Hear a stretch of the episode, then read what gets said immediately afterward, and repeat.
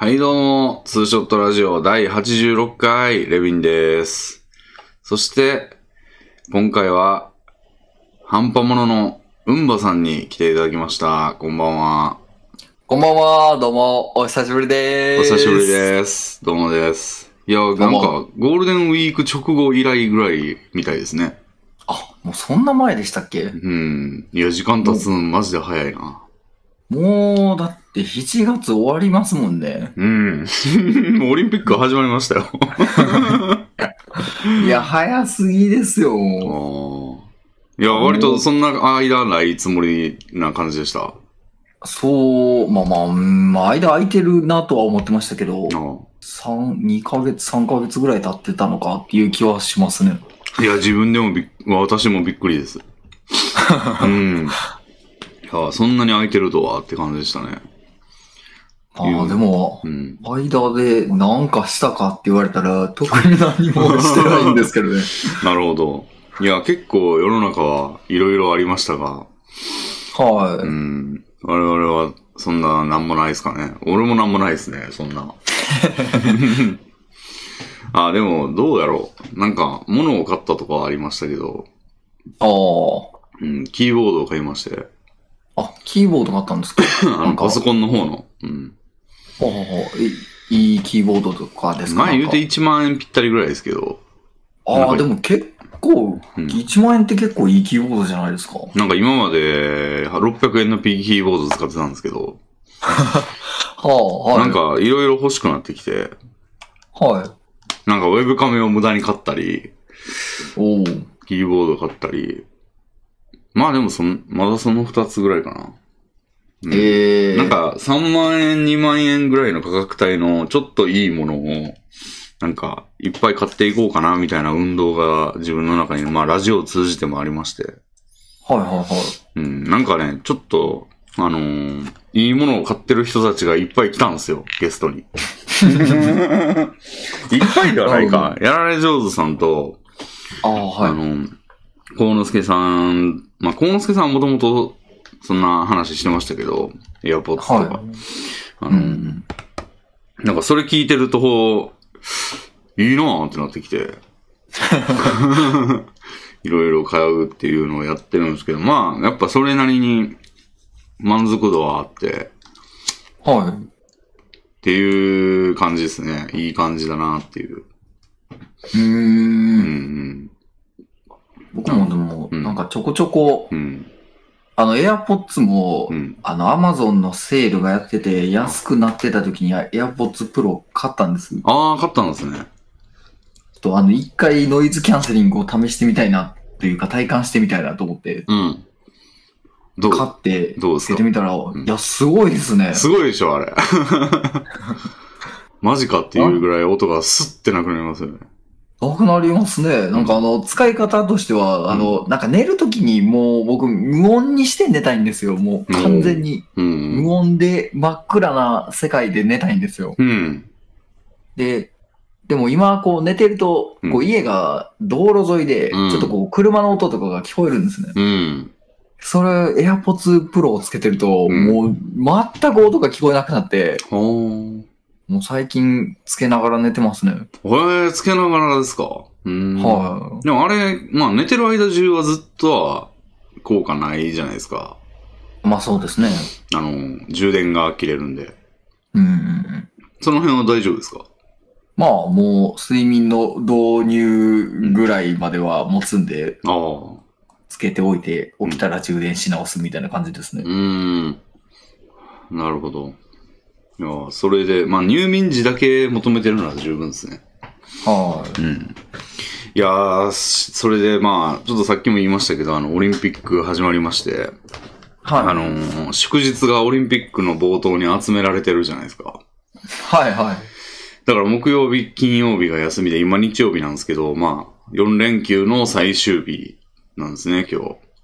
うん。で、4連休なんで、あの、前回の幸之助さんとの会でも言ってたんですけど、はい。ちょっとした取り組むことを、あの、用意して、それを、まあ、やろう、取り組もうかな、みたいな。あの、長めの休みなんで。はい。って言ってたんですけど、はいもう、進捗率1%ですね。全然 ええびっくりしましたね。なんかね、木金あたりに、木曜日あたりに始めたんですよ。なんかあの、ちょっとしたゲーム作ろうかなみたいな。はい。で、やって、ね、構想がちょっともうちょっといるなってことで、速攻でやめて、で、はポケモンユナイトっていうあの、ゲームがあるじゃないですか。あの、はいはいはい最近始まった基本無料の、まあ、なんか、ポケモンがうろちょろして敵を倒すみたいな、まあ、どん、どんな説明やって感じですけど、うんあの、それをちょっとやったら、なんか2日間ぐらいそれをやってしまって、で、あ、なんか4連休のその、補助で増えたところを全部使い切ってただの土日になったなって土曜日あたりに思ってて、まあまあでも言うてここの体力が違うでしょうと、その、普通、普段の土日やったら、もういきなり仕事で消耗させられて土日土曜日に突入させられるのに、はい。今はもう木金の貯金がたんまりある、その体力的貯金がたんまりある状態で迎えた土日は一味違うぞと思ってたんですよ。はい。そしたらなんかもう YouTube をダラダラ見ながら寝てたり起きたりしてるだけでマジで終わりましたね。びっくりしましたよ。めちゃくちゃダラダラとした生活を送っちゃってるじゃないですかえ。えなんか土曜日、日曜日、だから今土曜日、うん日曜日の22、3時じゃないですかもう。はあと1時間しかないんですけど、今起きたんですけど、起きる前には、うん、YouTube 見てましたね。ずっと。そう。うん、びっくりしましたよ。い。もう完全に休みモードに入ってしまってるじゃないですか。ほんまっすね。でしかもか、何してたかっていうと、はい。一回見た YouTube の動画を改めてもう一回見るっていうことばっかりやってたんですよ。えー、な、なんでなんですか？久しぶりに見るな、これと思って。なんかクイズノックのめっちゃ昔に見たやつとかはを、ああ、なんかおすすめに出てきてるって言って、それを見てたら、なんか、いろいろその懐かしい系が、あの、出てきて、い。あ昔見たなっていう系が、それをなんか、ああ、ああ、こんな感じだった、こんな感じだったってずーっとぐるぐる回ってたら終わりましたね、ほんまに。あ。びっくりしたわ。こんなことあるっていう。だから、その掲げてた目標は1%のままっすね。あ何も進まず。うん。びっくりしたわ。こんなことあるんだなって。普通の土日じゃないですか、もう。ただの土日を2回やっただけですね。うん。うんばさんはどうですか？なんか4連休。あの、あゼルダの伝説の新新作をやられてましたね。ああ、そうですね。配信ちょっとあの、うん。4連休ということで、うんまあ時間が大量にあるんで、うんあの、新しく発売したゼルダの伝説のうんスカイウォードソードうん。は、まあクリア時間やったことないんですけど、うん。僕あ、やったことなかったんですけど、うん。なんかクリア時間がだいたい40、30から40時間っていうのを聞いてて、おーまあ結構長いなというのもあったんですけど、まあうん一気に配信でうん。やっちゃおうかなと。まあ一気にって言ってもまあちょっと睡眠うん。時間を挟みつつうん。うん。っていうので、まあやり始め、うん。木曜からうん。12時間やって、うんそこから10時間ぐらい寝て、金曜日の19時に再開し、うん。そこから24時間ぐらい続けてうん。やってようやくクリアしたって感じですね。うん。新作っていつ出たんですか、それ？えっ、と、先週ぐらいですかね。先週14日だか、あ、16ぐらいですかね。10 16ぐらいに出た。なるほど。先週、ああ、じゃあまあなんか、そうか。プレイ時間とかはもう、その先駆者のおかげで分かっている状況で。ああ、なんかね、あの、昔 Wii で出てたやつのリマスターみたいな感じなんですよ。うーん。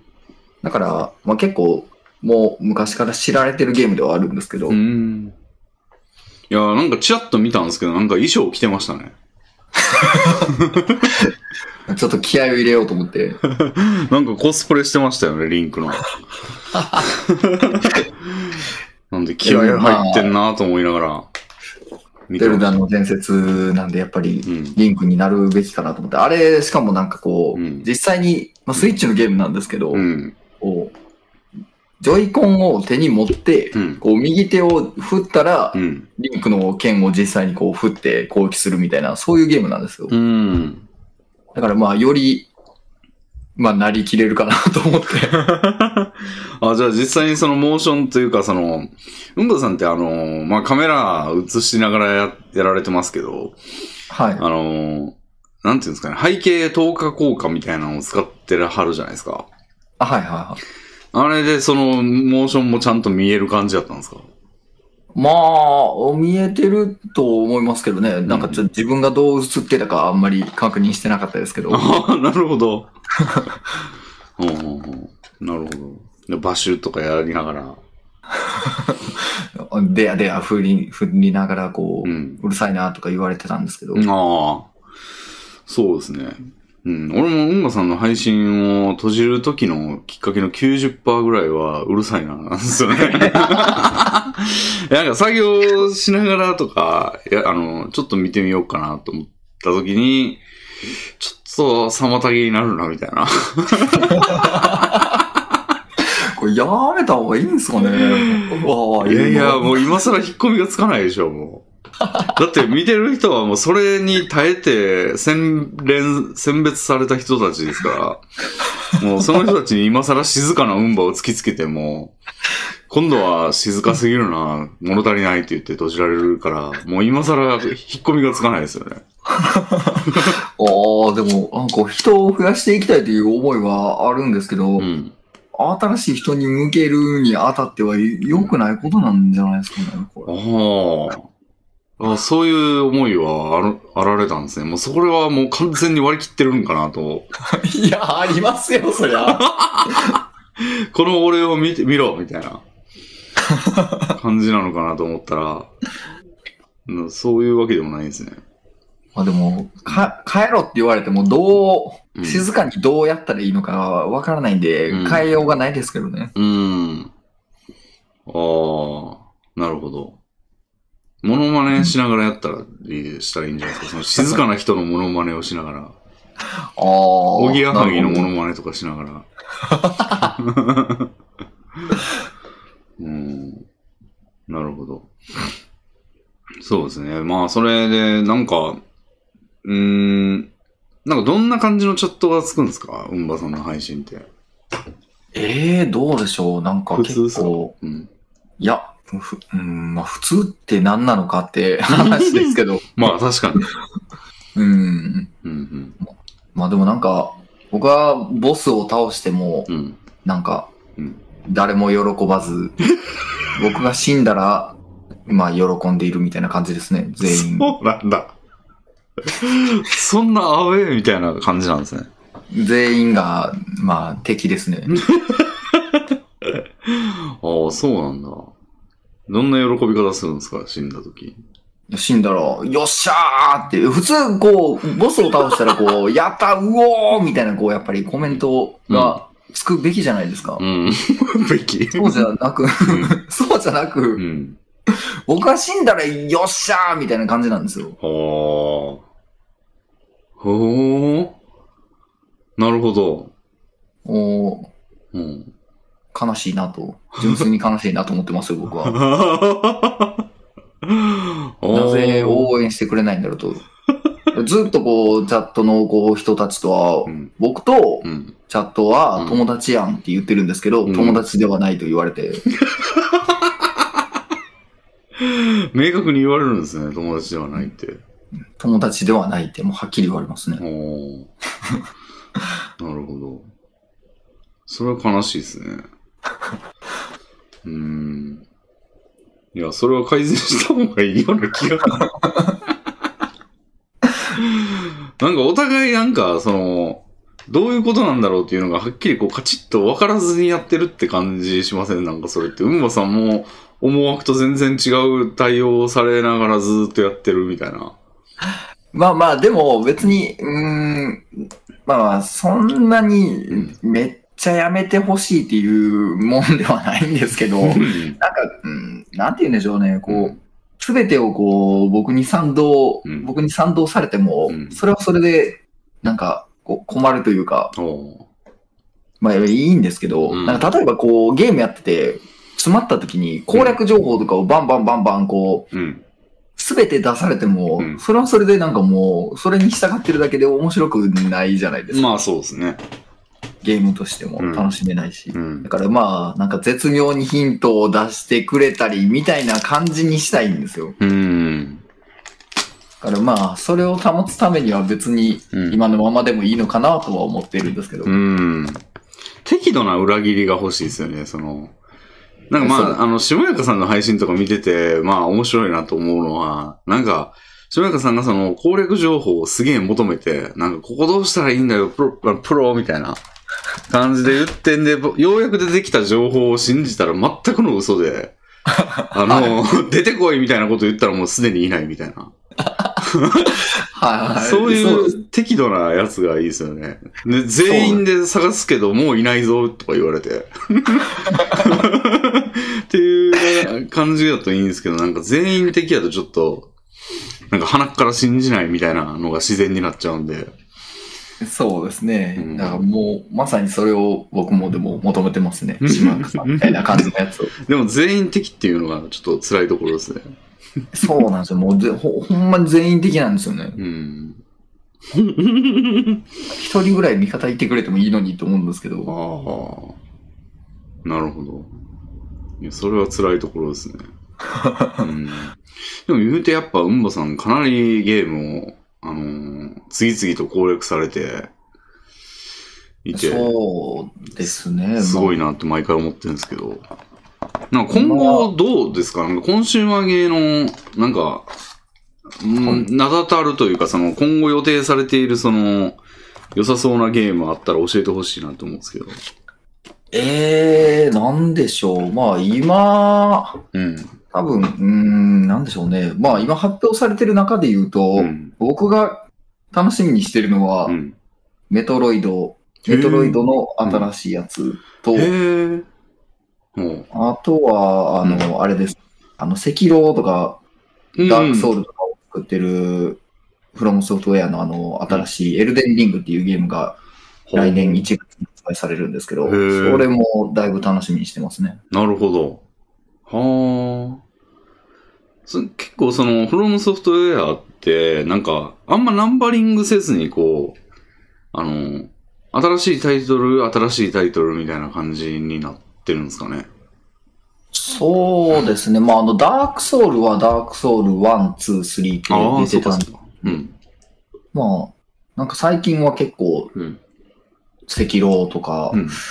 なんでしょうね。まあ、うん、ちょっとその前とかは何出てたのかわからないんですけど、うん。うんなんかその赤あんまり狼に続いて、なんか、なんかの2とかじゃなくて、また新しいの出るんだって今思ったんですけど。そうですね。そういう感じのスタイルを取ってるんじゃないですかね。結結構。なるほど。それぞれでうんストーリーを組み、一から組み立ててみたいな。うんうんうん。ああ、なるほどね。メトロイド新しいの出るんだ。それ、そうですね。ど、なん、どれぶり、いつぶりぐらいなんですかね、それって。なんかこう結構メトロイドって、なんか最近メトロイドにめちゃくちゃハマってて、あの、ちょっと一から勉強し直したんですけど、メトロイドって、その、完全な新作が出るのが、うんもう二十何年ぶりとかなん、21年ぶりだかなんかなんですね。ええー、それってもうじゃあ、スーファミ以来とかですか？あゲームボーイアドバンス以来ですね。はあ。へえ。いや、スーファミ版は、あの、えー、ミニスーファミってあったじゃないですか、昔。はいはいはあの、ちっちゃいスーファミで HDMI で繋いで、なんか USB コントローラーがミニチュアみたいなやつが出出てて、い。はい。それの時にやったのが初めて、最初で最後ですかね、自分は。ああ、あれがスーパーメトロイドですね。うんうんあの、あれはうんメトロイドの、うんえーメトロイドって 2D のメトロイドうん。と、まあ 3D のメトロイドがあって、2D のメトロイドがこう、正当な続編みたいな感じなんですけど。あれのうんスーパーメトロイドは3作目なんですね。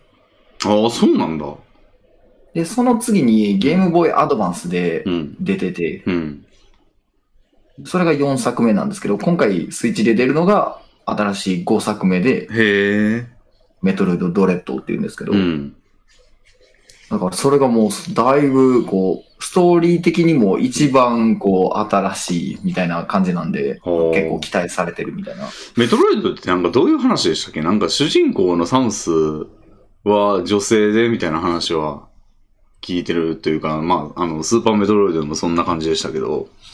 そうですね。あのメトロイドは、うんなんか、こう、サムスは、うん。あサムスは何だったかな？なんかサムスはこう、うんなんかこう宇宙を駆け巡るバウンティーハンターみたいな存在なんですね。うんうんで、メトロイドっていう、なんかすごい、うん。うん。もう、人、なんか生物の生命力を吸い取るやばい宇宙生物がいると。で、なんか銀河連邦みたいなのがあって、うんこのやばい生物を、うん。あの、殲滅しないといけないみたいなので、うんこのバウンティーハンターサムス、殲滅しに行けみたいな、そういう、うん。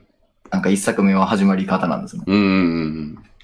で、メトロイドを殲滅していくみたいなのが、こう、1、2、3作目とかまで続くんですけど、うんなんかこう、メトロイドを利用して、うん。あの、なんかこう、宇宙をなんかめちゃくちゃにしてやろうみたいな、支配しようとしている奴らがいて、それが、それのなんかこう、親玉みたいなやつが、うん。あの、リドリーっていう、うん。なんか飛んでるうん。やつなんですね。うん。で、なんかこう、そいつらとこう、戦っていくみたいな。あ、じゃあ結構対人なんですね。その、ひ相手はひそう人なんですね。ですね。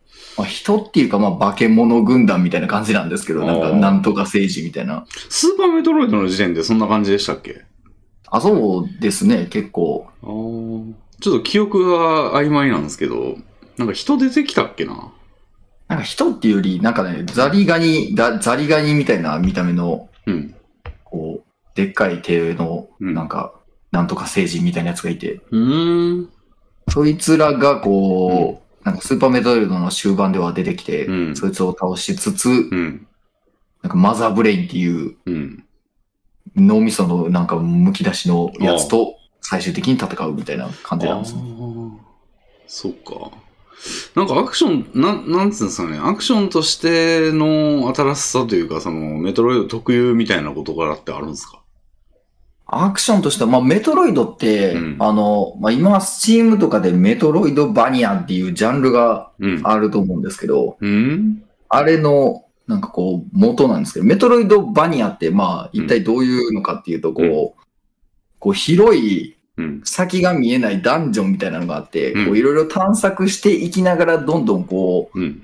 いろんなところを見つけていって、うん。あの、目的地に行くと。で、かうんつ、だんだんだんだん、こう、自分が動かしてるプレイヤーキャラクターをうん。強化していくみたいな、どんどんどんどんいろんな能力が手に入っていって、うんダッシュができたり、うん二段ジャンプができたりみたいな、そういう強くなっていくみたいな。そういうゲームなんですね。あのタイプ、そうか、名前ついてんだ。そうですね。それがうんメトロイドと、うんあの、悪魔城ドラキュラのシリーズの、あの、自分もスチームでやったのは、あの、ブラッドステインドっていうゲームがあって、ああ、はいはいはい。あれもそうですあれね。うん。あれは、ブラッドステインドはもうあのあれですね、そのメトロイドバニアのバニアの元というか、キャッスルバニア、もう一味なんだ、その。そうですね。ああ。チルドレンとか、チルドレンというかもうなんか親戚レベルじゃなくても直系の子供みたいな感じなんですね。そうですね。あ、そうなんだ。はなるほど。確かにその手のゲーム、あれもそうですね。洞窟物語とかもそうですかね。のああ、そうですね。フリーゲーム。の。うん。まあ、近い。まあ、あれは結構、まあ、ストーリーうん。というか、まあでも探索は一応しますし、そうですね。うん。なるほど。はあ、はあはあはうんあ、その手のゲーム結構好き、お好きなんですか？あ、どうでしょう。あんまり、うん。なんかう、んそんな好きじゃなかったんですね。あの、スチームのゲームっうて、んそういうジャンル、メトロイドバニアのジャンルのゲームめちゃくちゃいっぱいあって。もう大体セールとかでパッパッパって見てるとき、大体そうですよね。なんか、そうですね。作りやすいんでしょう。うん。横にまっすぐ進む、もうロックマンみたいなゲームの方が好きなんですよ。うんステージクリアしていくみたいな。うん。好きだったんで、あ、またメトロイドバニアの新しいゲームかっていう、こう、感じがあったんですけど。やのになんでメトロイドの新作を？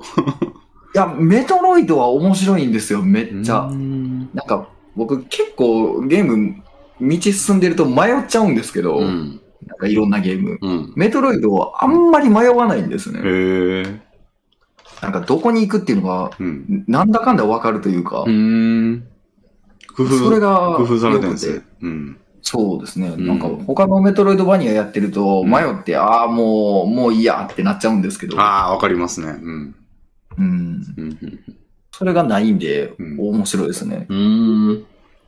なるほど。じゃあ、ジャンルとして好きというよりは、その、メトロイドはなんか、もうやっててストレスがないから信じてるみたいな感じなんですね。えそうですね。ううんん。ああ、それは確かにいいですね。なるほど。やってて、ストレスを感じてきちゃうと、もう結構最近ゲーム続かなくなっちゃうんで、うん。なるべくストレスを感じないゲームをやりたいって感じですね。なるほど、なるほど。そうですか。私はメガテンですかね、やっぱ期待してるのは。ああ、メガテン5。メガテンも予約したんですけど、アマゾンの方で。うん、あれは楽しみですね。5メかな。ガテンももう結構何年ぶりか、だいぶまあ、あれですよね。4, 4リメイク以来ですかね。ああう、ん。4リメイクもだいぶ前ですからね。4、す4、純正の4が D 3DS かなで出て、はいで、まあ評判悪かったんですよ。あ、そうなんですね。で俺はクリアしたんですけど、まあ確かに、ちょっとは、まあ俺の唯一の不満、まあ唯一でもないか、まあ不満は、モンスターが、悪魔が全然可愛くないというか、見、見た目がなんかすごい刷新されたんですよ。その、今までの、まあピクシーってこうだよねとか、ピクシーはそのまんまなんですけど、割と。はあの、なんかち、同じ名前で今までこういう形だよねっていう悪魔が、なんかすごい形変えて、なんか変な形になって、すごい。い。うーん。み、全体的になんかキモいんですよね。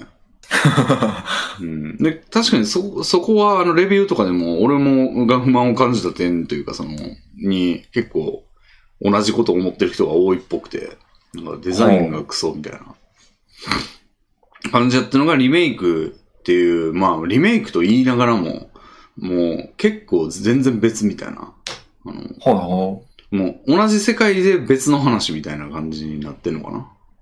い。うーんっ。てやつだって、そっちはまあ良かったみたいですね、デザインも戻って。っはいはいはていう、まあ、やつがあって、その、だからリメイクももうほぼ新作みたいなもんなんで、いはい。はい。あのーちょっと時間空いて、ドンって出た感じなんですけど、それも結構前なんで、まあ、割と久しぶりって感じなんですかね、5。ああ、うん。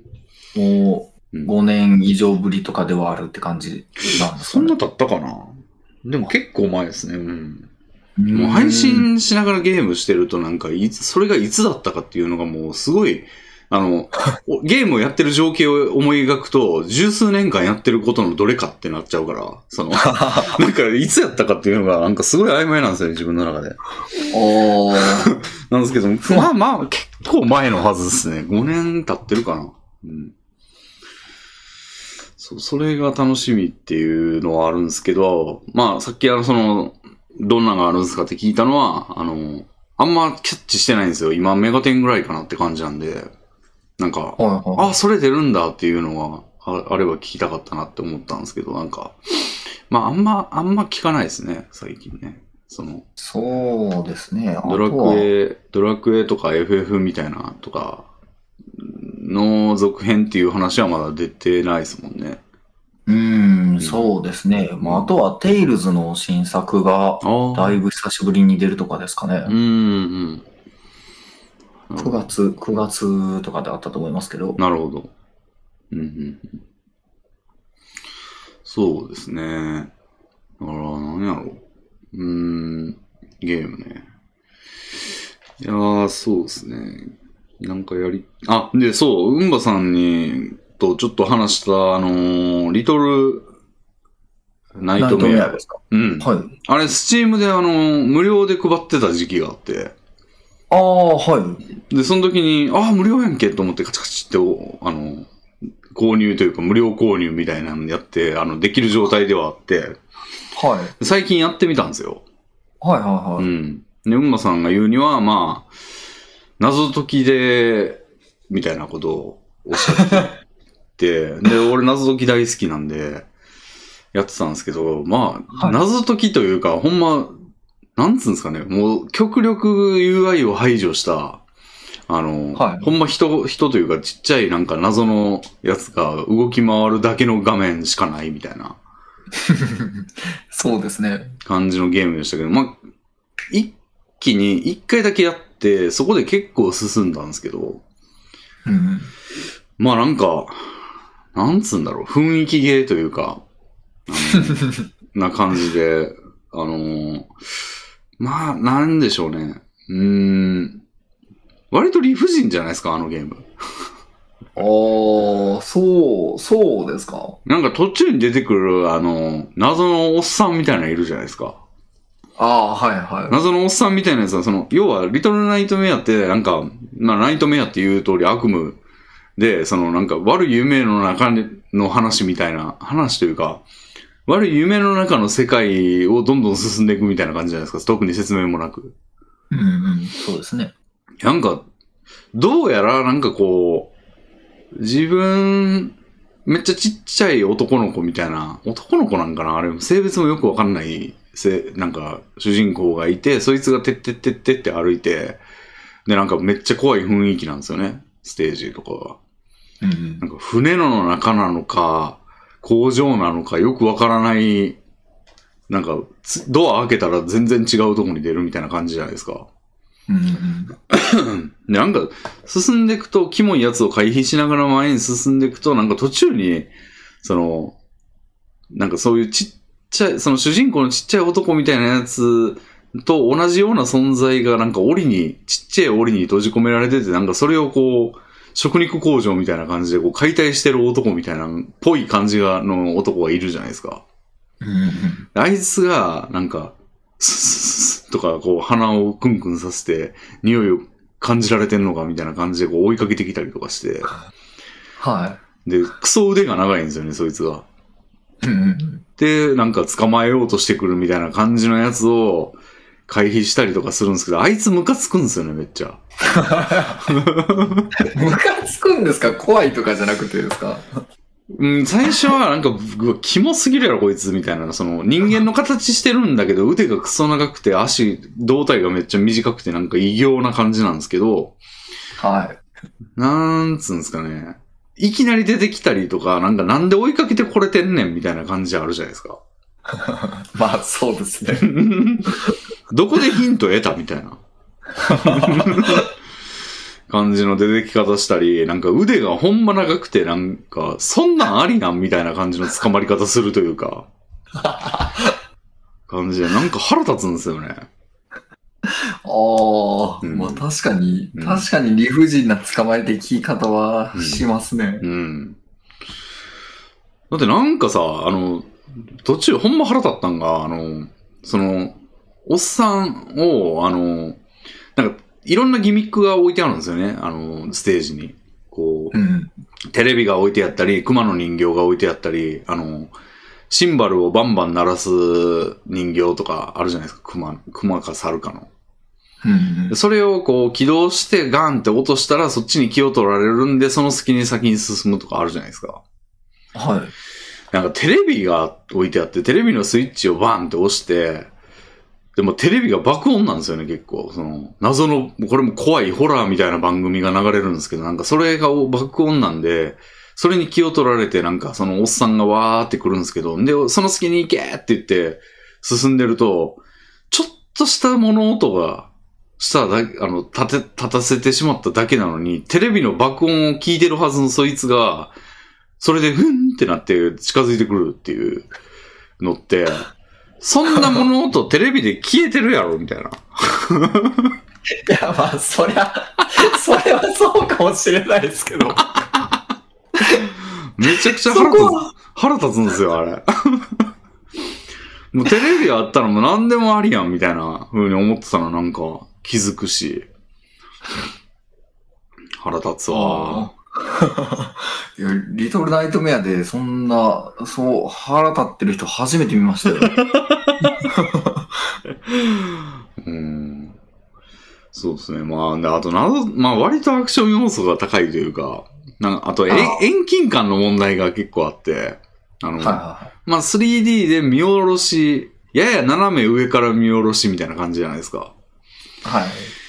なんか奥の方に、その、真ん中ら辺でその、ぶら下が、天井から吊り下げられてる檻みたいなのがあって、それを足場にしたりとかして、ジャンプジャンプみたいな感じで行く、行ったりするシーンがあるんですけど、うん。それも、なんていうんですかね。ぴょーんって飛び移ろうとしたら全然角角度というか、あの、奥行きの、奥行きが違ってて、ヒューってそのまんま落ちるみたいな。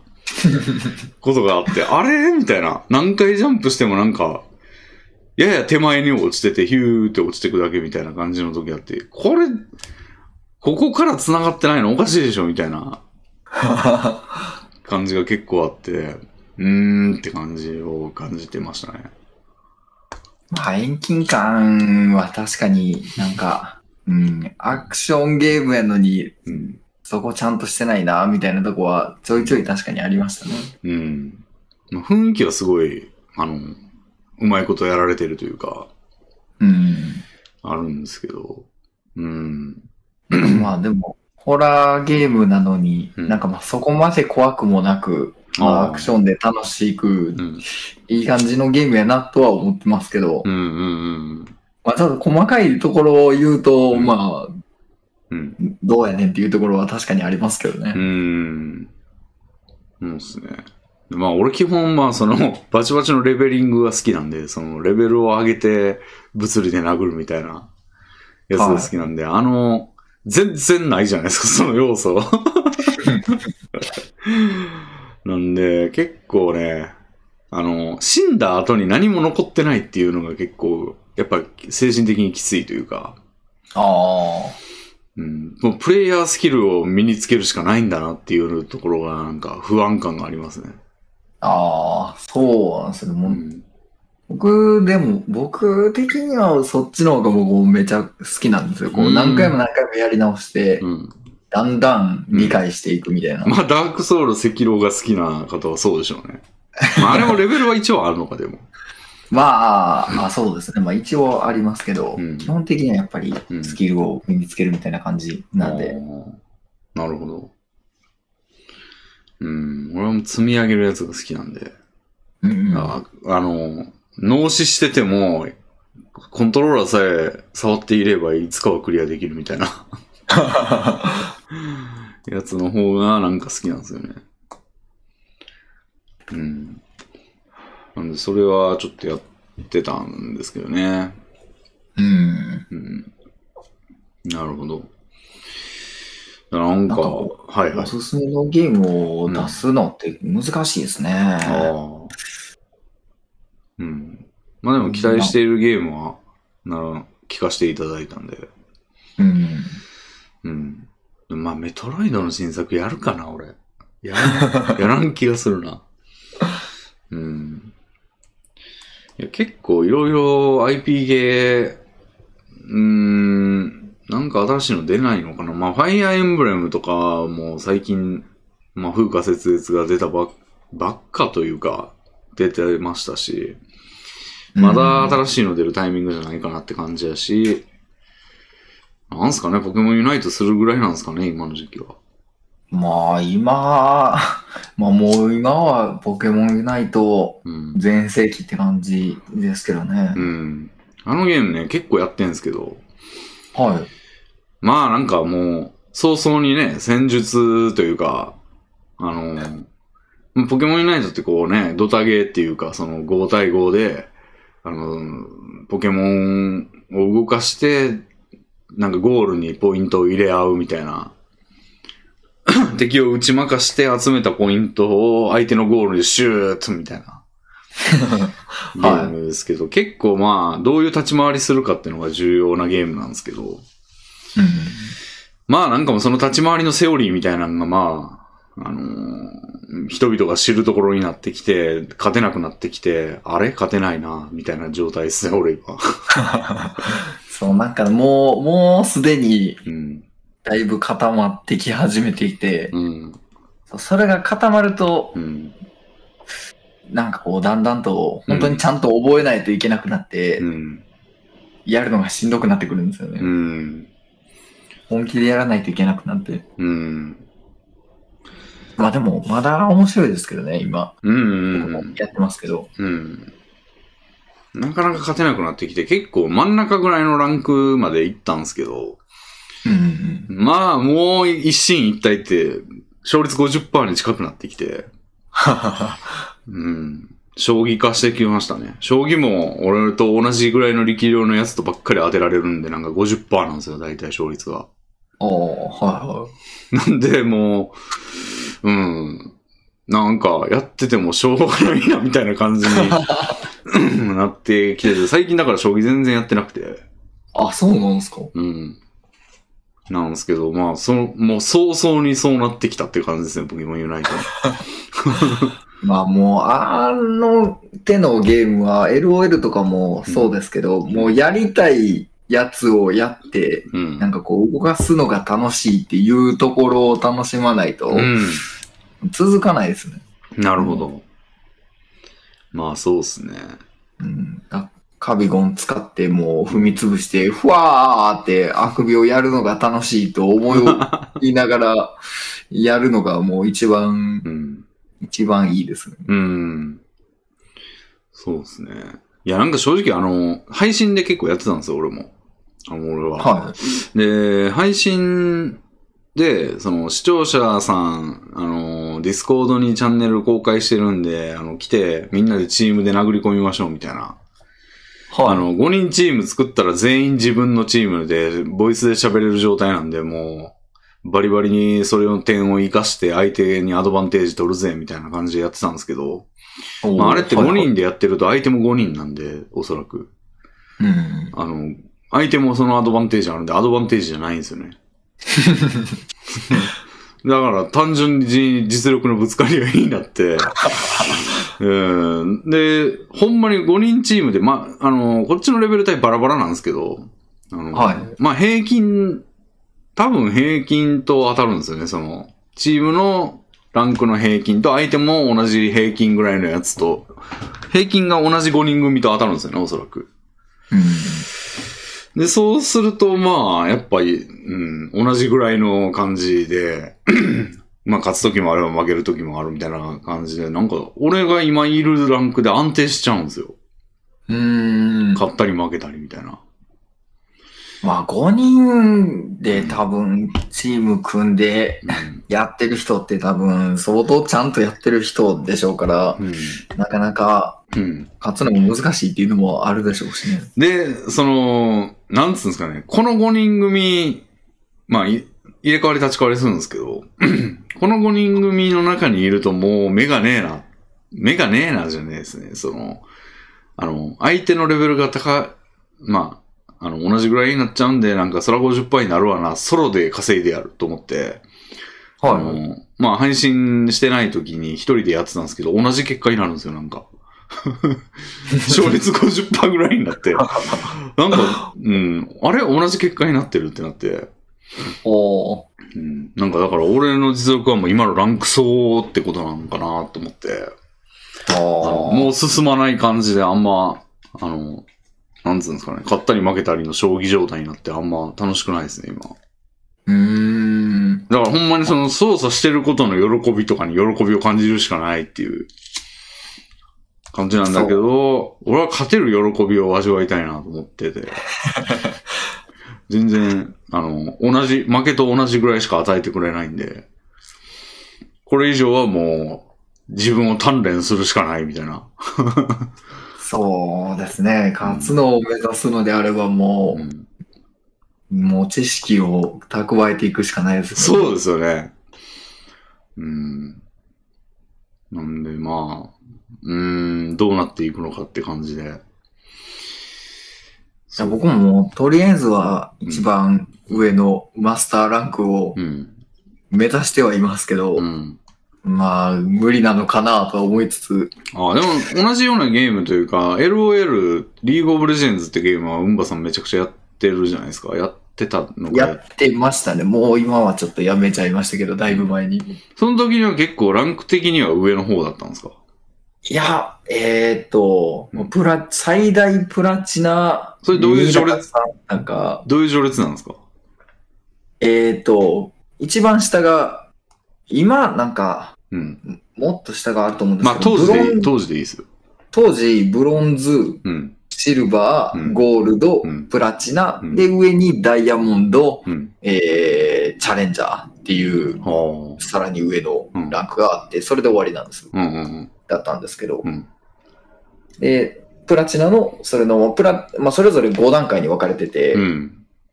プラチナだったら1、2、3、4、5とか、うんまあ、それぞれ分かれてるんですけど、それのプラチナ、えー、2か3かぐらいまでは最大いったぐらいでしたね。ということは上にダイヤモンドがある。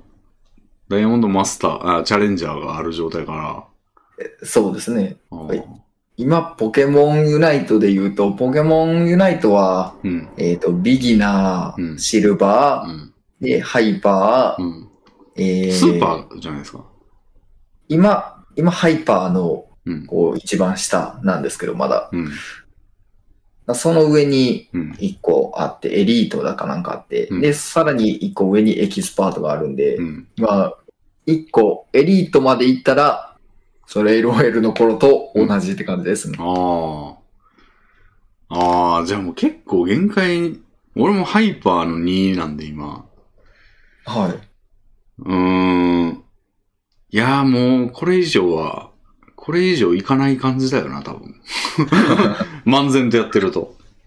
まあ、ゴールドっていうか、まあ、そのハイパーぐらいが一番平均的なプレイヤーのこう、うん。場所って感じはしますね。うーん。じゃあもう、こっからは一進一退か。いや、でももう、勝ちを目指していきましょうーん。あ勉強が好きじゃないんでね。うん、まあ何を、じゃあな、どうやって強くなんだよって話なんですけど。う。そんなこと言ってたね。勉強しつうつ、ん。こう、実際の技術もいるゲームでしたかですからね。うん。でも早々にね、あの、楽しい時期が過ぎて、あの、研鑽の時が、研鑽の必要性がやってきたっていう 感じですね。うん。いやーじゃあゲーム付けですかもう。他には特に何もやってないみたいな。そうですね。もうここ、うん。この2ヶ月、3ヶ月とかなんてもう新しいものを、うん。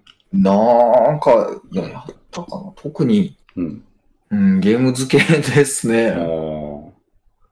なるほど。ゲームと配信しつつ、うん。仕事が忙しく、うんうんうんうん。仕事忙しいですか？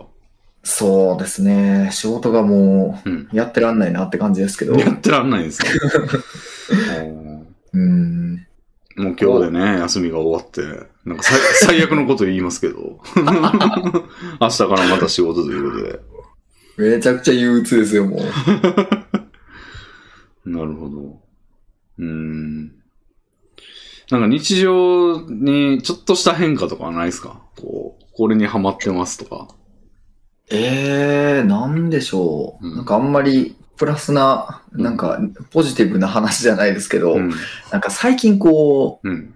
ネットの、こう、もうネットニュースとかうん、トレン、ツイッターのトレンドみたいなのを見るのをもうやめようかなと思っておて、ー。これ、うん。なんでかっていうと、もう最近なんかこう、うん。どこを見ても誰かが誰かに怒ってるような気がしてて、そうですね。これがなんかもう見てられなくて、うん。なんかしんどいなぁと思いつつも、まあ、オリンピックの開会式の話とかもすごかったですもんね。そうですね、もう開会式なんてもう、なんか、うん。みんないろんなことを言ってるなぁと思って、俺が結構気になってたのは、まあなんか開会式周りの話って、まずあの、まあまずで言い出したらだいぶ遡るんですけど、まあそもそもエンブレムの問題とかがあって、はい。なんか盗作疑惑みたいな、まあだいぶ前ですけど、あれ。めっちゃ前ですね。1年以上前ですかね。うんうん。で、まあ、そのスタッフに問題があるんじゃないかみたいな感じの流れはそこに端を発し、最近で言うとその、まあ一番どでかかったのが、あの、小山田、小山田さんの、はい。あの、過去に、その、あの、いじめをしていたみたいなやつで、音楽、開会式の音楽担当を引きずり下ろされ。まあ、あれは妥当って感じもあるんですけど、うん。で、その後、あの、ラーメンズの小林さんが、あの、演出の監責任者みたいなのやってたのが、まあ、過去のコントの言動を持ってこられて、あの、なんかユダヤ団体みたいなところにも飛び火というか、あの、巻き込んで、なんか交番になり、で、さらになんか絵本作家だの、なんだのっていう人たちが、まあ、あのー問題が、過去に問題があったみたいな感じで、わーってなって、開会式どうすんねんみたいな感じになって、最終的にゲーム音楽が開会式に流れるみたいな流れありましたね。はい。うん。めちゃくちゃ怒ってましたね。みんなね。いろんなことに起こりつつ、で、ゲーム音楽も流れたな、流れたで、ゲーム音楽はどうなんだ、みたいなこととかも言われてて、もうんう、もう、何でも起こるやんと思って、うん。もう、これが、うんなんか、あもう見、見たくもないなと思い始めてきて、うん。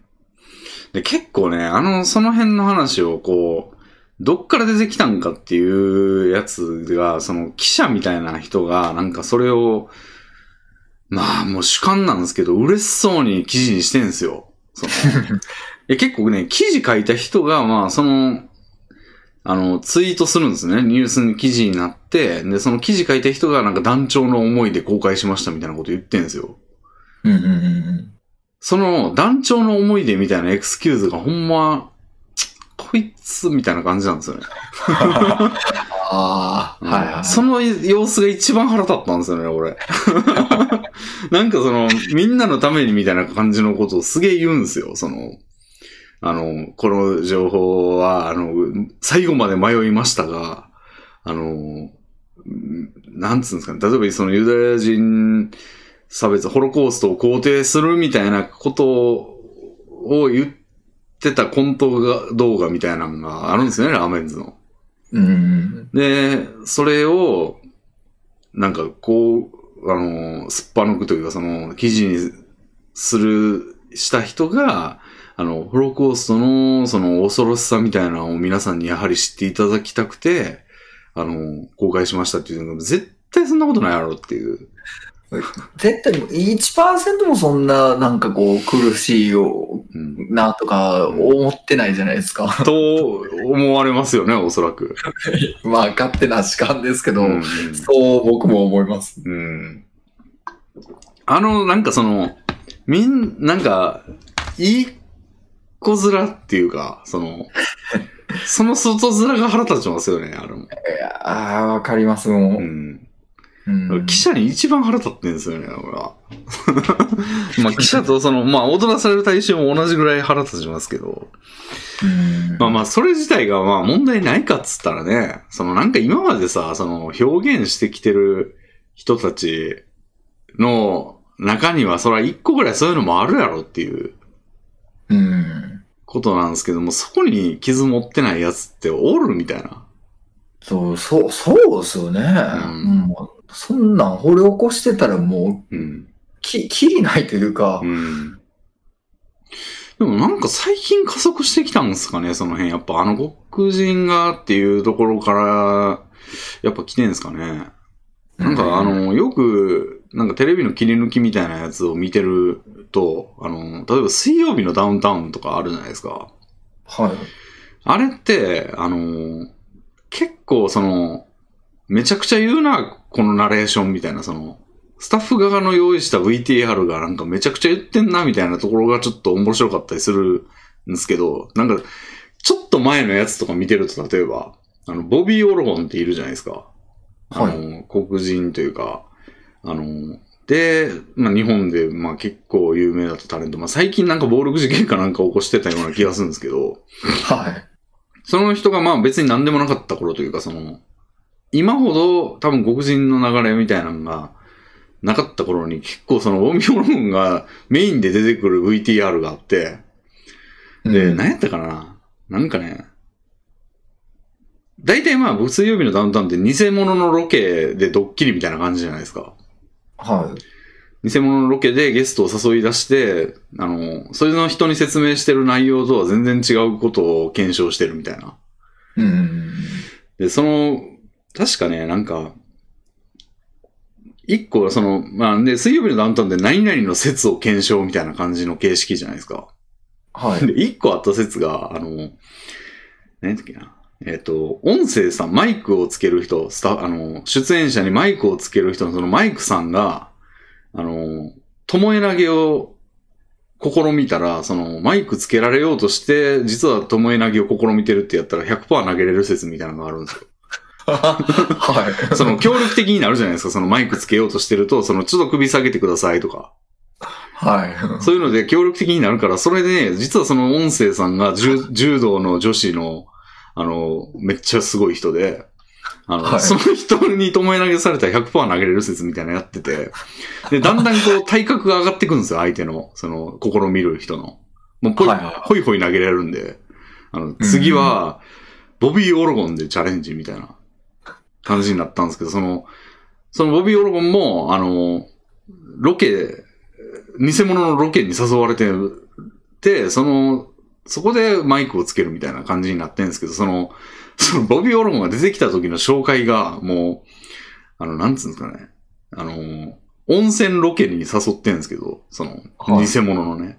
なんか、温、その、結構辛辣なナレーションが入って、あの、ボビー・オロゴンを偽物のロケで釣って、あの、連れてきたみたいな。で、なんか、何やったかなナイジェリア人なんですかね、あの人。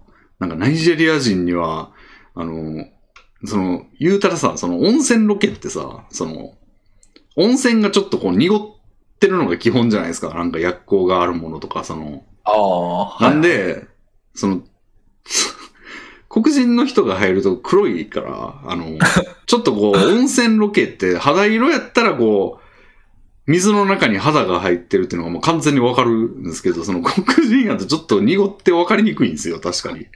で、その、ナイジェリア人には不似合いな温泉ロケに連れ出す、みたいなこと言ってんですけど、も う完全にアウトじゃないですか、もう。多分、今のようやと。そうですね、それ。でも、おかしみを感じちゃうんですよね、そこに。なんかお、その、しかも、なんかその、めちゃくちゃバカにしてるとかじゃなくて、その、さらっと行くんですよね。あの、水曜日のダウンタウンで失礼なことをさらっと言ってすぐ言って、あかんぞ、みたいなことをゲストが言うみたいな。うんあの、ワイプで言ってるみたいな感じが、妙におかしいんですけど、はい。もうあれも怒られるでしょ、多分ね。まあ、怒られるでしょうね、今だったら。っていうのとか、もう、これ、結構最近のはずやねんけど、もう、今これあかんくなってるよな、多分、みたいなうん。のを感じて。いや、なんか急ピッチで、あの、怒られる領域増えたな、みたいな。うんなんか、このまま行くと、うんなんかちょっとこう、もう、は、ハゲ、ハゲ、デブとかでももう、そのあたりももうダメになっていくんだろうなっていう気がするじゃないですか。そうですね。あおかしくないですね、そうなっても。なんかう、ん一回やったのも、その、水曜日のダウンタウン見てて、あの、クロちゃんいるじゃないですか。まあ、坊はいスキンヘッドで、まあ、おデブな。で、うん小峠さんっているじゃないですか、バイキングの。はい。もう、あのスキンヘッドでっていう。で、その二人がドミノを並べてるシーンがあるんですけど、はい。その、で、その二人が協力してるから、まあ同じ画面内に入ってて、で、松本とかが、松本人志さんとかが、あの、この画面に計一個もないなって言ってるんですよ。もうあれも、そのハゲがあかんようになったらもうあかんじゃないですか。そうですね。でもこれ、でも、あははってなるじゃないですか、今。なりますね。もうこれも、なんか、同じ流れで行ったら、もうあかんくなるのかと思うと、もうなんか、いやいやいや、みたいな感じですよね。なんか、うんなんかいい、うん気苦しいというか。でしかもさ、今、俺らが自然、なんか、あの、笑おうと思って笑ってるっていうよりかは、あははって自然になるじゃないですか、今その。そうですね。この感情あかんのってなってくるじゃないですか。うん。結構、どうしたらいいのって感じになりますよね。こ、これ笑ったらあかんねや、みたいなところのもうラインが、うんなんか、わからなくなってきますよね。うん。だから、笑ってはいけないを日常的にやらされてる感じになりますよね。ありますね。うんうんあそれはちょっともう、辛い。罰ゲームがケツ叩かれるとかじゃなくて、あの、ツイッターで叩かれるみたいな。でめちゃくちゃ多いじゃないですか。ででん、レビンアウトってなったら炎上するわけですよね。いや結構、あれなんかどっかで巻き返さんとやばくないですか？その、取り返すというか、その、いやいや、うんもうそれは笑っちゃうやん、みたいな。その、反撃。その、今わーって責められてるじゃないですか、その表現が。はでも、いや、笑うっしょ、これは、みたいな巻き返しをどっかでやんないと、あい。の、あ笑ってる時だけで罪になっちゃいますよ。うん。どうやって巻き返そうかと思ったら、もうその、批判してる人をそういうネタで笑かすしかないですよ。なるほど。ああ、でも相当むずいですね、それ。もう、笑わんって決めてるやつを笑わすのってなかなかね、うーん。むずいっすよね。うん。なんかどっか会場に集めて、そういうコントをやって、うんあのクイズ、あ、クイズじゃない、あの、色モネアっていう番組昔あったじゃないですか。はいはいああいう感じでこう、誰が、うん。で自分がこう、笑ってはいけない対象になってるかどうかわからないっていううん。状態でうん。笑かして、みたいな。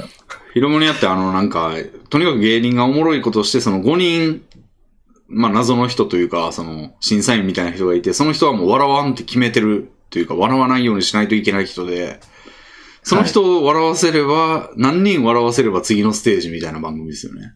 えそうですね、はい。だからあれはまあ、だから言うたら笑わんと決めてる人ですけど、でも、それもなんか、より条件厳しいですよね、それに比べても。その、まあもう、笑わんと決めてるという、その、だから笑っちゃうんだけど笑わないようにしてる人じゃなくて、もうそもそも、もっと深いレベルで笑わんようにしてるというか、笑わ、笑う感性がそもそもないみたいな。まあ面白いと思ってないと言ってる人たちですからね。うん。それを、それを笑わせたらでももう取り返していきますよね。めちゃくちゃ難しいことじゃないですか、それ。あでもそういう取り組みをして取り返していってほしいですけどね。言ってほしいけど、いやー、よっぽどっすよね。あの、ラーメンズのラコントのやつ見ました？いや、僕見たことないですけどね。なんか動画がルフされてんすよ。その、要はその、開会式で、あの、オリンピック開会式の責任者やってたラーメンズの、元ラーメンズかな？もう、あの、はい。の小林健太郎さんって人で、まあ、俺別にラーメンズそんな好きじゃないんですけど、あのうん。なんか、なんか気取った笑い、その、受け手側に気取った人が多いイメージがあって、そう、そうですね。僕もそんなイメージありますけど。なんかこれが、こういうの面白いんでしょ？というか、その、ちょっとこう、あの、よく一見わかんないじゃないですか、ラーメンズの笑いってなんかその、スッと笑える感じというか、その、下品な笑いというよりは、ちょっと技巧的な笑いというか、あの、はい。感じで、ストレートじゃないじゃないですか。あの、お我々視点というか。うん。なんで、そんなにこう、ちょっとひねった感じ、ひねった感じだな、みたいな感じで、あんま、そんな好きじゃなかったんですけど、そのコントの動画見てると、まあ、例によってラーメンズってなんか二人が並んで座って、こう、なんか、いい、喋るところから始まるっていうパターンが多くて、で、その問題になってたやつは、多分それの導入部分なんですかね。なんかワクワクさんみたいな感じの、に、その小林健太郎が扮しててんで、まあ、片桐仁ってなんかいつも、あの、鼻垂れ坊主みたいな感じで、もう言われるがままに受け取ってるみたいな感じの役回りが多いんですけど、はい。小林健太郎が何やったっけな。なんかあの、なんか何々ごっこというしようかみたいな。なんかな、なんかしようかみたいなこと言ってて、で、その流れであの、何やったっけな。なんかちっちゃい人形、紙の人形みたいなやつを向こうから持ってくるみたいなシーンがあって、うん、で、それを持ってくるときに、この前やったユダヤ人大量虐殺ごっこやったじゃんみたいなこと言言ってんすよ。で、その時に使った紙のにちっちゃい人形がいっぱいあるから向こうから取ってくるわみたいな感じの流れやったのかな。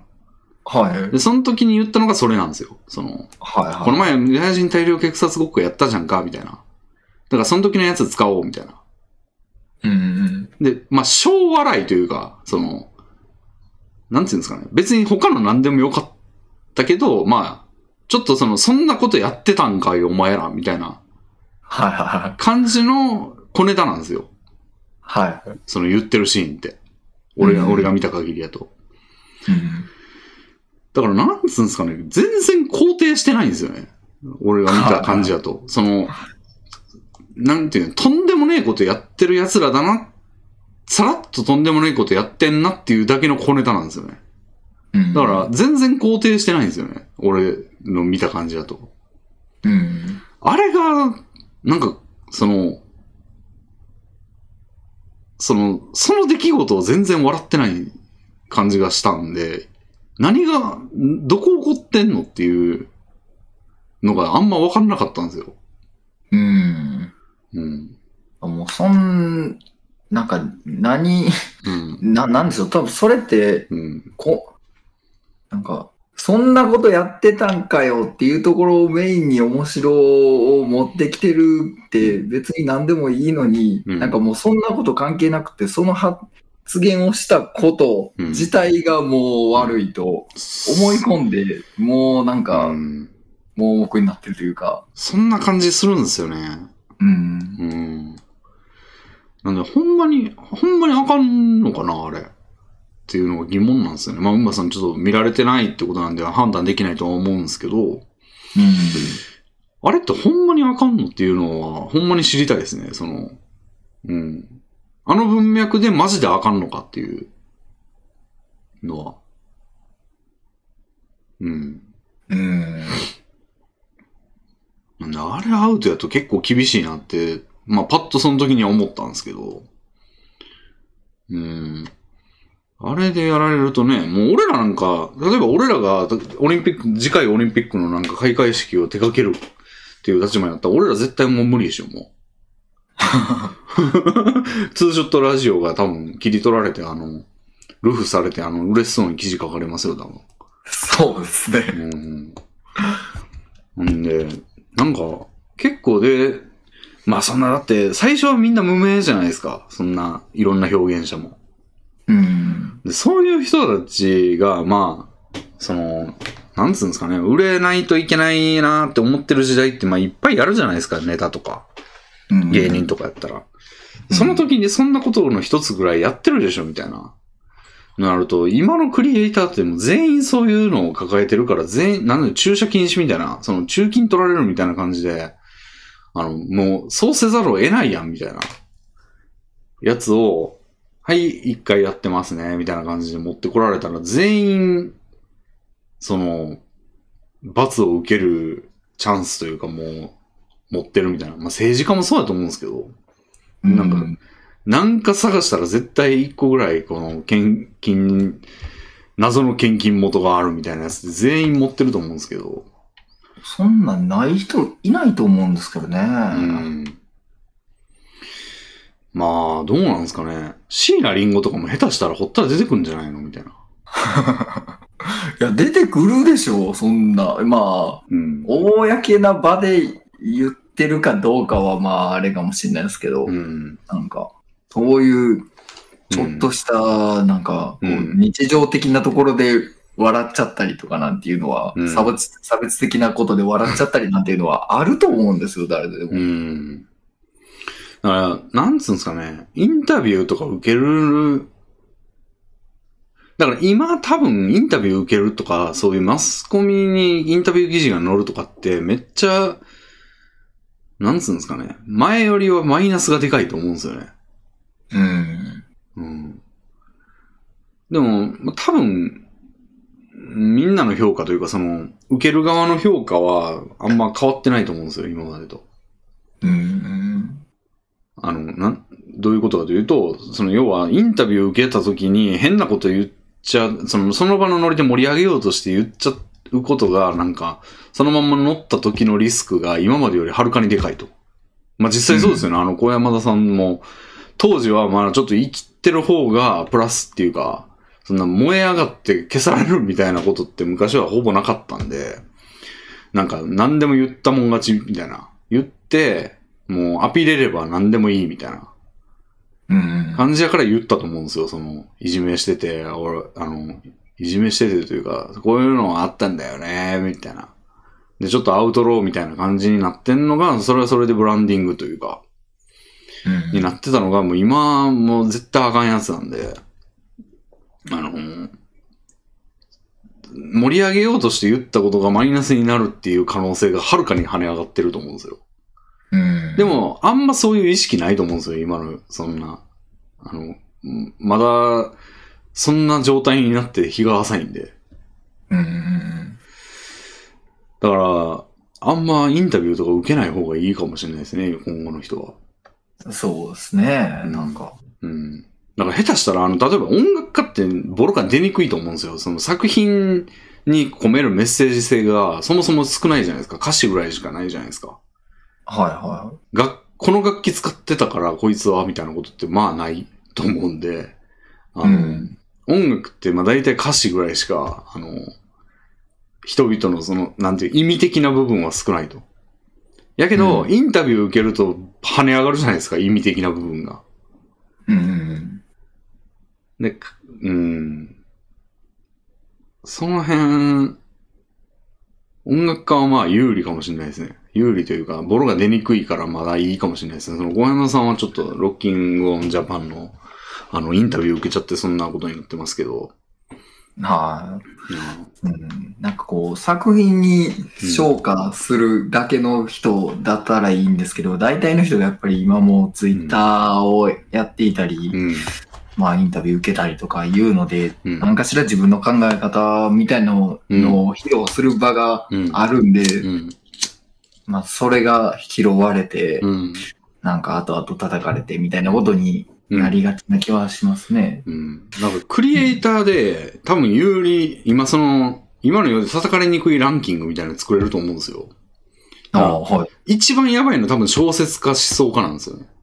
あ だって意味の塊でしょ。そうですね。だからその中でもう、ユダヤ人大量虐殺ごっこっていう文字列が入ってたらもう終わりじゃないですか、もう。うん。うん。だからまあ小説家が多分 S ランクでやばくて。で、絵描きは B ランクぐらいな感じがするんですよね。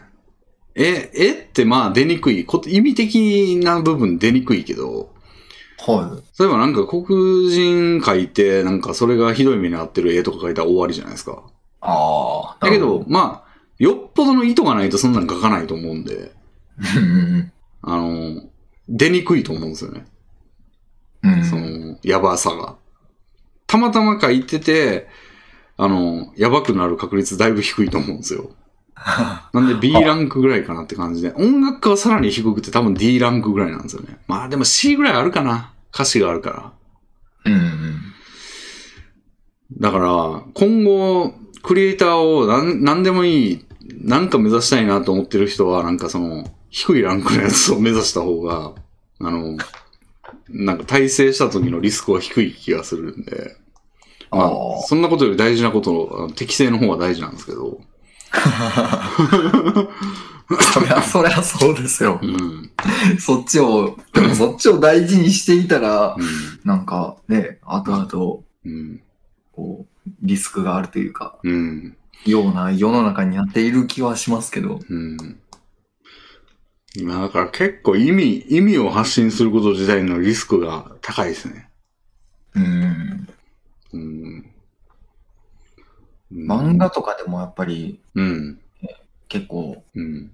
叩かれたりしますからね。漫画 A ランクぐらいあるな。うん。漫画 A マイナスランクぐらいある気がする。うん、やと思いますね。うん。ゲームは、ゲームも B 以上はあるな。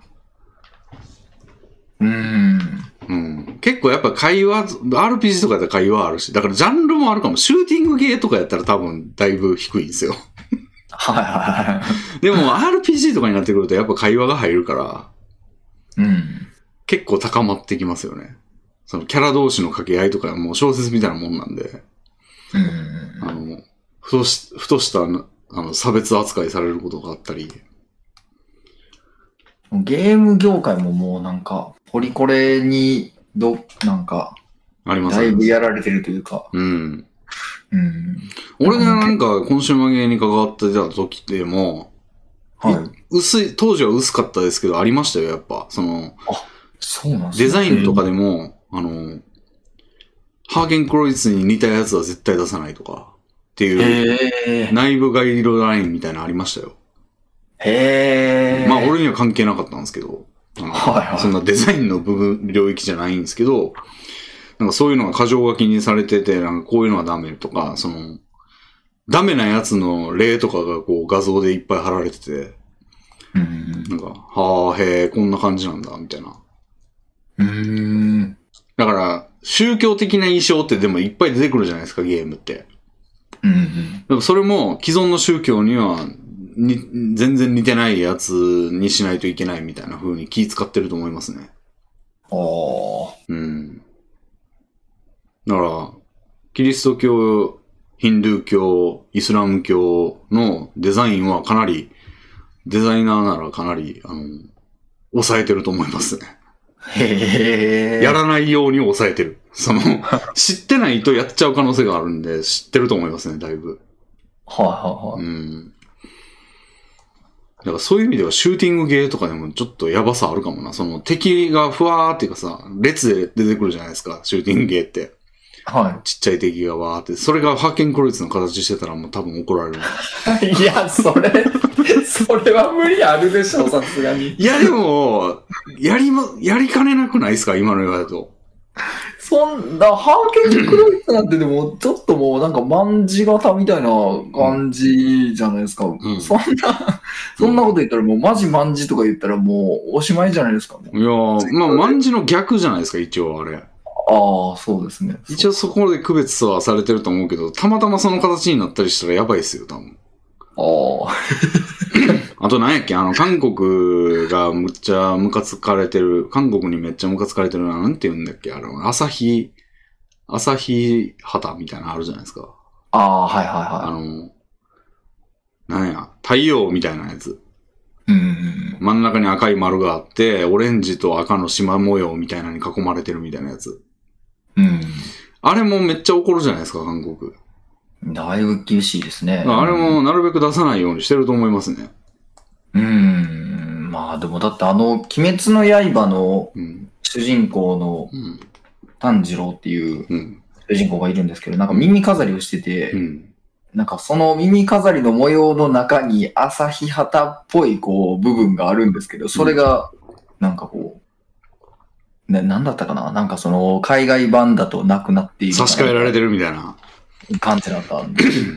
だから、シューティングでも敵が、その、真ん中にぐるぐる円状に回ってて、周りからバーって放射線状に、あの、来てたら、あの、これはみたいな風になるんじゃないですか？それ、それ、すごいことやな、うんでも。うん。うん。まあでも、ありえなくはない話ですよね。うん。しかもさ、ハーキンクロイツってまあ、左右というか天体ショーじゃないですか、多分。あ、確かあれ。天体ショーですよね。真ん中を中心にこう、対象やから、なんかシューティングでちょっと出てきそうですよね。その、まあ、左右からわーって出てきて、左右対称とか天対称になってる時って多いじゃないですか、敵の配置が。ああ、多いですね。うん、これはハーケンクロイツみたいな。それもう、探す方ももう、探しに行ってるじゃないですか、いや、探しに行ってると思いますよ、もう。ああ、開会式とかそうでしょ、あれ。まあそうですね。うん、探しに行かないとあんな何十年前のコント出てこないと思うし。うん。うん。だからもう結構やばいですよね。うん。いやー、だからもうあんま見ないようにしてるんですね、うんばさんは。そうですね、もう、と もうそういうのが多くて、うんなんかもう見てらんないなって感じですね。うん。いやー、ほんまどうなっていくんですかね、そういうのね。うん、なんかうん。明るい話題を増やしてほしいなって感じですけどね。うん。めっちゃムカついてますもんね、みんな。うん。イライラしてるからね、みんな。うん。なんかもう、怒らんといてほしいですね、もう。うん。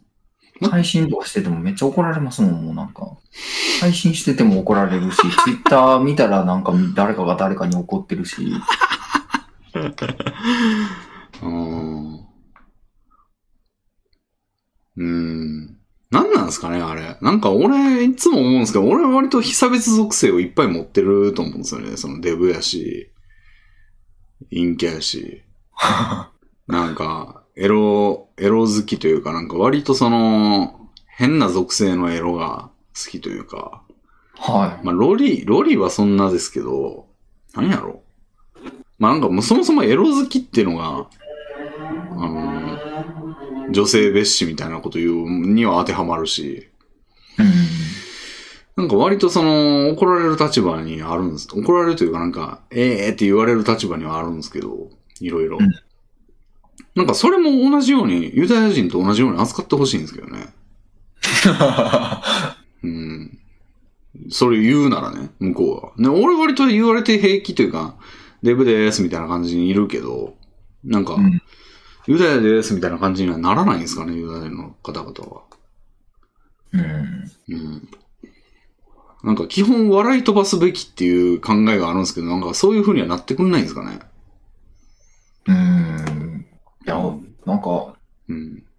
その、当人が、こう、怒ってるんだったらいいんですけど、うんなんか、関係ない人が怒ってんのはなんでなんだろうなって思ってますね。それは、まあ一応、その、大体なんかの属性ってやったらさ、過半数取れないと思うんですよ。うん。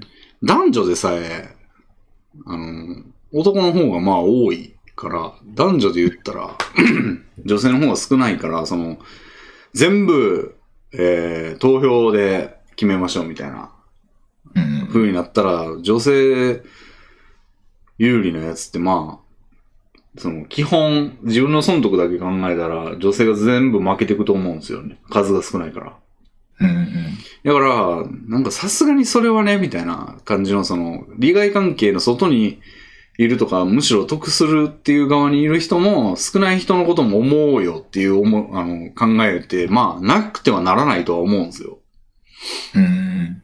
やけど、うん、バランスが悪いんですよね。うん。うん。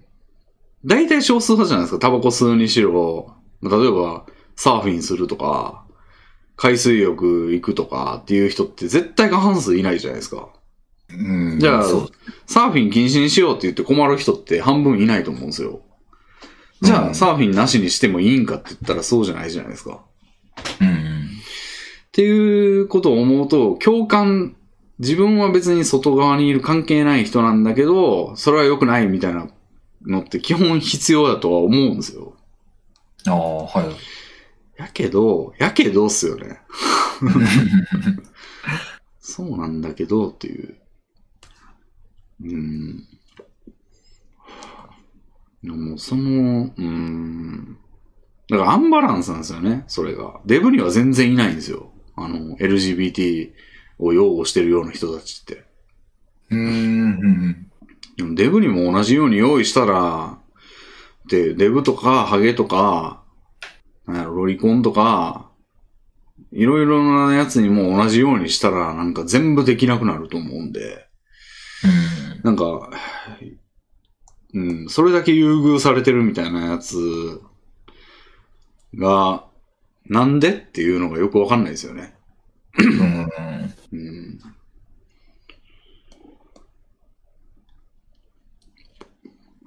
なんかデブにもね、なんか法律欲しいですよね。欲しいですよ。うん、俺からしたら。デブには席を譲ろうみたいな。やつとか。それがない。だからなんかなん、お前らだけ優遇される理由わからんけどな、みたいな。のは、まあ全然無視されてますよね。うん。うん。なんで、何にも正当性ないと思ってんですけど、うん。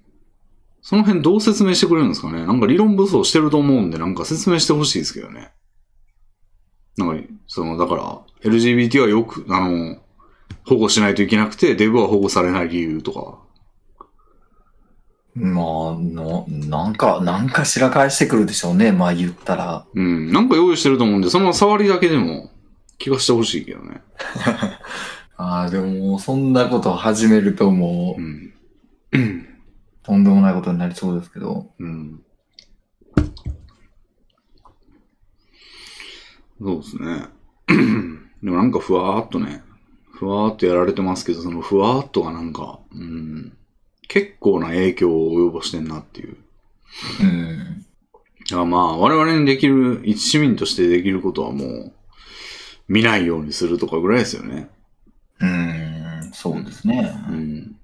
見ないようにしてるとまあ好き放題ですからね、みんな。まあ、うん、野放しになるっていう。そのままこう、なんか自然消滅していってくれればいいんですけど、うん。しないでしょ、でも今これ。そうはならないですね。大盛り上がりですもん。うん、そうですね。最近は、なんか、映画とか見たりしました？ああ、見、見ました見ました。映画、ちょこちょこ映画見てて最近。うん。まあ、映画館に行ったり、あ、ほんまっすか？家で Amazon プライムとかでも見てたりもしますけど。100割見てないですか ?100 日後に。100日間あ見まし。たよ見たんだ見ました見たんだ。いや見に行こうと思って、うん。せっかく、こう、やっぱり、あんだけ、こう、話題になってて、うん。映画館で映画やるって言って、まあ、ちょっとどんな、見て、見に行ってる人もいないし、うん。見た方が、こう、なんか、あのー、楽しみだなと。すごい客の入りが悪くて、まあなんか、あの、公開関数がどんどん減ってるみたいな話は聞いたり、あの、座席の、座席の予約のところで座席選んで、こう、埋まってるところは、色がつくみたいなのあるじゃないですか。はい。あの色ついてるところで絵を描くみたいな遊びをしてる、不届きな人たちとかがいて、なんか問題になったりしてましたけど。そうですね。あれは、あれはちょっと、なあれほんまにやってたみたいで、うん。なんか映画館が注意勧告みたいなことをしてましたけど、してましたね。さすがにひどいなって感じですけど。うん。でもその、ガラガラ、まあ、そ、まあ、そんで、それはいたずらなんで、あの、実際に見に行ってるわけじゃないと思うんですけど、その100話にっていう絵を、あの、アスキーアートみたいなやつを、あの、映画館の座席予約のところで描いた人たちは実際には見に行ってないと思うんで、あの、実際にはガラガラ状態だったとは思うんですけど、その、ガラガラのところに見に行ったんですか？いやー見に行きましたよ、もう。人いました？え実際に行ったら、うんあの、予約したのがもう公開される、上映される、うん。うん1時間ぐらいとか前に予約したんですね。うんうん予約席がもう僕が、な、何人ぐらい埋まる席だったのかな、うんあの、100人ぐらいは多分埋まる場所だったと思うんですけど、うんまああんまり大きいところじゃなく、うん。そこで5人目でうん。予約したのが、うん。で、全然人おらんなと思って、うん。で、バーッと入ってみたら、まあ、入った後にこう、ちょろちょろっとこう、うんあの、人が増えてきて、まあ、うんなんだかんだ20人ぐらいいたんですね。20人ぐらいか。まあまあまあ、でもまあ、言うてガラガラではありましたけど。うん。もう20人で、まあ、隣の席とかもうん全然いないうん。場所で見て、うん。なんかもう客層としてはでもカップルとか。なんかもう普通に、ななんて言うんでしょう。まあ、僕みたいな、こう、ひねくれ者が見に行ってるみたいな、一人で見に来てる人もいましたし、うん。カップルがいたり、うん。あとなんかもう、すっごいおばあさんが、うん。なんか来てて、うん。こう、なんかもうな、なんでも映画見に来るみたいな感じの人なのかなとか思いながら、うんなんかそんな人いましたね。ああ。うん。内容的にはどうでした？内容は、まあ、100、まあ、点数つけるとしたら、うん。まあ、100点満点中で、まあもう0.1点ですかね。マジ？はあ。いや、あれはちょっともう、なんか、ん退屈でしたね。とにかく。うーん。はあ。すごい退屈。なんかもう、うん。静かなんですね、こう。うん映画の、なんかこのよおえ音楽もなんか大してこうならないし、うんこう、あの、ツイッターで公開してた4コマ漫画を、うんまあ、ほんまにこう並べていくみたいな。まあ、アうんニメーションは一応してるんで、うん。こう映像としてはこう、おーっていう感じは、まあまあ、おーっていう感じでもないんですけど、まあまあまあまあ、あの、あの4コマ漫画が動いてるなっていう感じはするんですけど、うんうんなんかその、間が長くて、こう4コマのオチみたいなのをつく瞬間がこう、まうん。あ、あるんですね。うん。なんかその間が、なんか、あれ？シーンってなってるみたいなところが多くて、おー。なんか静かやなと思ってきて、うん。見てると。うん。何分ぐらいの映画なんですか？60分でめっちゃ短いんですあよ。ー。短いんですけど、なんかめっちゃ長く感じましたね。まあ、それはおもんない証拠っすね。う んもう1時間さすがに経ったやろとか思いながらうん。見てたんですけど。うん。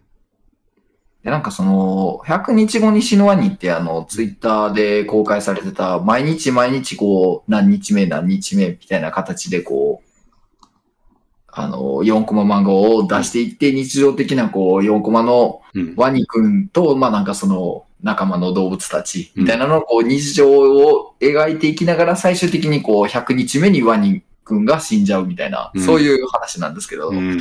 それをまあ、前半、映画はそのツイッターで公開してた100日の前半、あ部分をうん前半30分うん。やって、うん。で、ワニくんがその30分くらい経った時にまあ死んでしまって、うん。そっから後半はワニくんが死んだ後の日常を描くみたいな感じなんですね。はいはいはいはい。で、なんかその死んだ後の物語があって、うん。まあこれめちゃくちゃネタバレですけど、あの、まあ、ワニくんのその、うん。いなくなって、みんなこう、集まってた、なんかネズミくんとか、うんなんかこう、他の、ワニくんの彼女だった女の子のワニくんは、うんワニちゃんみたいなのがいるんですけど、うん。まあ、そのみんなこう、仲間だったんですけど、うん。こう、チリチリになっていくんですね。おー。なっていくんですけど、うんなんかそ、そこにある時、あの、カエルくんっていう、うん。こう、ちょっと後ろ姿を見ると、うん。まあ、カエルってこう、目が飛び出てるんで、うん。こうなんか、後ろ姿がワニくんとちょっとこう似てたりするんですよね。うんちょっとこう、ワニくんの面影があるみたいな、はいはいはそういうやつが出てくるんですけど、うん性格は全然違くて、そのワニくんと。い。うん。めちゃくちゃうざいキャラなんですよ、うんなんかうざキャラっていう噂を聞きましたね。でなんかこう、ウィースみたいな感じなんですけど、うん。そのカエルくんがこう、なんか、みんなにこう、なんか遊ぼうぜみたいなことを言うんですけど、うん。なんかみんなちょっとこう、いやいや、もうちょっと、うん、はいはい、みたいな感じで、またな、みたいな、うん。こう、うざいから、こう、押しのけるみたいな感じなんですけど、うん。それがうん、こう、まあ、最終的には、その、まあ、カエルくんにも、なんか過去友達がいて、うん。その友達も、まあ、みんな、そのワニくんの友達だったみんなと同じような境遇で、うんあの、友達が亡くなって、うん。あの、悲しい気持ちだった、みたいなのがあって、うんこう、共感して、そのネズミくんとかと、あの、仲良くなるみたいな感じなんですけど、最終的なはいお家としては。はいはい。そのカエルくんがあまりにもうざすぎて、うん。いや、それだけで仲良くなるかみたいな 感じなんですよ。なるほど。それがもう納得できなさすぎて、なんだこれと思って、ははぁーと思いながらうん映画館を出ていきましたあ。ね。なるほど。ああ。で結構、何も残んないみたいな感じですか？こう。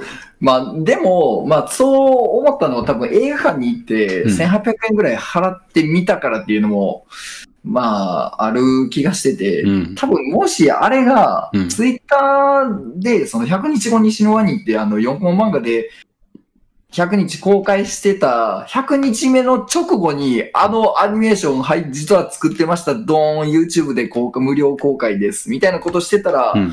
おーって思ってたと多分僕は思うんですよ。うーん。なんか、実際に動い、ちゃんとこうん。う、動いてはいますし。ああ。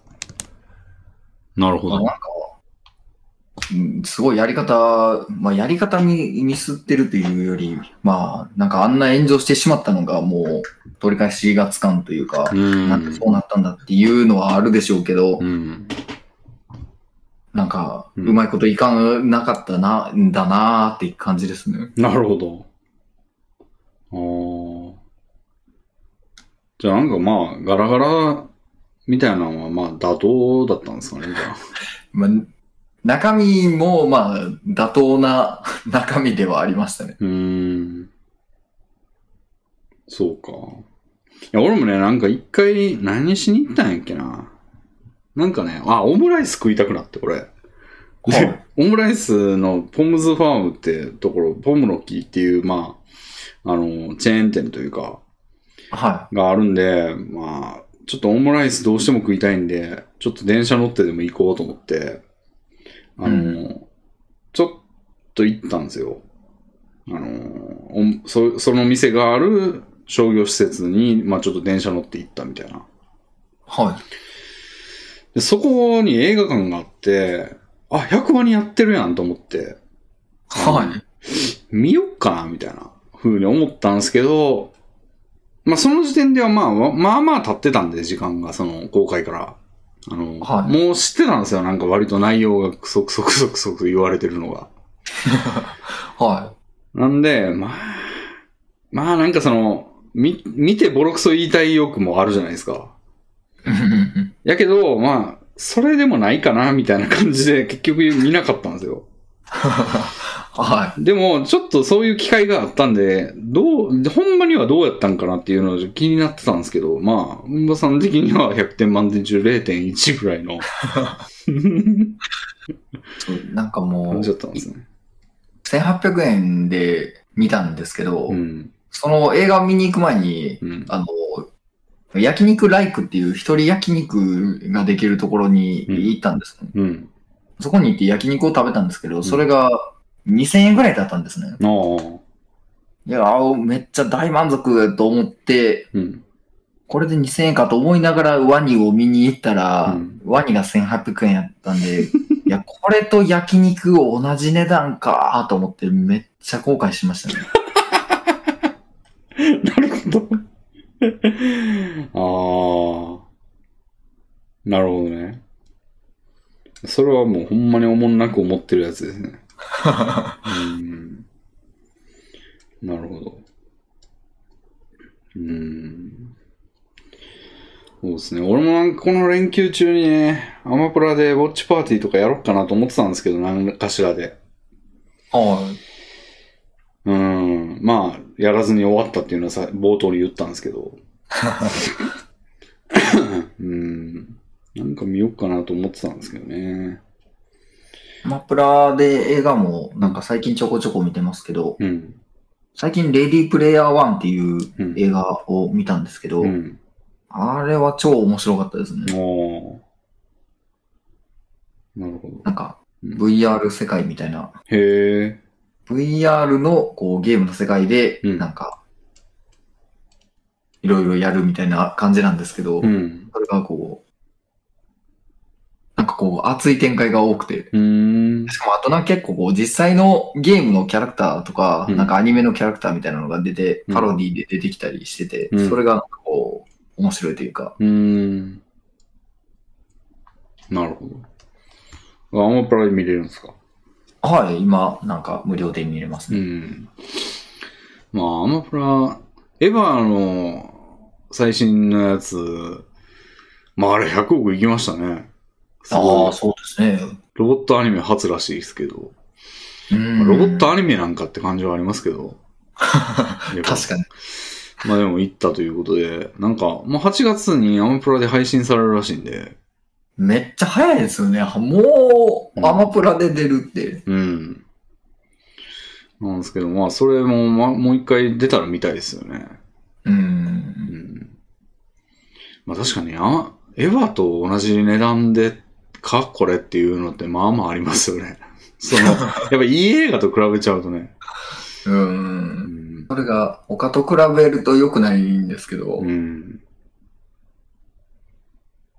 ワニは比べちゃいましたね。焼肉とね。焼肉と。うん。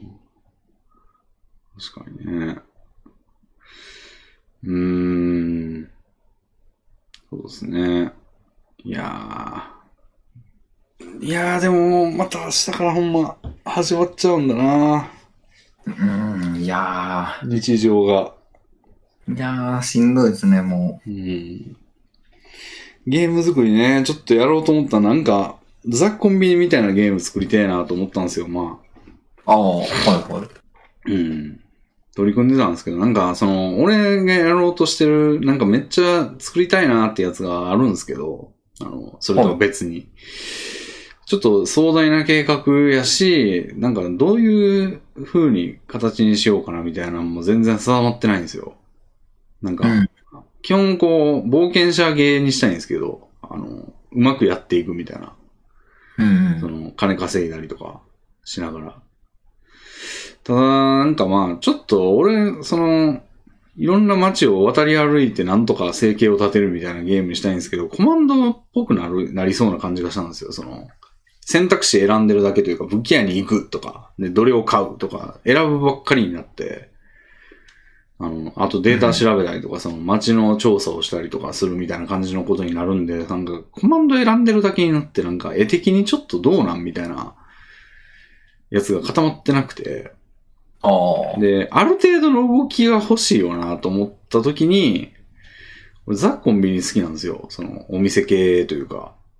はい。で、あの、あれって、その、店にち棚とか並べて、客がわーって来たりする絵的な部分がちゃんとあるんで、なんかこっちの方がなんか、まあどういう風にしたらいいかっていうのが固まってるから、で、見た目的にもこうゲーム感があるから、あの、うん。客がこう、やってきて物を買うみたいなやつって、いけんじゃねえのみたいな。その、実装はできるんじゃねえのみたいな感じだったんで、あの、軽く作るにはいいかなみたいな感じだったんですよ。はい。なんで、とりあえずその取っかかりを4日間でやろうと思ってたんですよね。はい。結構やっぱゲーム作る、なんかその絵的な部分を考えるって意外とその、細々したところが難しくて仕様が。うん。お客さんが例えばマップ上に発生して、商品を買いに動くってどういうロジックでやるんかみたいなのを考え出すと、じゃあま、店の中っていマス目っていう概念が必要だろうなとか、棚を置くっていう行為が必要だろうなとか、客がどう動く、その、商品を買いに行くとは何なのかみたいなことをいろいろ考えないといけなくて、はいはい。割とややこしいなと思って、ちょっともうちょっと考えないとダメだと思って手が動かなかったんですけど、ああ。割と細かいところがむずいんですよね。そういうのね。うん。考えると。うん。手を動かすまでの間に、実際にコードを書くまでの間にこう、思考として組まないといけないところが多いから、多いなっていう。ああ。そこって、まあ、そこ考えるの、まあ、なんかしよう、こういうのでやりたいなって考える段階は面白いんですけど、うん。なんかそういう細かい仕様を考えるところってあんまりうん。面白くはないじゃないですか。まあね。なんかそれが手が進まない要因でもありそうですよね。うん。まあ、これでいこうってなったら、まあ、早い、あの、手が動くんですけど、うん。ほんまにこれでいいんかなみたいな。とか、うんなんか、どうやったらこうやって実現できるんだとか、こんな仕様にしちゃったらなんか単純な動きになっちゃうんじゃないのとか、うん。を詰めるのを、まあ、事前にできてなかったというか、まあ、それ、それこそが時間かかることなんですけど、それをできてなかったんで、実際に全然手が動かなかったんで、まあ、それもできなかった要因の一つなんですけど、うんうん。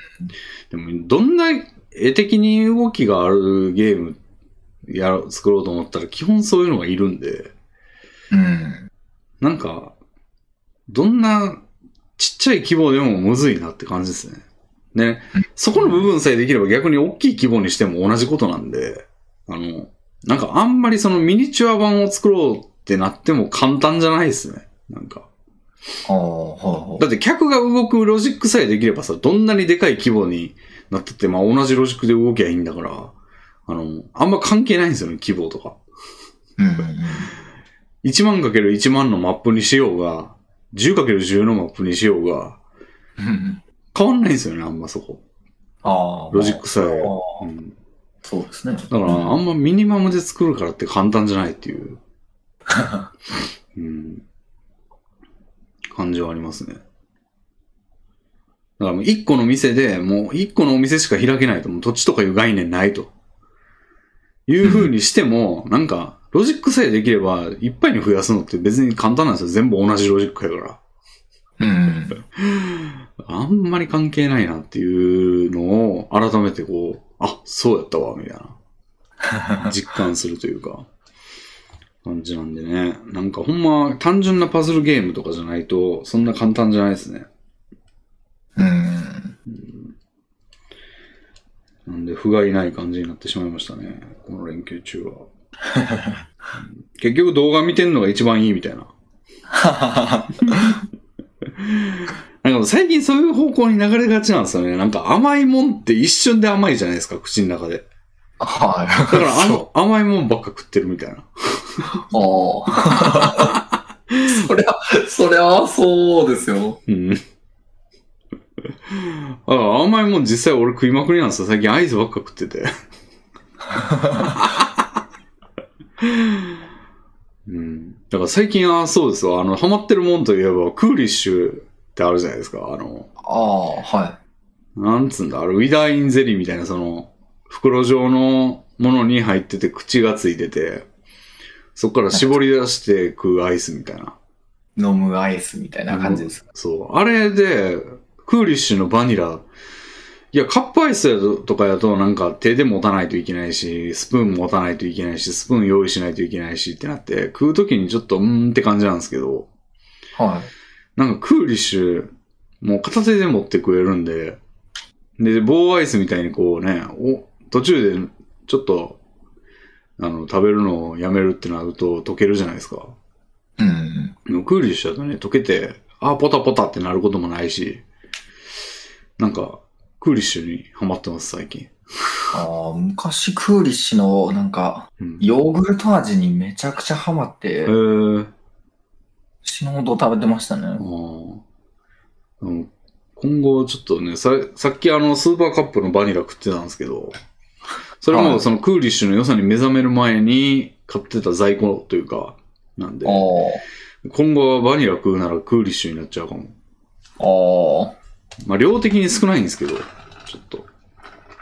あ、でもなんか、ちょうどいいぐらいな。あ、でも俺2個食いしちゃいますね、クーリッシュだと。えー、マジっすか？アイス2個一気に食うことなんてあるんですか？あ、俺基本2個食ってますね。えー、嘘でしょ？えー、うん。アイス美味しいなって。いやー、なんか、はうん初めて、初めて聞いたような気がします。アイス一気に2個食うなんて。うん。基本2個食いっすね、俺。1個食った後にもう1個食いたいってなるんですよ。あー、うん。あのクーリッシュ買いまくろうかな。でも買いだめましょう、もう。うん。冷凍庫にたくさん入れて。アイス今年食べてないなあ、マジでめちゃくちゃ食ってますよ、俺。あれめっちゃうまかったっすわ。あの、スーパーカップのはい。白桃、白桃のね、あの、なんかちょっとクッキーみたいなのが間に入ってるみたいなやつで、えー、パフェみたいな感じになってるんですけど、めちゃくちゃうまかったな、あれ。えー、うん。桃、桃ですか？白桃は。うん。なんかスーパーカップって意外といろんなのあるんですよね。ああ、結構いろいろ味、確かにありますね。うん。最近だといちごショートケーキ。失礼。あの、いちごショートケーキ味みたいなのとかあったり。はいはいはい。あれ、それも、なんかその白桃の間にクッキー入ってるみたいなやつが、まあ、いちご味みたいな感じなんですけど。はい。まあ、えーそれよりは白桃の方がはるかにうまかったですね。おー。おすすめですよ。あんまり、チョコチップクッキーしか食べたことほとんどない。チョコチップクあッキーとバニラぐらいしか食べたことない気がしますね。このラジオを始める直前に、あの、うんばさんに、まあ、あの、俺今ちょっとスーパーカップ食ってるんで、みたいなことを言ったと思うんですけど、その時に何食ってるか当ててみたいな、うざい女みたいなこと言ったんですけど、あのその時にうんばさんの予想で、その、スーパーカップはビタで当てられたんですけど、まあ、スーパーカップとか、そうのって言われて、あの、あドキみたいな感じだったんですけど、その後、うんばさんチョコでしょみたいなこと言ってましたけど、はアイスのチョコ味食わないんですよ。い。ええー、マジですか？チョコとミントは全く手出さないですね、俺。ええー。なんかミントは人によってまあ好き嫌いがあるんでわかりますけど、うんチョコってもう誰が食べても美味しいから食べてる、食べるものやと思思ってましたけど。これは俺も、あのーしっかりした自分内ポリシーがあって、なんかそういうと大げさですけど、その、絶対やらんなっていうことがあって、はまあ、てか俺結構これ全般かもしんないんですけど、チョコ味の何かって俺手出さないんですよ。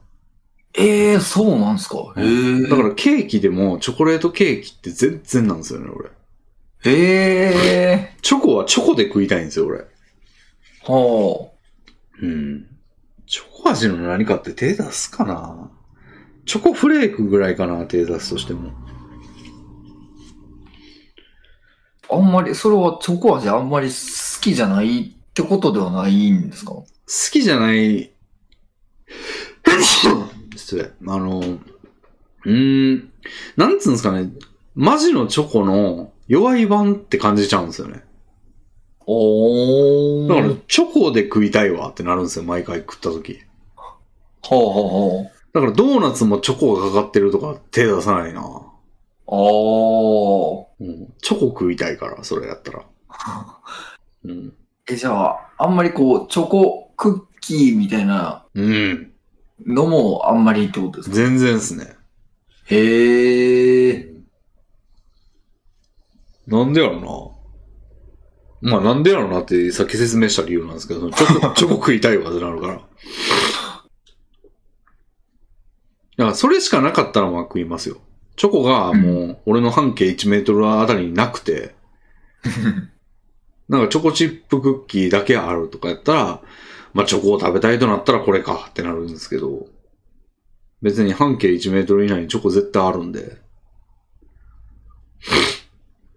それ食うんやったらアーモンドチョコ買いに行くわ、みたいな、はになっちゃいますね。あ、チョコって、な、な、なんて言うんでしょう、その、うん。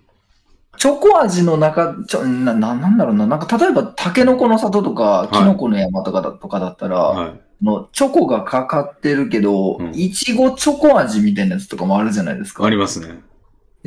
その、いちごチョコ味じゃなくて、チョコ味でいいねんな、みたいなんだったら、なんかまだ理解できるんですけど、うん。チョ、チョコ、チョコ味があんまりっていうのが、うん。なんでって感じですけどね。まあ確かに謎なんですよ。だからじゃあ、いちご味のものやったらいちご買うわ、みたいな話。はいや、けど俺は、いちごは買わないですからね。いちご味全然手出しますけど。だから、なんチョコ味は、チョコに完全に上位互換になられてるっていう印象があるんですよね。い。ああ。チョコ味食いたい時は、もう完全にチョコ食いたい時に包まれてるというか、はいはい。うん、チョコで大体可能ってなるんですよね。その、いちごじゃなくていちご味のものが食いたいっていう時はあるんですけど、俺は。うんうんうん。チョコ食いたい、チョコ味食いたい時は、チョコ味、チョコ食いたい時に完全に包まれてるんですよ。もう、例外が一個もないみたいな。はいはい。じゃあチョコ行こうってなるんですよね。ああ、まあ確かに、いちごといちご味は、うんもう結構感触も、ものも、うんなんかもう全然違いますもんね。うん。チョコは、ほぼ同じで上位互換っていう気は確かに言われてみたら、うんそんな気はしますね。うん。んで、全然、アイスクリームも、うん、チョコ、あ、まあ、チョコジャンボもなかは食いますけど、ああ。でもあれもチョコそのまんま入ってる感じじゃないですか。まあそうですね。うん。そうなんだよなへえ。うん。初めて聞いたなんか、うんやつですね。うん。軽くバトりたい感じありますね。チョコ味いけるでしょって言ってる人と、いや、チョコで上位ご、もう完全代替可能でしょみたいな。しかも上質でしょみたいな。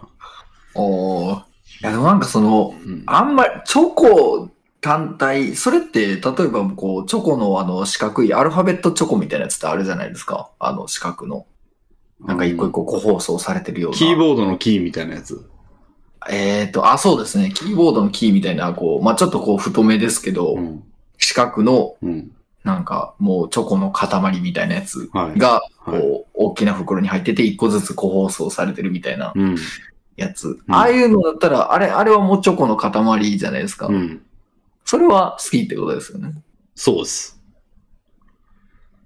でも、あなんか、あれだったら、こう、チョコが強すぎるというか、その、チョコクッキー食べたい時って、こう、チョコとクッキーのこのババランスというか、あまりにも強すぎないチョコうん。をうん。食べたいみたいな、チョコ味ぐらいでいいみたいな時ってないですか？でも俺それやと、チョコ、純度100のチョコの割合が少ないやつがいいんですよ。その、意味わかります？その、チョコはチョコなんだけど、例えばキノコの山って、まあチョコ50対、あの、取っ手の部分50みたいな感じじゃないですか。まあ言うたら。はでも、チョコのその50のチョコは100じゃないですか。その、もう丸ままのチョコじゃないですか。そうですね。それでいいんですよ、俺。その、全体的に60みたいなチョコはいらんのですよ。ああ、うん。なるほど。うん。なんやろな。だから、例え違うかな。カレーライスをガン混ぜして全体的にか、あの、まんべんなくカレーじゃなくて、もうカレーのルーとご飯を別々に食いたいというか、その、ああ、はいはいはい。もう口の中に入れる時点ではもう完全に分かれてて、あの、口の中でまあどうなるかは知らんが、みたいな。いうん入れるときには100に、100のやつを入れたいんですよ。ただその割合が少ないみたいな感じはいいんですけど。うん。なんかそういう、そういう感じなんですよね。なぜかチョコだけには。だからチョコだけにやたら厳しいというか、俺は。ええ軟弱な60%チョコなんて許さんみたいな 感じチョ。コチップクッキーを作ってる人たちも頑張ってるのに。え？いや、それは頑ー、そん張ってるな、そんなこと持ち出すんか？いやでもそれは頑張って作ってるのに、60%のチョコだなんだとか言われて100%、そんなん全部頑張ってるわ。チョコ100%のチョコ作ってる人も。いや全部、まんべんなく認めましょうよ。そんなんだってなんか、人を評価するときに、でもみんな生きてるじゃないですか、みたいなこと言われても、それはそうやろ、みたいな。全、全部生きてるわ、そら、っていう。そこで差はつかないですよ。ああ。うん。なんで、うん、うん。でもまあこれって不自由なんで、その、だってチョコ味のものを選べないってことなんで、あの、不利ですよ、俺は。不利なんで、なんか、薬飲んだら、チョコチップ、なんかチョコ味のものがいけるようになるんだったら飲みたいんですけど、まあ、なんか硬くなんすね、ここは。なんか俺の心の氷を溶かしてほしいですよ、この。できるなら。いやー、難しいな難しいでしょうね。うん。なんで、でもアイス、そうですね、好きな味。まあ結構俺抹茶好きなんですけど、ええ抹茶味。抹茶飲めやって言われたら困るんですけど。でも抹茶、味が好きですね。そう、ま、甘い抹茶ってうまいなっていう。おー。うん。だから、あの、麦茶に砂糖を入れる入れって聞いたことあります？ええいや、き聞いたことないです。あるらしいんですよ。へえ。麦茶に砂糖を入れて飲んでるみたいな。えー全然なんか味がうん。想像できないですけど。俺もできなくて、絶対まずいやろっていう思いあるんですけど、は抹茶味が好きなことが弱みですね、俺の。その、もし麦茶砂糖入れるぜと戦争だっていうことになっても、あの、心の中にしこりがありますね、俺。い。その抹茶があるからな、あの思い、あの思いがあるのなら、こいつを切れないみたいな感じになりますかもしれないですね、土壇場で。お前に引き金が引けるのかみたいなこと言われたら、あの、ちょっと0.1秒遅れてそれが命取りになるかもしれないですね。うん。麦茶砂糖勢とはちょっと戦いたくないですね。もう麦茶砂糖をいっぱい飲んだらすぐに寝返りそうじゃないですか。そうそうそう。うんばさんはもう完全に何のためらいもなく殺せると思うんですけど、はい。今理解できないとか言ってるから。はい俺はちょっと抹茶のことを思うと、その、相手も人間なんだって思っちゃうから。こっちが化け物な側なんですか？うんばさんはもう相手を人と思ってない状態で戦えると思うんですけど。うん、でもなんかお茶に砂糖入れるってよく考えたらさ、だってダージリンとかああいう紅茶には入れたりするじゃないですか。まあ、そうですね。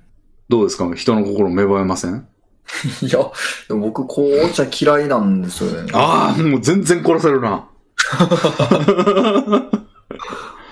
首切り取れるかもしれないですね、素の顔で。帰り道浴びても何にも思わないみたいな。おーえーでもなんか、うんばさんのその牙城を崩せないかな。なんかのエピソードで。いやー。コーヒーに砂糖は？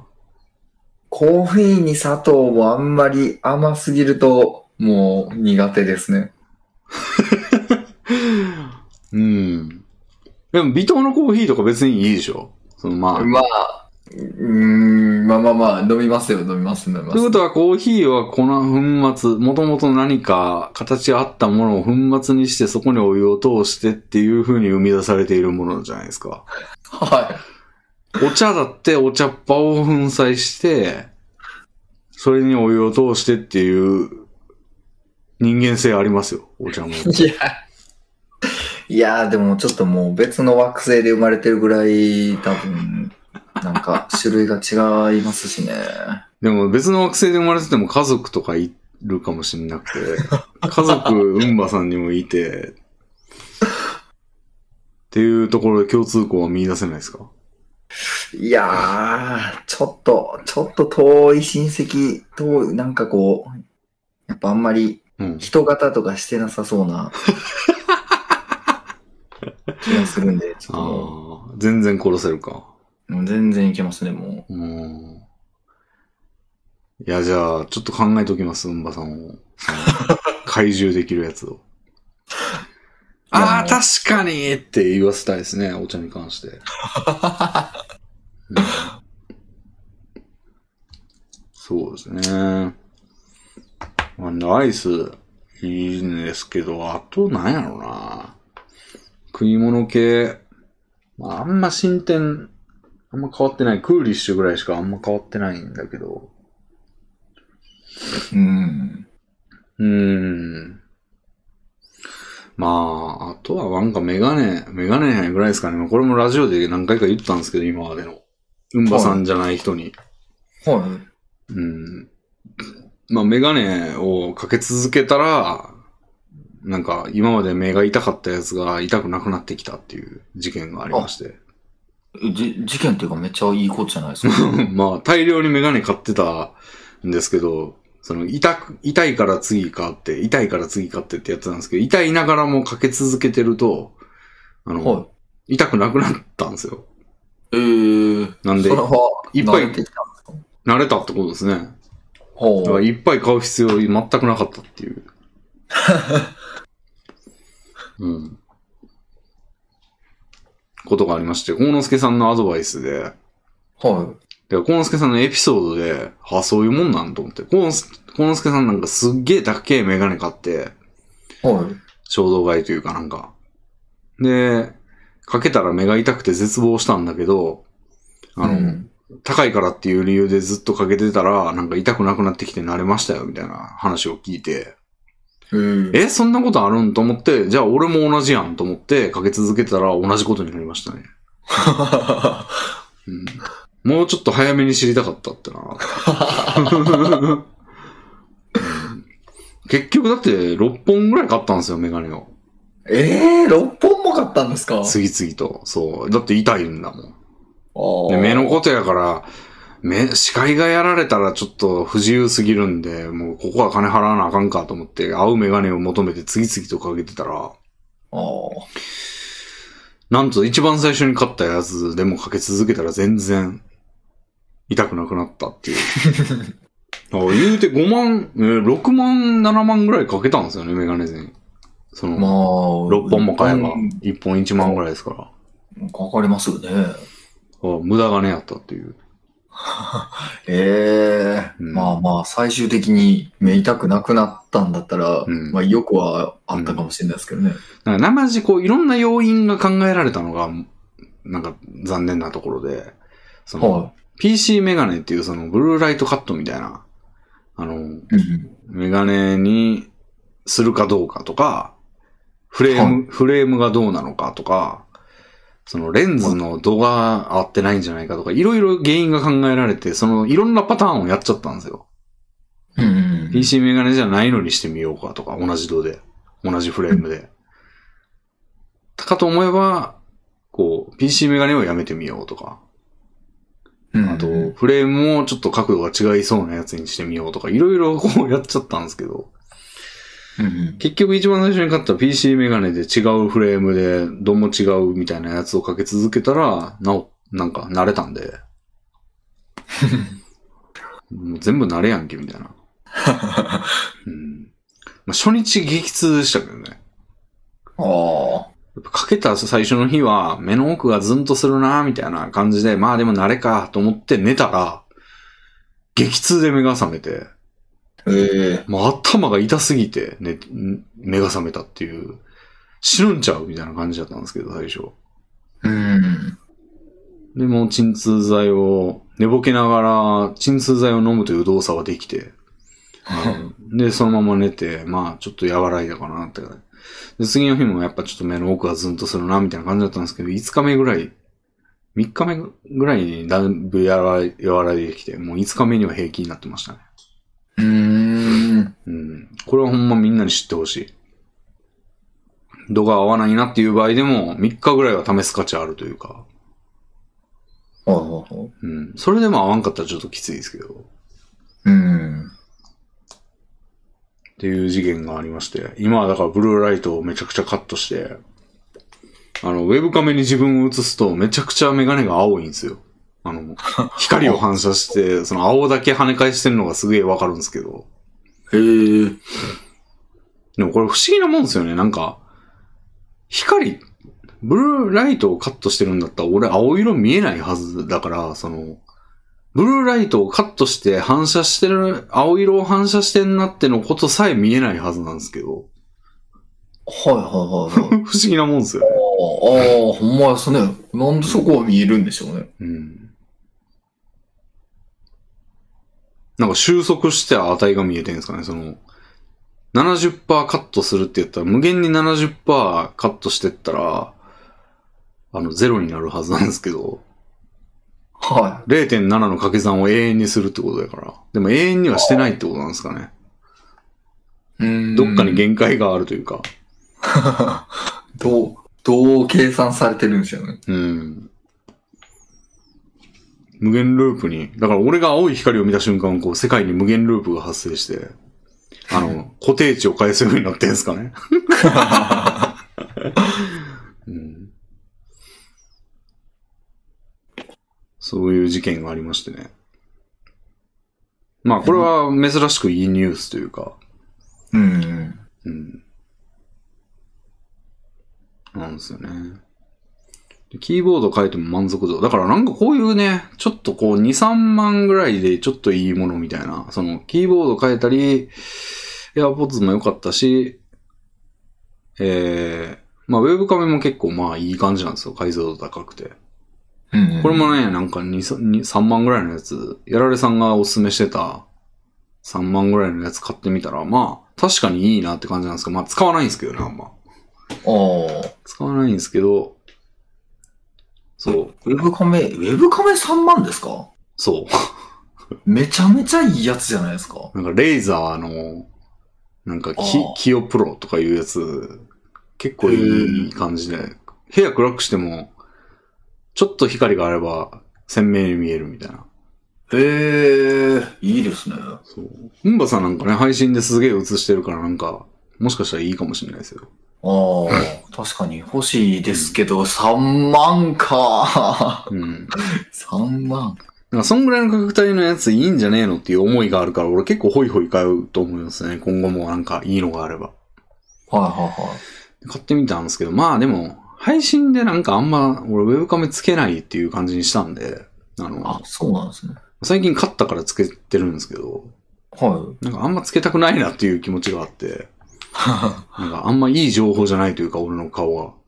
いや、いや、えー、そうですか？僕映ってた方が嬉しいですけどね。まあなんか汚い、まあなんか知らん人から見たら汚いおっさんが映ってるだけなんで、まああんま良くないかなと思ってつけなくしたんですけど、まあ、買ったしつけるかみたいな。その、だから目的があって買ったというよりは、いいものが欲しいなみたいな感じで買ったんで、でも使い道ねえなみたいな感じなんですけど、で、あと、リモートでウェブ会、ウェブで会話するときとかに、まあみんな顔映すんで、なんか、その時に、まあちょっと役立つかなと思ったんですけど、俺基本、ビデオ切ってんすよ。ウェブ会議の時。ああ、そうなんですね。で、その理由は、俺めっちゃタバコ吸いたいんで、あの、はい。さすがにウェブ会議でタバコ死亡が映るとあんま良くないかなっていう ことで、基本切るっていう人という認識になって、まあそんな別にみんなつけなさいみたいなことないんで、うん。まあ切ってる人もいますし、あの、それで済むんですけど。だから使い道ないんですよね、その、絶対タバコ吸ってるんだよ、俺、ウェブ会議してるとき。それは、なんか、うん。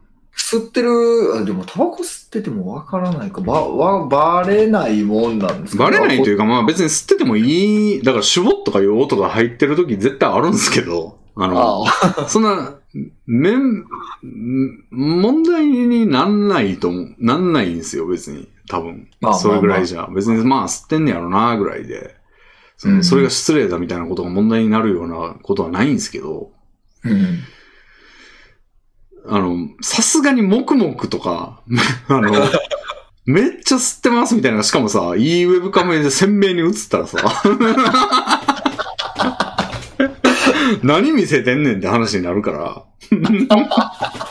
なんかその、なんだよ、問題になるならないというよりは、俺のムーブおかしいやろ、みたいな。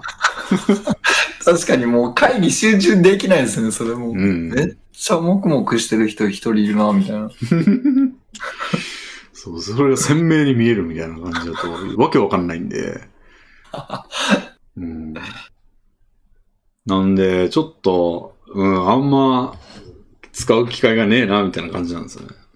ええうん。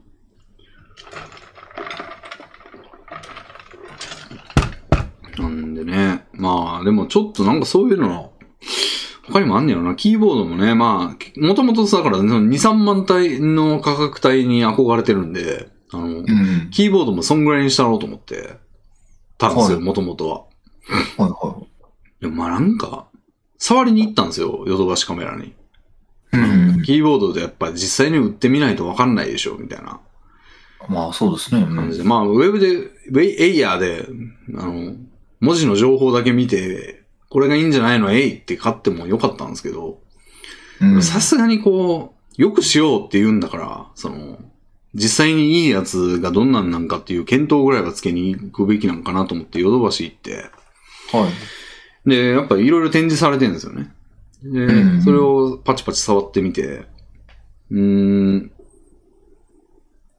まあ、確かにその、まあなんか2000円ぐらいのキーボードとかも並んでるんですよ。その、実際に触れるやつに。で、それとか自分家でやってる600円のやつとかよりは確かに内ごたえもあるし、なんか、ちょっと重めなんですよね、高いキーボードって。1キロ、うん1キロ以上あったり。はい。でそれもなんかずっしりして、あんまこう、俺のキータイプに合わせてずれたりとかしなそうでいいなとか。あの、うん。いいとこいっぱいあるんですけど、1万以上になると、さすがに差はわからんなって感じになって。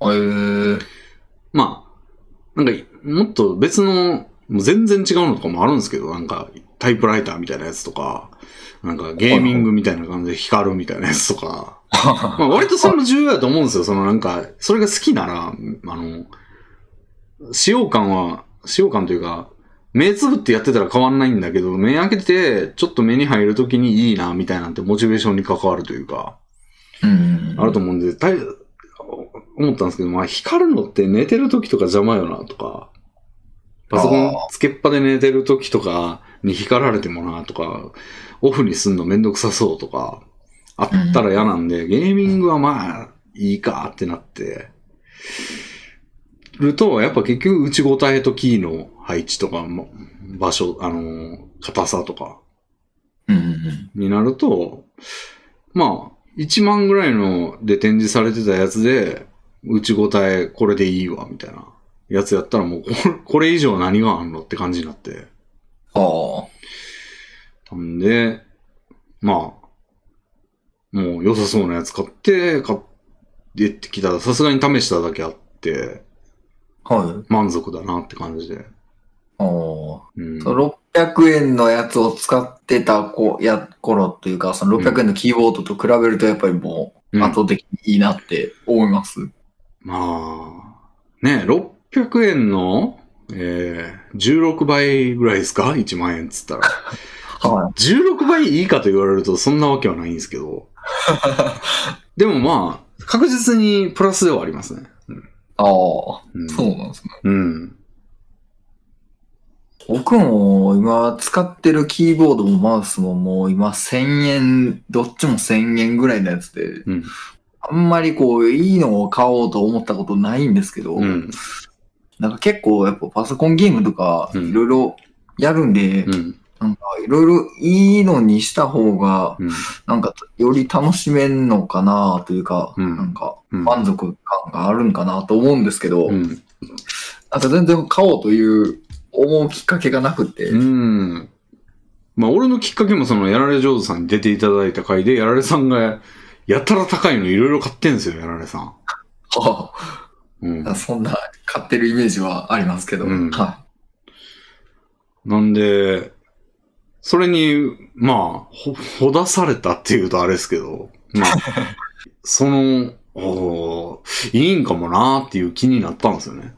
い。えー、えそれきっかけなんですよね、キーボードはお。少なくとも。なんで、うんばさんもオルトのトークでその気になるかもしれないですね。まあ、おでも、やられさんの言い方が結構良さそうやったからな。俺はあんま、プレゼンがあんまあれかもしれないですけど。うん。ー、うーん、いや、なんか、うん。今使ってるキーボードに、なんか結構、うん。これ以上ないやろって思うぐらい満足してるんですよ。なんか、静音キーボードを使ってるんですけど、うん。全然音鳴らなくて、この使ってるキーボードが。うん。あなんか、高いキーボードとかって結構こう、カタカタカタみたいな、うん。鳴るイメージがあって、うんまあ別に鳴る音がなんかこう気持ちいいうん。から、それはそれでいいんですけど、うん。静かな方が嬉しくて、あ、俺もそうですよ。だから、せ、なんかね、あの、俺が買った、アーキスかな？アーキスっていうところのやつは、その、軸の色っていう概念があって、はまあ、それが内ごたえのいろんな種類に対応してるんですよ。その、赤軸とか、茶軸とか、黒軸とか。い。ああ、はいはいはい。で、それぞれなんか軽いタッチとか、あの、音が軽快とか、クリック音みたいなのがなるような聞こえ方とか、うんうん。いろいろあってんで、まあ、結局いろいろ見たんですけど、あとまあ、ストロークが、あの、なんて言うんだろう。押す、押す時の抵抗が常に一緒っていうのが普通だと思うんですけど、はい。ストロークっていうんですかね、その、奥に押す、なんやろな、一定じゃないんですよね、その抵抗が。押し込むまでの、こう、うん、力の必要さがはいはい。一定じゃないみたいな感じで、こう、ちょっと打ちやすいみたいな、それで。え、うん。はあったりして、で、まあ、いろいろタイプがあるんですけど、結局俺も静音赤っていうのがあって、その、赤っていうのがまあなんかスタンダードなんかな。まあ、で、ストロークも、ちょいい感じみたいなやつで、それのし、はい静かバージョンみたいなうーん。やつが一番触っててよかったなって感じだったんで、静音赤っていうやつにして、まあ確かに音少ないというか、うんうんうん。いい感じでしたよ。へえ。うんいや、なんかこう、静音でうんいい感じの高いキーボードがあるんやったら、確かにそれにしたいですね。うん。な、なんて名前のキーボードでしたっけ？なんかアーキスのレトロ、えー、プロ、プログレスタッチレトロっていうシリーズ。プログレスタッチレトロ。はうん。やつで、まあ、なんやろ。そんな、こう、新しめのキーボードじゃないというか、その、新しめっていうのは、なんやろな。流行り、流行りというか、新型じゃない、の感触じゃないん、旧来の感じなんだけど、い。うん。まあ、内部は結構テクノロジー詰まってますみたいな感じなんですかね。ええうん。まあ、確かにシンプルというか、な感じで、割と好きですね。俺、天気なしバージョンが欲しかったんですけど、なんか在庫がなくて、ああ。天気いらんなって思って、天気俺全く触ってないと思うんですよね、今までも。まあ、天気ってあんま、も使うことないですね。うん。数字打つとき、だって上に並んでるやつですよね。うん、ですね。使わないんだよな。っていうのは正直あったんで、なしバージョンの方がその机の上狭いんで俺、あの、物がごちゃごちゃしてるんで、うん。そこの部分カットされた長さの方がいいなと思ったんですけど、なんかなかったんでしょうがなくありを買いましたけど、ああ。うん。なんでまあ、キーボードはまあそんな2、3万ぐらいのところには手出さずに、まあ1万ぐらいで十分だなって感じだったんですけど、はいはいはい。こういう系をちょこちょこやっていきたいなと思って。ええじゃあ次はマウスですね。でもマウスはもう俺も、これっていうのが明確にああるあって、うんはいロジクールの G300S っていうのがもう最高傑作だなっていう。おー。うん、ボタンがね、あの、親指で押す、親指のところにボタンがあるんじゃなくて、その、マウスの脇にある感じで、あ、マウスじゃないな。左右ボタンの脇にある人差し指と中指で押すやつがいいんですよ、俺。ああ、へえ。でそこにボタン4つぐらいあるんで、はいはいはもうコントロールとシフトとコピーとペーストに割り当てて最高みたいな。い。ええうん。マウスでゲームとかしてるときってなんかね、コントロールとシフトって割と使うから、もうそれしとけば、もう最高じゃん、みたいな。なん、なんか大体これでいけるやん、みたいな。で、コピーとペーストは常にしたいし、みたいなうんうん。感じで、もうこれが一番いいっていうんで、もう、断るごとに安くなってる時とかに買ってるんで、今も在庫が2つぐらいあって、まだ。へえ。うん、壊壊れてももうすぐ交換みたいな感じの。で、お値段もまあ3000円弱、3000円ぐらいかな。うん。で、もう、プライムデーでも1個買ってみたいな感じでしたね。マウスも、僕も今使ってるマウス、まあそんな大したマウスじゃないんですけど、もううんこのマウス以外を使うの考えられないんですけど、うんなんかもうこれ販売されてなくて、あそれが、これが今使ってるのが壊れた時にもうどうしようかなと思ってるんですけど、あ、うん。マウス変わったらなんかこう押す感覚っていうか、もううん持ってる感覚ももう変わっちゃうじゃないですか。そうですね。だから、マウスは変えたくないなと思ってるんですけど、ああ、俺マウスね、あの、この G300、そのロジクールってなんか、今はどうなんかわかんないんですけど、あの、壊れたみたいなことをメーカーに言うと、なんか一回無償交換してくれるみたいなことがあって、ええはい。なんで、ロジクールのそれも、なんか、まあ、マウス効かなくなって、ダメ元でっていうか、交換してって言ったら、なんか変えてくれたんですよ。ええはいだから、はいはいお、2回使えるやん、みたいな感じで、うんうん1回買えば。で、ただ、その、交換してくれる対象が、なんか、メーカーの在庫にはないんかな、今。あの。ないんで、その、同じようなやつ、別のやつでもいいですかって言われて。で、まあ、もう、ただでもらえるんだったら何でもいいわ、みたいな感じで、あの、はい。いいですよって言ったら、結構違うやつで、あの、は無線やし、あの、300S は、あの、有線なんですよ。い。はで、ボタン4つなんですけど、その、ボタン4つではあるんだが、腹のところに2個あるし、つまりい。、はい。左右のマウスのボタンの脇には2個しかなくて、親指で押すやつがもう2個で、ボタンの数は一緒なんですけど、ああ、なるほど。っていうやつやし、無線だし、ちょっとちっちゃいし、みたいなはいは感じで、結構違うやつが来て、で、まあでも、だいぶもらったから使うかって感じで使ってたんですよ、それ。い。うんうんいやまあでもそれに慣れていって、で、まあはいそれもちょっとクリックが変な感じになってきて、あの、もう一回 300S 新しく買ったやつに戻したら、あれ？みたいな。結構違うな、みたいな。うん。まあ今は今はさすがに慣れましたけど、また。うん。うん、マウス変わると結構、うんうんうんってなりますね。なりますね。うん。なんで、まあ、俺結構優先でも、優先の方がいいな、むしろ、みたいな感じは、あるんですけど。まあ、充電切れない限りはもう、うん。無線で困ることないですからね。でも、マウスとかってたまにこう、あれ期間みたいな時ないですか？なんか無線キーボードもキーボードもなんかあるっぽくて、もうそれは困りすぎるなと思って、うん。マウスキーボードはもう優先でいいなって感じですね。そんなあちこち持ってかないし。まあ、そうですねで。膝の上のしたりとかもしないじゃないですか、別に。そんな。うん。肘掛けて使うとかもそんなないし。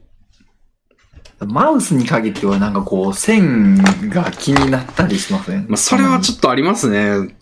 うーん、ハブをちょっともうちょっといい場所に持ってって、そこにつなげないと今、マウスが割と パソコンからに直でつないでるんで、ちょっと長さが足りない感じがあって、あなんかあれこう、届かないみたいな時あるんですよね。あ。ピーンってなるみたいな。あなんで、もうちょっと手前にハブを持ってこないとなっていうのはあるんですけど、なんかめんどくさくて場所変えてないんですよ。他のやつにも繋がってるし、ハブは。だから新しくハブを買って、そっから延長コードみたいなんでもいいんですけど、あ。うん。それ買うべきやなと思いながらなんか買ってないんですけど、まだ。うん。それはありますね。なんで、まあ、しゅパソコンにとずっとにらめっこしてるんで、やっぱ、パソコン周辺の機器は結構充実させていきたいですけど、うん。うん。でもさすがにモニターとかもね、やられさんなんかはほんまモニターも周波数とか言ってんすけど、ほう。いやーそこまではいいかなみたいな感じですね、さすがに。そう、多分、ゲームとかしてない限りは、うん。まあそんないらんと思いますけど、うんネットゲームというか、もうあの、シビアなゲームとかね。そうですね。さすがにそこまではしてないから、まあ、まあゲームに関して、うん、モニターはいいかなって感じなんですけど、あとスピーカーかな俺。ああ、スピーカーは確かいいのにしてもいいっすね、俺。に。うん。うん。結構変わるんじゃないですか？うん。確かに、スピーカーもね、もう10年ぐらい使ってるやつなんで、なんか、えーちょっとだけいいのにしたんですよ。なんか、坊主の、あの、ちょっと良さめね、みたいな。当時、買って1万ぐらいのやつうんにしてみたんですけど、まあ、そん、なんか接触が悪くて、なんか、ちょっとは、あの、足伸ばして、こう、線に触っちゃうと、ザザッみたいな、なったり、うん。あのーイヤホンさしても片方しか聞こえないみたいな時たまにあるんですけど、それはまあちょっと変えてもいいな、みたいな感じは、ありますけどね。うん。うん。まあでも使えてるっていうのが大きいんで、やっぱ使えちゃってるんで、なんか、変える気にあんまなってないんですけど。そうですね。なんか今使えちゃってるとなかなかうん。変える必要がないって思っちゃいますよね。うん。ありますね、それは。うん。まあなんかその辺を充実させていきたいなっていううん。感じありますね。うん。あとまあなんやろ。なんか塗るシップとか買いましたね。塗るし、ああ。あの、アンメルツ横横とかが有名やと思うんですけど、あの、腰とかに塗、なんか、無比、無比みたいな、無比はわかりますかね？なんか、はい、はい。上に、上、その、スティック状で、なんか上の部分がこう、濡れる濡れる？んなんか液体が中に入ってて、海苔みたいな感じか？あの、液体海苔みたいな。はい、はい、は塗る部分があって、まあ、そこにつが常に湿ってて塗れるみたいな。やつを買って、時々腰に塗ったりしてますけど、あ、まあまあ、まあまあいいっすね。い。えー、なんかあの、首筋とかって毛生えてるじゃないですか、まあ。あの、はうなじの部分とか。い。うん。その辺って尻尾腫れないじゃないですか。毛があああ、そうですね。うんその辺にも塗れるんで、結構首筋が凝るとかあるんで、ああ、なんかそこにあうん。良さそうです。塗って遊んでますね。遊んではないですけど。塗って、あ、スーッとするな、みたいなのを楽しんでますね。だから塗る尻尾は割と俺結構重宝するかも、今後も。えー、なんか昔実家に、なんか常に置いてあってうん、よく使ってましたね。ああ。アンメルツ横横とか。うん。これ結構いいっすね。スーッとするし。うん。でそんなに高くないしね。なんやったら湿布より安い気がする。あ、そんな、そんな安いんですっけな、いくらくらいですか？いや、もうほんま500円あ、そんな安いんですか？とか、そんなんですよ。えーうん。ほんまにじゃあ、湿布より安いですね。うん。なん結構使える回数多いし、その湿布ってまあでかいんでなんかね、その、貼ったら一箇所って感じじゃないですか。まあ湿布ってそりゃそうですけど。うん。でも、これってなんか超、量調節できるから、塗る範囲調節できるんで、その、首筋にスッと塗りたいだけとか、の時やったら全然減らないと思うんですよね、多分。えー、なんで、そういう、うん、これ結構いいなって感じで。うん。うん、これも良かった点かな。これもツイッターでなんかすげえいいやつがバズってたんですよね、確か。なんか首筋に塗ると最高みたいな。はいはいはい。で、俺それを求めて薬局を歩き回ったんですよ。あの、ないかなと思って。なんか小林製薬のなんたらってやつだったんですけど、なんかうん全然扱いがなくて。うん。てか、俺んちの近所っていうか、西日暮里らへんって薬局全部よく見たら、ウェルシアっていうところで、ああ、はなんか、ほぼそれやったんですよね。い。だから、ほ渡り歩いても大体一緒なんですよ。うほう。ラインナップが。なんで、あんま意味なかったな。まあ、歩く、運動にはなったかな、みたいな。うん。感じで麦わら帽子かぶって徘徊してましたよ。麦わら帽子かぶってるんですね。そうそうそう。もう、さすがにちょっとね、直射日光やばいんで、あのまあまあ。ふらーってするんで。めっちゃうん。暑いですからね。うん。あ、てか思ったんですけど、あの、ううんばさんも、あの、ルフィの格好してたことがあるんで、あの、はい。麦わら帽子持ってると思うんですけど、はい。あれってさ、洗うときどうすんの？あれ。え？洗洗えないですよね。洗ってなんかないですけどね。だって無理無理じゃないですか。洗濯機入れられないでしょあれ。ぐちゃぐちゃなるでしょ、まあまあそうそうですね。バキバキになるでしょあんな。はい。だから、どうやるんだろうなんか濡れタオルとか、洗剤つけてタオルとかで拭くんですかねああ、まあそれが一番いいんじゃないですかね。洗おうと思う帽子なんてめちゃくちゃ臭くなるでしょおそらく。汗かきまくるし、確かに。ずっと密着してるし、服みたいなもんでしょあんな。っうんうん。て思うと、て結構こまめにやっとかんとおかしなるやろと思いながらなんか、でもやり方がわからんから、なんかそのまま作ってんですけど、あれ絶対やばいですよね。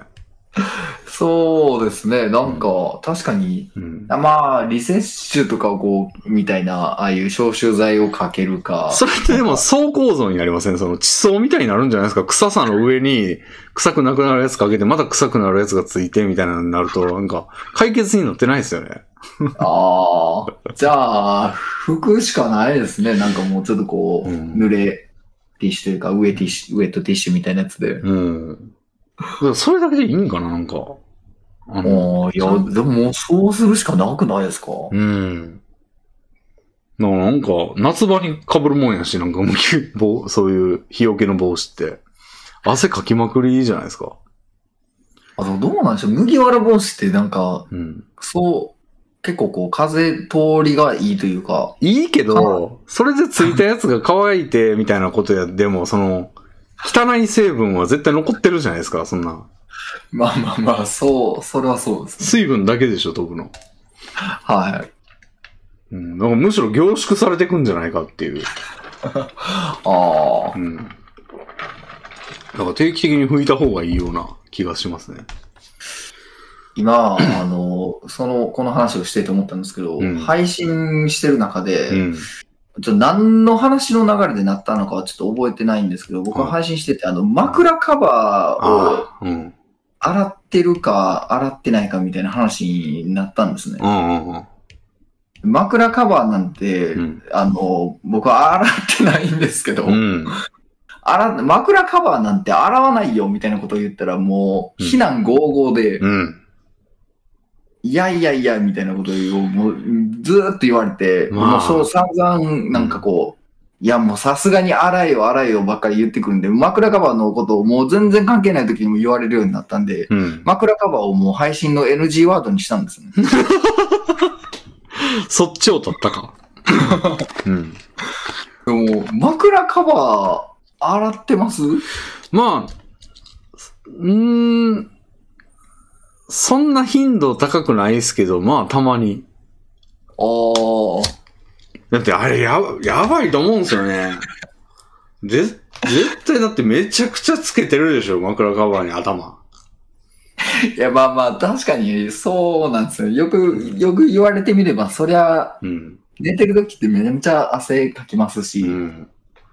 激臭になると思うんですよね。まあ匂わないからいいっていう考え方もあるけど、うん匂匂うというかわざわざ鼻つけないっていうのはあるけど、はい。もうさすがに汚さの温床やろうと思って、たまに、でも言うて頻度高くないですけどね、俺も。うん。めんどくさいんで。なんかもう毎日洗ってるわ、とか言う人がああ、まあ、おかしかないですね、別にでも。いて。ええいや、もうめんどくささを考えたら、もうもはやおかしいと思ってても、うん。でもめんどくささは、他の人には関係ないから、その、俺もめんどくさいよね、やらないよね、うん、いいよ、とはならないじゃないですか。くせえみたいな。そうか、そうですよね。臭さを、臭さと触れ合ってるこいつってなったら、もう、避難の対象にはそらなりますよね。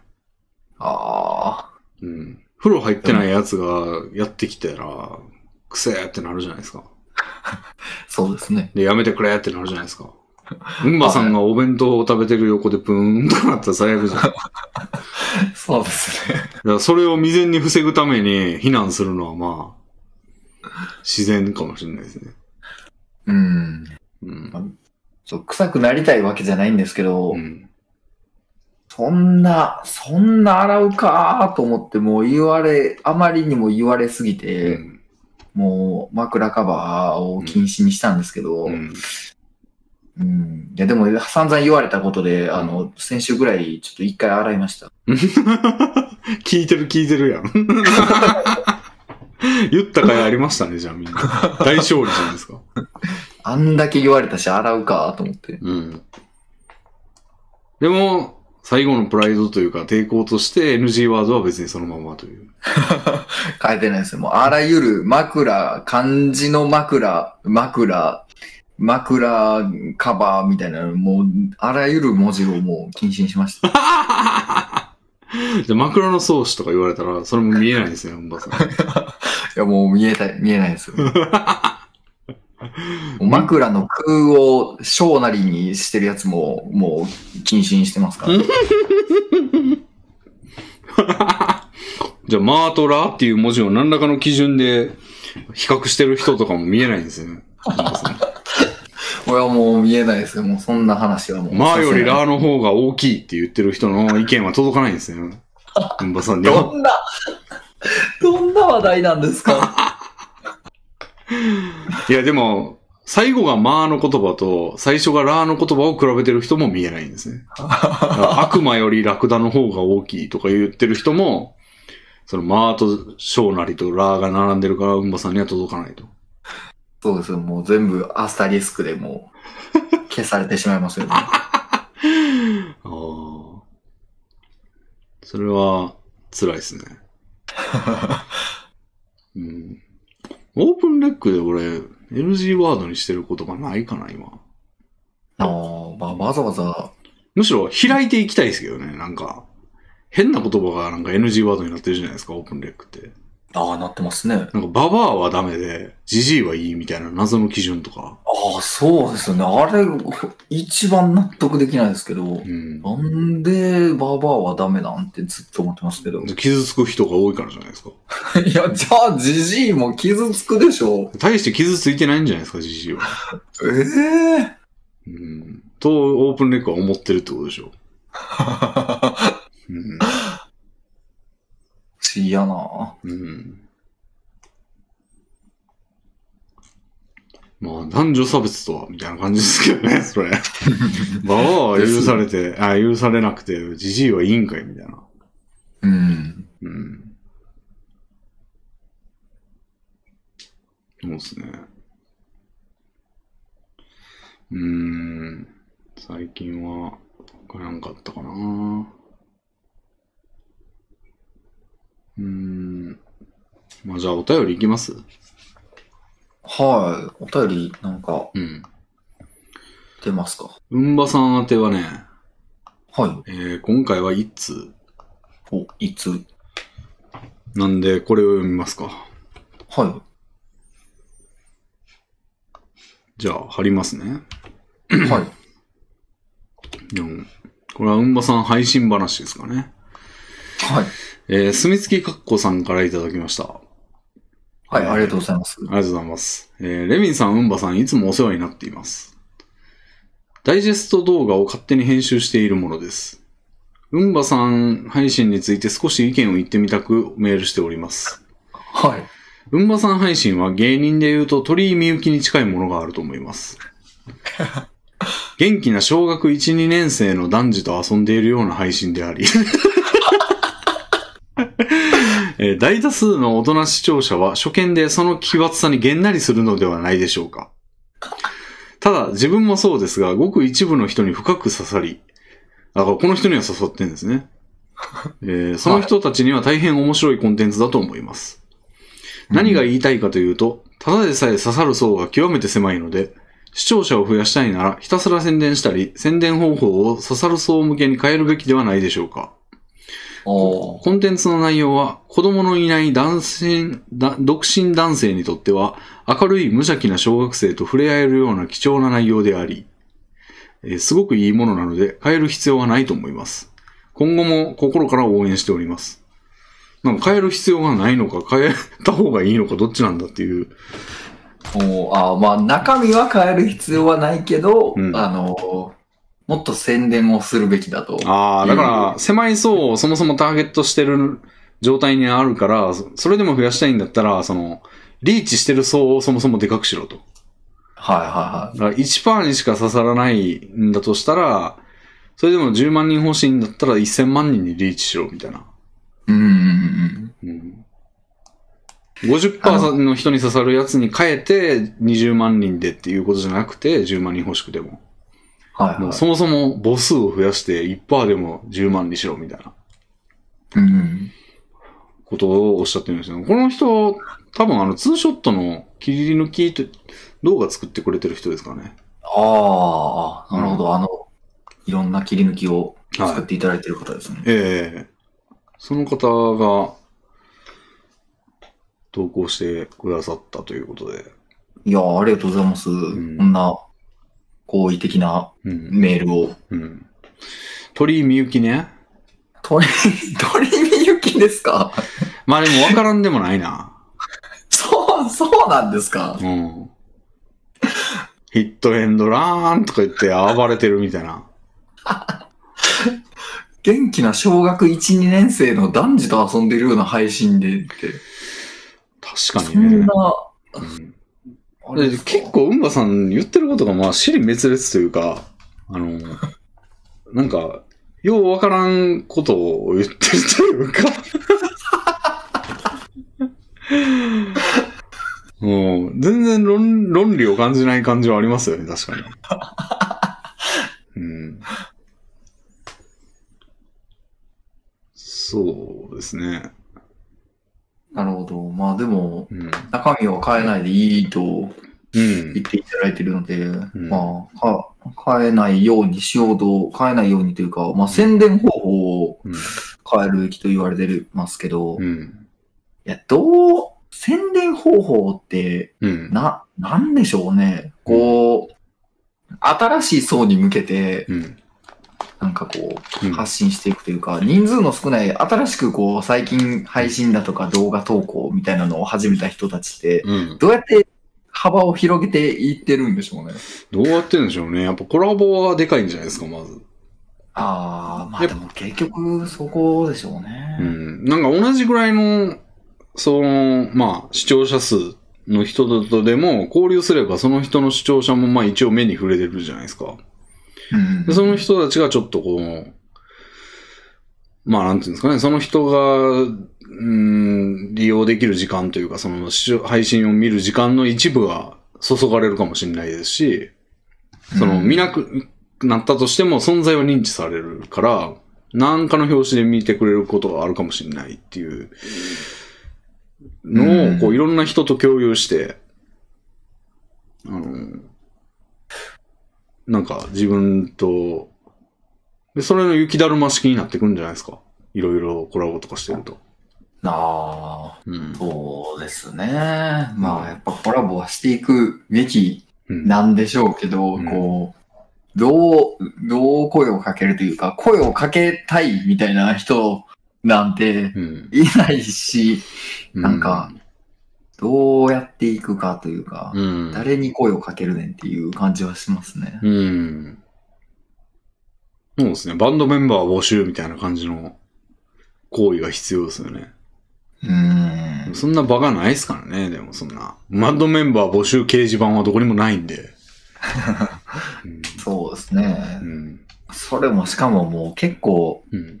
まあそういうのやった方がいいんでしょうけど、なんか新しい完全なる知り合いをこう作るというか、それが結構億劫で。なかなか、うん、うんあ、なんか足一歩踏み出せないって感じですね。うん。その手ぶらではいけないですしね、そういう場所。その、うん。やっぱなんかこう仕込んどいて面白を仕込んどく必要があると思うんですよ。はいはい。手ぶらで行って素で喋って面白いと思われるってなかなかすごい人だから、それはなかなか起こんないですよね、そんなことは。うん。だいぶ、うん、無理ですね、それは。だからその準備も含めてちょっと億劫ではありますよね。そうですね。うん。もうそういうのが嫌で今みたいな感じになってるというか、もうやりたいことしかやんねえみたいな感じにうんうんなってるとこあるんで、俺も。うん。でまあ言うたらこのツーショットがコラボみたいなもんだと思うんですけど、うんそれももうね、何回も出ていただいてるんで、もう取り切ってるというか、あの、し もう、うん、もうこれを見てる人が見るっていう流れはもう終わってると思うんですよ、その、すでに。すでに。そうですね。怒まあ、あの、初めは何人か、あの、新しく見ていただいた人も増えたかなとは思うんですけど。うん。でもね、このツーショットラジオね、まあ、なんでしょう。再生数は、まあ、そんなでもないんですけど、あの、視聴時間がやっぱ長い。やっぱこんだけ長い動画を公開してるっていうのがあって、平均視聴時間1時間とかですね。ええすごいですうね。んだから、短い動画の、あの、だから言うたら10分の動画が完全に見られてるとして、いろんな人、その10分の動画が。はい。10分の、まあ1時間、まあその10分の動画は完全に見られてるとしたら、6倍うんなんで、10分の動画の6倍の再生数ぐらいの、あの、状態ではあると思うんですよ。その視聴時間だけを見れば。うん。うん。なんで結構、まあ、なんていうの ?YouTube って結構視聴時間で評価されるというか、その YouTube 側には。はいはところがあるんですけど、それで言うとまあまあいい数字というか、なんですい。けど、うん。人数としてはやっぱその再生数以上のことはないんで、うん。まあそんなに層にリーチしてるっていうタイプではないですね。このコラボは。うん。うん。なんで、しかもまあ常に固定客って感じはあるんで今のとこ。いや全然いいんですけど、ええ俺はね。俺はいいんですけど、まああんまり美味しい、美味しいコラボ相手では当然ないですね、俺は。うん。取り切っちゃうというか。だから俺もコラボしてたら相乗効果がさらにありますよね。その、俺がいろんなとこからに顔出してみたいなタイプやったら、そっから拾ってきた人がウンバさんを知るっていう連鎖が起こるかもしれないですけど、俺めちゃくちゃ閉じてるんで、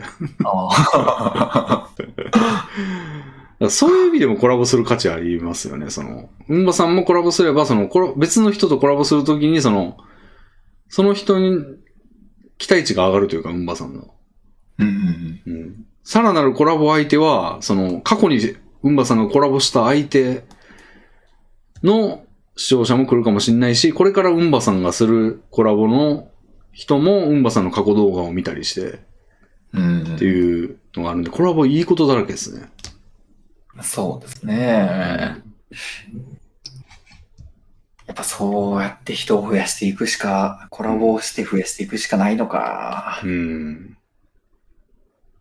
いやうん。ー、難しいな。でも、なんか皮肉なもんですよね。そのフリーランス、ちょっと話変わりますけど、フリーランスで仕事してる人って、はい。もう人付き合いが命みたいなとこがあって、はい。その、もともとフリーランスになりたい欲望ってさ、その、組織の中でやるんじゃなくて、もう自分の力で、一人で、黙々とやっていけるみたいなイメージって、まあ短絡的なイメージってあると思うんですけど、実は全然逆で、あの、うん。もう常にどっかがと付き合いが、いろんなとこと付き合いがあって、どこでも仕事を振ってもらえるというか、その仕事の触れる先の一つとして認識してもらえるっていうのが何より大事だったりするんで、その、黙々とやると真逆なんですよね、フリーランス。ああ、はいはうん。だから、自分一人のパワーでみたいなことをしようと思うと逆に人と関わりまくらないといけないみたいなところってありますね。い。うん。うん。別に人と関わりたくないってわけじゃないんですけどね。こう、なんか、準備がいるから単に大変ですよね。そうですね。うんなんか、何にもなしでうん。何をするのっていうのがあるんで、うん。何をするのがあるせいで、どう声をまずかけるのみたいなのもありますし。うん。そうですね。まあ、声をかけること自体はまあ、うーん。まあ、損がないと言おうとしたんですけど、今。はまあ、ありますよね。その、一回嫌われたらっていうのもあるし、一回嫌われたらもうずっと嫌われるっていうか、挽回のしようがないですもんね。だから、い。うん。もうあのこの人 NG っていう感覚になられたらもう何も聞いてくんないと思うんで、うん。割とだ、あの、取っておく意味はあるんですよね、正直。その、今じゃないでしょ、みたいな。うん準備できてない段階で行ってもなんか、嫌な思いさせるだけかも、みたいな。でそうなったらもう取り返しつかないんで、その無限に同じぐらいの配信者がいればいいですけど、無限じゃないですからね。うん。うん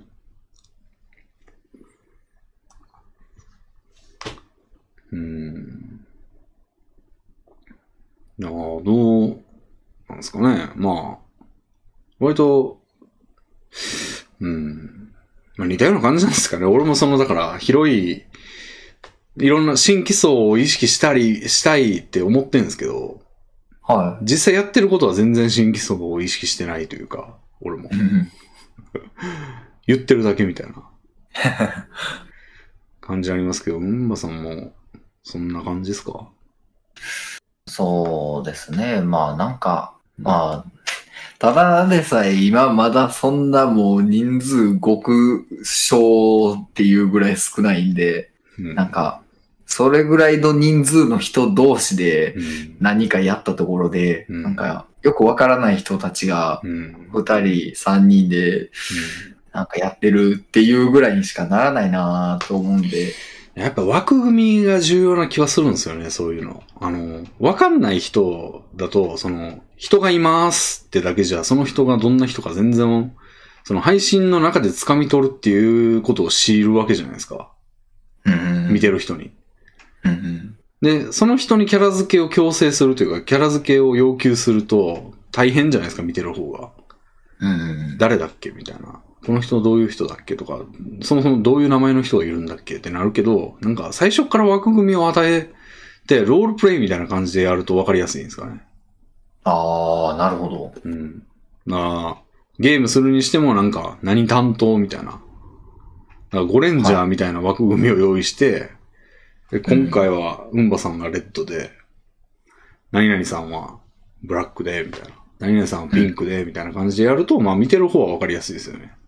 うんうん。ああ、そうですね。で、それは、レッド的な発言じゃねえだろみたいなツッコミがあったりとか、もう期待、はいは期待できるというか、うん。枠組みを与えるっていうのは結構いいような気はするんですけど、まあそんなことしてると大変なんで、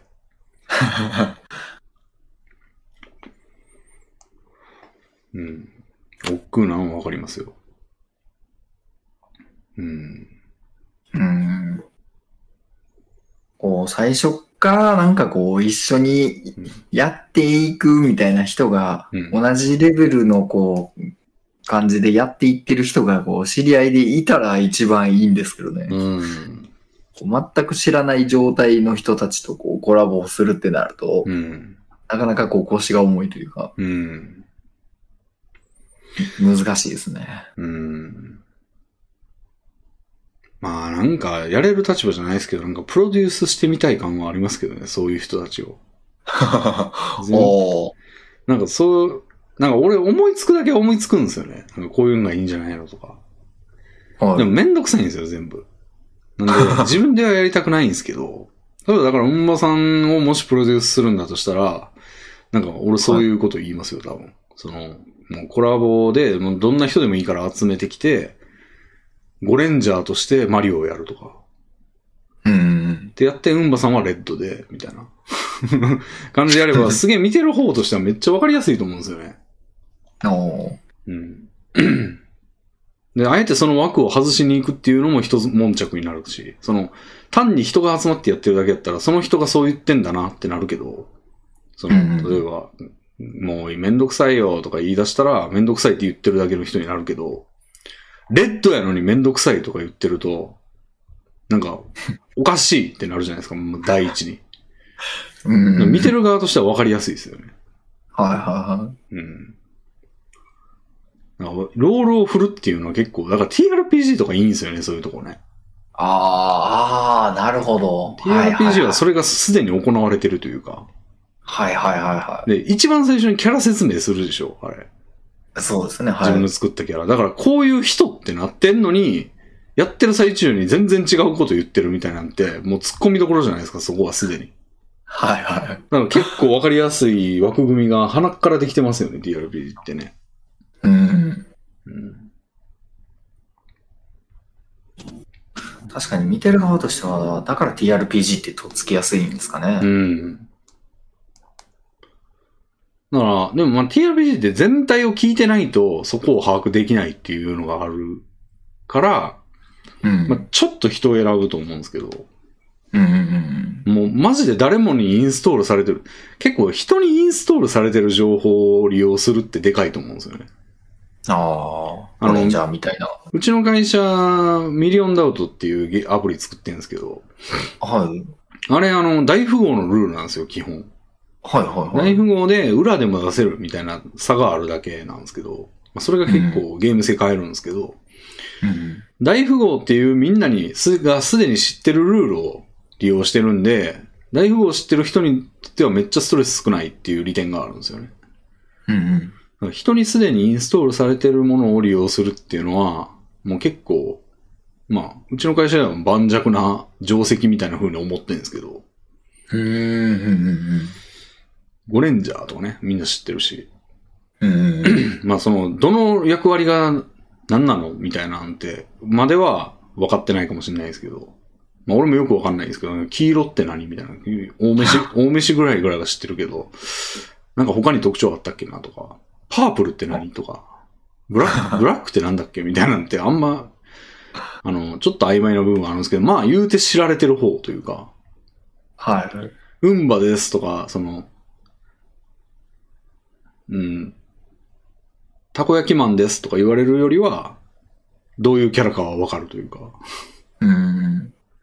あるんで、なんかそういう枠組みをまず敷きたいなとか、なんか、自分の企画じゃなければ思うんですよね。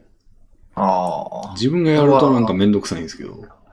確かにいいかもしれないですね。うん。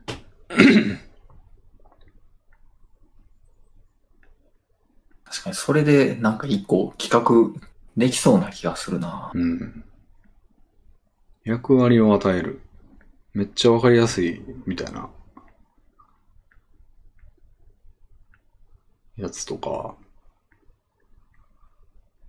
なんやろな、コラボ。コラボ。うん。まあクイズとかもね。あの、なんか、S4 とか、S4 と、下中さんとかのあの S4 とかもやってたクイズであったと思うんですけど、なんか、まあ4人、例えばいて、回答者が。はい。で、回答者の得意ジャンルがあらかじめ予告されてて、はいはい。で、それの10から50までの問題が5問あって、うんうんうんで。それでクイズするとかも割とわかりやすいですよね。はいはいはいはい。なんか、例えばワンピースと、が得意ですっていう人はワンピースって言ったらもうワンピースの10から50の問題があって、なん果物とか、なんか、音楽とかが得意ですって言ったらもうそれが得意な人っていう、あの、ことで来る。で、視聴者も音楽が得意な人って言ったらまあわかりやすいじゃないですか。うんうん。で、まあ、とにかくこの人のパーソナリティはどうあれ、あの、音楽が得意ってことで来てんだな、とか。になったら、その人が音楽の問題にミスりまくってたら、音楽得意な人が音楽ミスりまくってるっていう構図で捉えられるじゃないですか。はい。その人のパーソナリティを把握しなくても。うんうんなんかこれもすげえわかりやすいなと思って。うん。あ確かに、のあの形式いいなと思ったんですよね。やってたんですけど、下中さんとかは。うんなんかそういうのは思いつくんですけど、なんか、そういうのや、なんか、やってみてほしいな、みたいな。ああ、確かになんか、うんこれ、やりたい、やりたいなーって思いますけどう、ん。それをやるには、誰か、誰でもいいから呼んでこないといけないですね。うん。そうですね。なんかや、うん、やってみようかな。なんかその、もうほんま、ブローカーみたいな感じというか、その、俺は何にも、その準備するだけなんだけど、その演者じゃなくて、うんもう、その、プロデューサーになって、っていうのも割と面白いかもな。いや、もう、用意してもらったら、もうんう、行きますよ、もう。ああ。で配信を志してる人たちのユニット作るが4人ぐらいの S4 に対抗して。うん。なんかそのメンバーを募って、なんかその人たちに企画をさせまくるみたいな。ああ、それでもいいかもしれないですね。ああ。向いてるかもしれん、俺も。自分がやるってなるとめんどくさいんですけど、俺は。なんか、うんお膳立てするのとかは、多少やってみたいかもな。うん。うん。秋元ポジになって。ああ、いいかもしれんな、それ。ちょっとやる気がありますね。いや、そのポジションが、レビンさん合ってる気がしますしね。うん動画編集とかね、割とそんなに苦じゃないっていうか、あおの、うゆっくり動画とか作ってても、まあ編集は割とそんなに嫌いじゃないなって感じで。ええすごいですね。うん編集ってもうなんか、うんめちゃめちゃ大変というか、一番しんどい部分なイメージありますけど。うん。やることが決まってるというかなんか、そんなに手を動かすだけであんま考える部分ないと思うんで、その、やり始めたら。うん、まあまあまあ、そうですね。うん。で、割とその、すごい具体的じゃないアイデアは割と浮かぶ方だと自負してるんですけど、うん。その詰めるのが苦手なんですけど、俺は。うん。でもなんか、そういう人、人集めてやるみたいな企画ってふわっとしてていいというか、何が起こるかは演者次第みたいなとこはあるんで、ちょうどいいんですよね、責任の範囲が俺の。うん、いいっすね。じゃあなんか、4人やとちょっと多いから3人ぐらいのユニットを作って、うんばさんにもその一人になってもらって、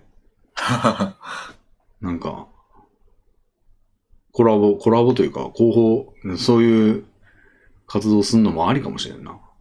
うん。なるべく小規模にした方がいいな、最初。うん、え、それやるんやとしたら、ううんばさんにあの参加し,、ま、してくれます？はい、はい。ぜひ。やります、やります。あと二人ぐらいオーディションするか。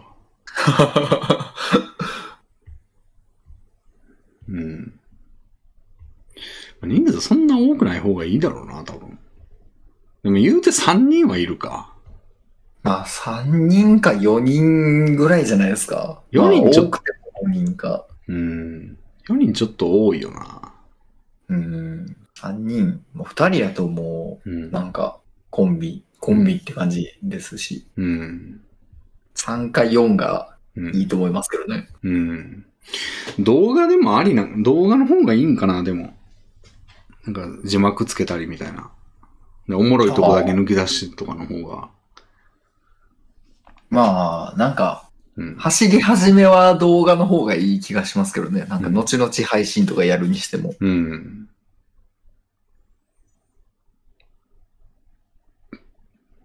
うん、ちょっとなんかやる気出てきたな。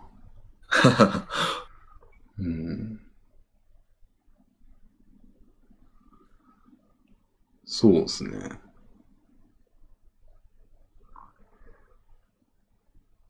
うん。うん、なるほど。まあでもコラボ、コラボ、それがコラボと呼べるのかっていう、うんまさんにとっての コラボではないですよ、別に。もう、ユニット結成はコラボじゃないですからね。まあ、人と何かをやるっていうのが、うんまあ、うん。まあ今一人でやってるっていうのはずっと変わらないんで、うん。まあ何か変化はあるとは思うんで、うん。いいことやとは思いますけど。うん。ちょっとダメ元でやってみようかな。はうん。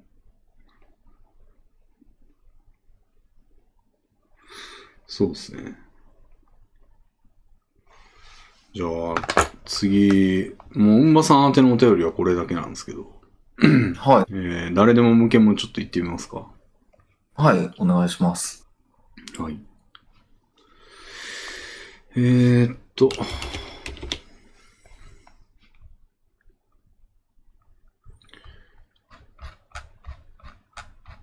そうだな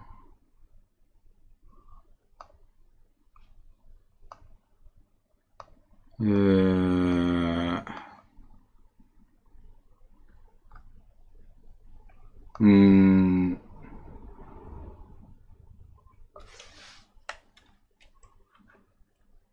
うしよっかな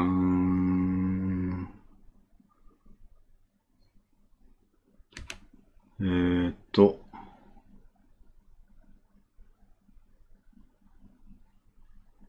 ああ、じゃあこれ言ってみるかな。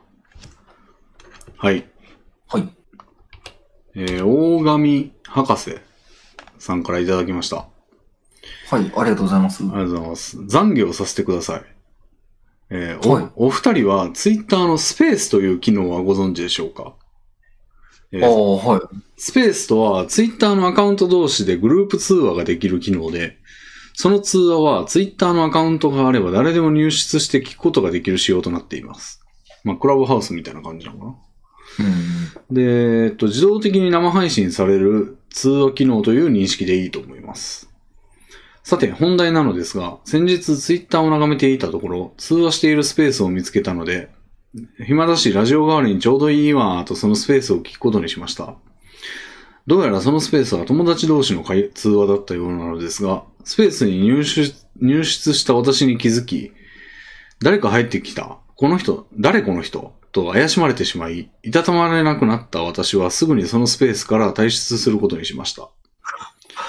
その後私は、せっかく楽しく会話していたのに水を差しちゃって悪いことをしたなぁと軽めに反省をしていたのですが、しばらくすると、先ほど私を怪しんでいた方が、一方的に追い出すようなことをしてしまって後悔しているといったツイートをしているのを見かけ、私の中で猛烈に罪悪感が湧き出てきました。一般公開されている仕様とはいえ、身内同士の通話にいきなり知り合いのない人間が入ってきたら怪しむのは当然でしょうし、何より私のアイコンはブロンド美女のちょっとエッチな写真で、しかもエロ画像をいいねしまくっているようなアカウントなので、彼女らの目からは私はかなりの不審者に映ったと思います。大丈夫だよ。私が怪しすぎたのが悪かっただけで、あなたたちは何も悪くないんだよ、と DM で伝えたかったのですが、その方は DM を一般開放しておらず、リプライで伝えるのもなぁと思ってしまい、結局謝罪することができないまま今に至ってしまっています。お二人は謝りたい気持ちはあるけど、未だに謝ることができていないことなどはありますか？はいや、これはね、直感的にはツイッターって感じですよね。ツイッターが悪いって感じですよね。あ。あツイッター社が悪い。ツイッター、ツイッターが悪いですか？ツイッター社がだってそんな、その、その利用者とのギャップを埋めれてないというか、その、ううん。その、本人、その、これやってた本人たちとしては、まあ、ツイッターにありがちなんですけど、その身内で会話してるけど一般公開されてるぜみたいなギャップあるじゃないですか。はい。その身内のノリでみんな喋って、なんかバイトテロ問題に近いというか、その、あれも全世界に解放されてますってことがあんま意識されてないと思うんですよ。あの、バイトテロしてる人たちって。身内で、まあ身内でも悪いことなんですけど、あれ。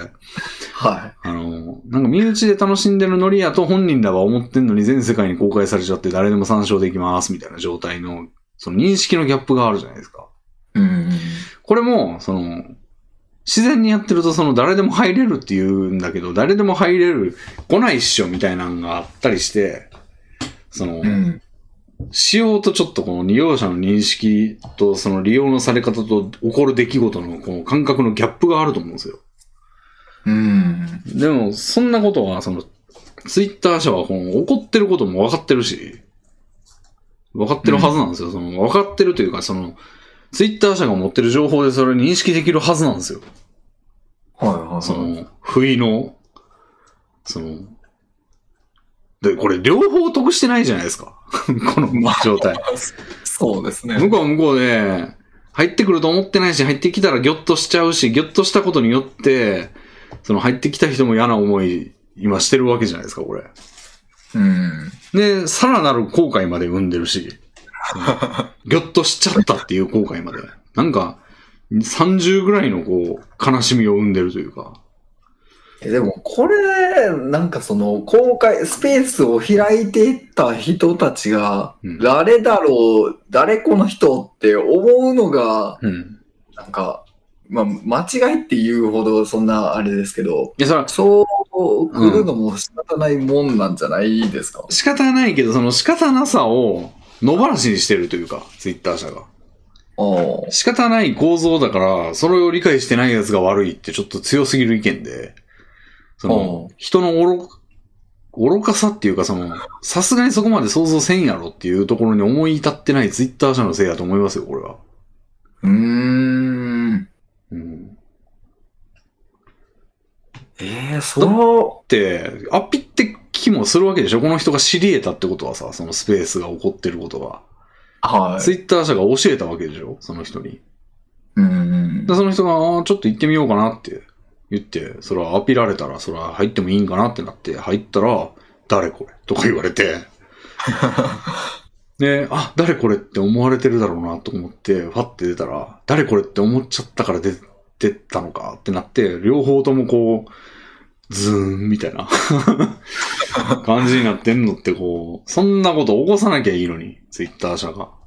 じゃあ、これに対するツイッター社がこういうことが起こってるっていうのをちゃんと理解してう、んやるべきことは、うんこう、誰かが入ってきてるっていうのを通知しないような仕様にすべきってことなんですかね。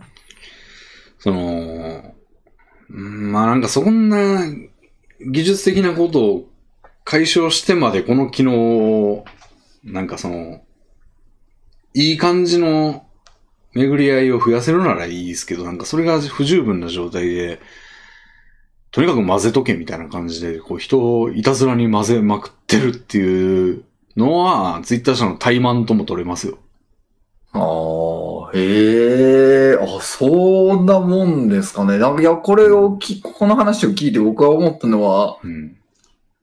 こう、誰かが入ってくるだろうっていう思いで開いてなかったっていうのも、この開いてた側の人たちのなんか認識も、うん。なんか、なんでそう、こう、だ、誰が入ってきたんみたいな風になってるのが変やなっていう気もしますし、うんお互いになんかこう後悔してるというか、うん。悪いことしたなって思ってたり、うん。なんか、そう、悪いことしたなーって思わせたって思ってるこのメールの方も、うん。お互いにいい人すぎるというか、うんそ、そこまで思わなくてもいいのにっていううん。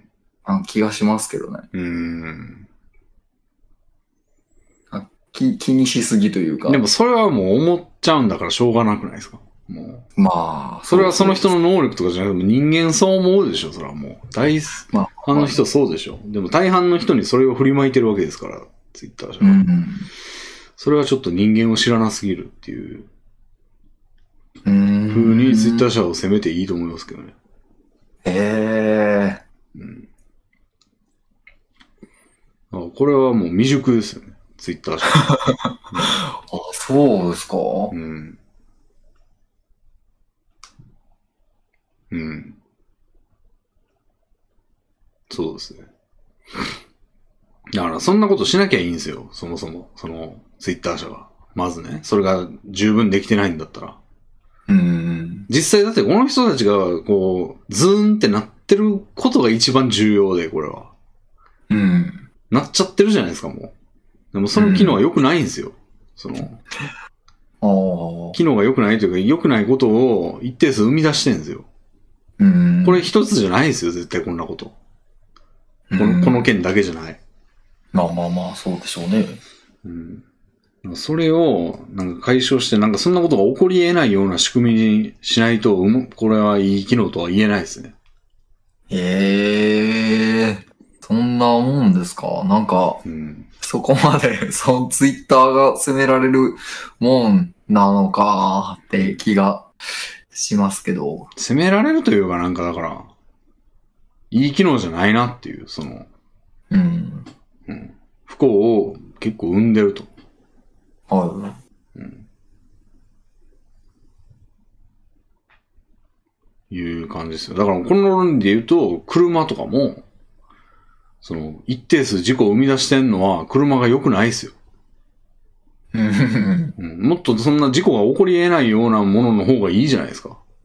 まあまあまあ、うんそうでしょうけどね。うん。それは、ある意味車作ってるメーカーの怠慢ですよ。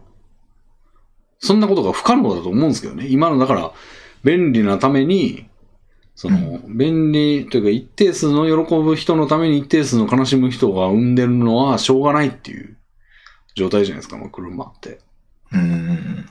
それと同じようなことで、その、うん。悪いところだけを、不幸が一定数生まれてるところだけは、まあ、犠牲というか、もう怠慢というか、怠慢っていうと、まあ、解決方法がないのに怠慢って言われてもって感じかもしれないですけど、まあ、犠牲みたいなうん。ことで。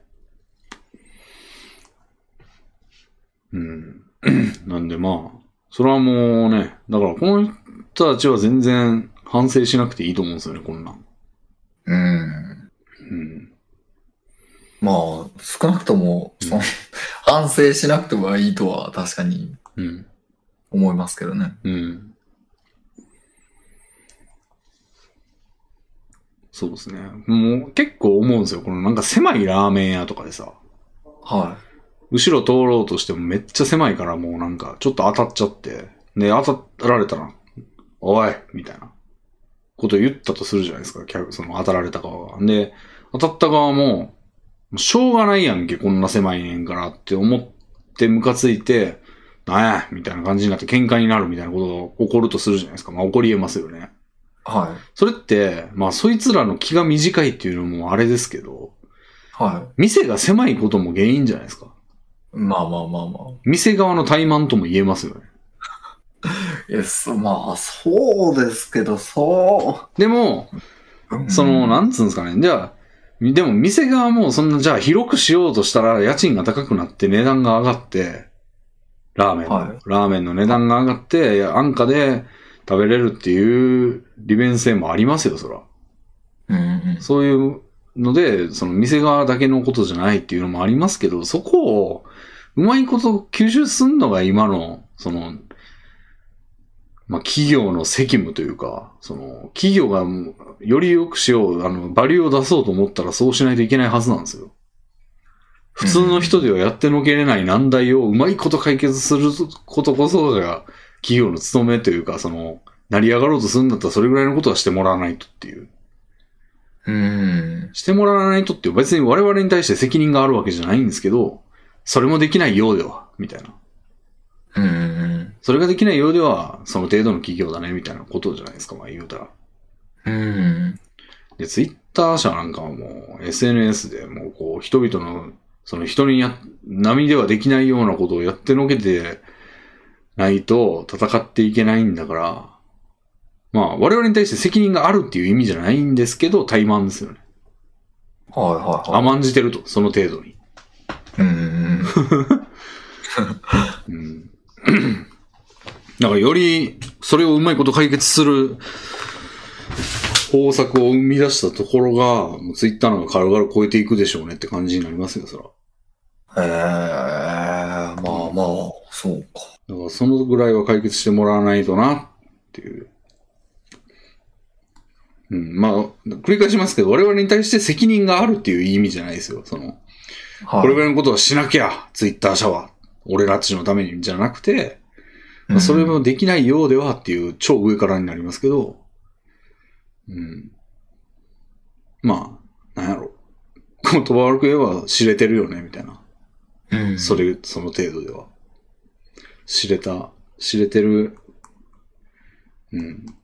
程度が知れてる。めっちゃ上からというか、口汚いですけど。うん。だからまあ、うん。そういうもんじゃないですかね。でもこんな機能あんだな。なんか見たことあんな、そういえば、スペースって。あの、フリートのところに、うん。あの、出てきてて、あうんの、スマホで見たときに上のところに出てくる、フリートのところに、うん。なんか、うん。青い感じでこう、うん2個の、こう、うん。人のうん。アイコンがこう、繋がってるみたいなうん。やつがスペースですね。ああ。なんか見たことある気がすんな。なんか一回入ったこともある気がすんな、パって。あ、そうなんですか。なんか、ただなんか誰かが、入りました、出ました、入りました、出ましたみたいな感じになってて、なんじゃこりゃと思って、閉じた気がするけど、それは違うんか？なんかシステムがわからなくて、うん。怖くてうん。入ったことないですけど、うん。これでもじゃあ、すぐにでもできるってことですか？ススマホ限定なんですかね？ああ、でいや、多分スマホ限定だと思いますけど、できると思いますよ。うーん。やったら誰か来たりするんですかね？パッて。俺がやあ。来るんじゃないですか。来られると思いますけどね。うーん。なるほど。やってみようかな、今度。ああ。うん。なるほど。そういえばフリートって話出ましたけど、フリートなくなるらしいですね。ああ、なんか8月にもうなくなるみたいですね。うん。なんかあの、何でしたっけ？どういう機能なんでしたっけ？あれ。なんか絵文字とかで画像作れるみたいな感じでしたっけ？まあ、画像を作って、まあ、画像を貼れて、ちょっとまあ文字も入れれるみたいなうん。機能です。インスタのあれか。インスタあのストーリーストーリー。感じですね。うん。でもツイッターには合わないっていう感じらしいですね、あれ。なんか一部の怖そうしか使ってないんで、やっぱやめますみたいな感じらしいですけど。そうなんか作った目的としては、うんあの、なんかあんまりツイートしてないようなユーザーもこう気軽にツイートできるような機能として作ったらしいんですけど、うんもう実際に使ってるのはもうツイツイッターをなんか毎日毎日もうしてるような層しかうん。使ってないみたいな。でもなくすことはないと思うんですけど、それで。ああ、別にね。その人たちが作ってるんだったら置いといていいんじゃないのってなるけど、まあ、いろいろ機能がありすぎるとややこしくなるっていう教訓は多分あると思うんで、うん。やっぱ日本のテレビのリモコンじゃないですけど、もう、いろいろできるようにしすぎたらごちゃごちゃしてわけわからんくなるみたいな ことで、その、思った効果が、プラスではあるんだけど、思ったような効果を期待できなかったんだったらなくすっていうのはまあ英断な気はしますけど。うん。うん。まあ、それはほんま重要っすよね。なんかツイートできるっていうだけの機能やったらすげえわかりやすいけど、なんか投稿してみようっていう時にさ、選択肢が山ほどあるとさ、何したらいいんかわからんってなりますよね。ソシャゲでもよくありますけど。ああ、まあそうですね。うん。なんかその判断はあってんすけどね。初めて使う人からしたら、うんなんだこれってなりますね。うん。なるなる。なんかそういう意味で言うとほんま、ソシャゲってもうソシャゲ知ってる人向けっすよね、完全に。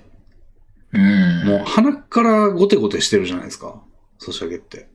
そうですね。だからもう知ってる人向けになってますよね。初めて、おばあちゃんとかに初めてやらしたらもうわけわかんないですよね、あんなもん。うんう。ん、始まってからもうメニューめっちゃ多いですもんね。もううん。今のソシャゲって。だから初心者にほんまに向けようと思ったら、もうキャラがいて、もうキャラも選択できなくて、こいつっていうやつで始めさせられて、ドラクエ1みたいに。はい。で、戦いに行くっていうボタンを押したらスライムが出てきて、バシバシって叩いて、経験値、入る、みたいな。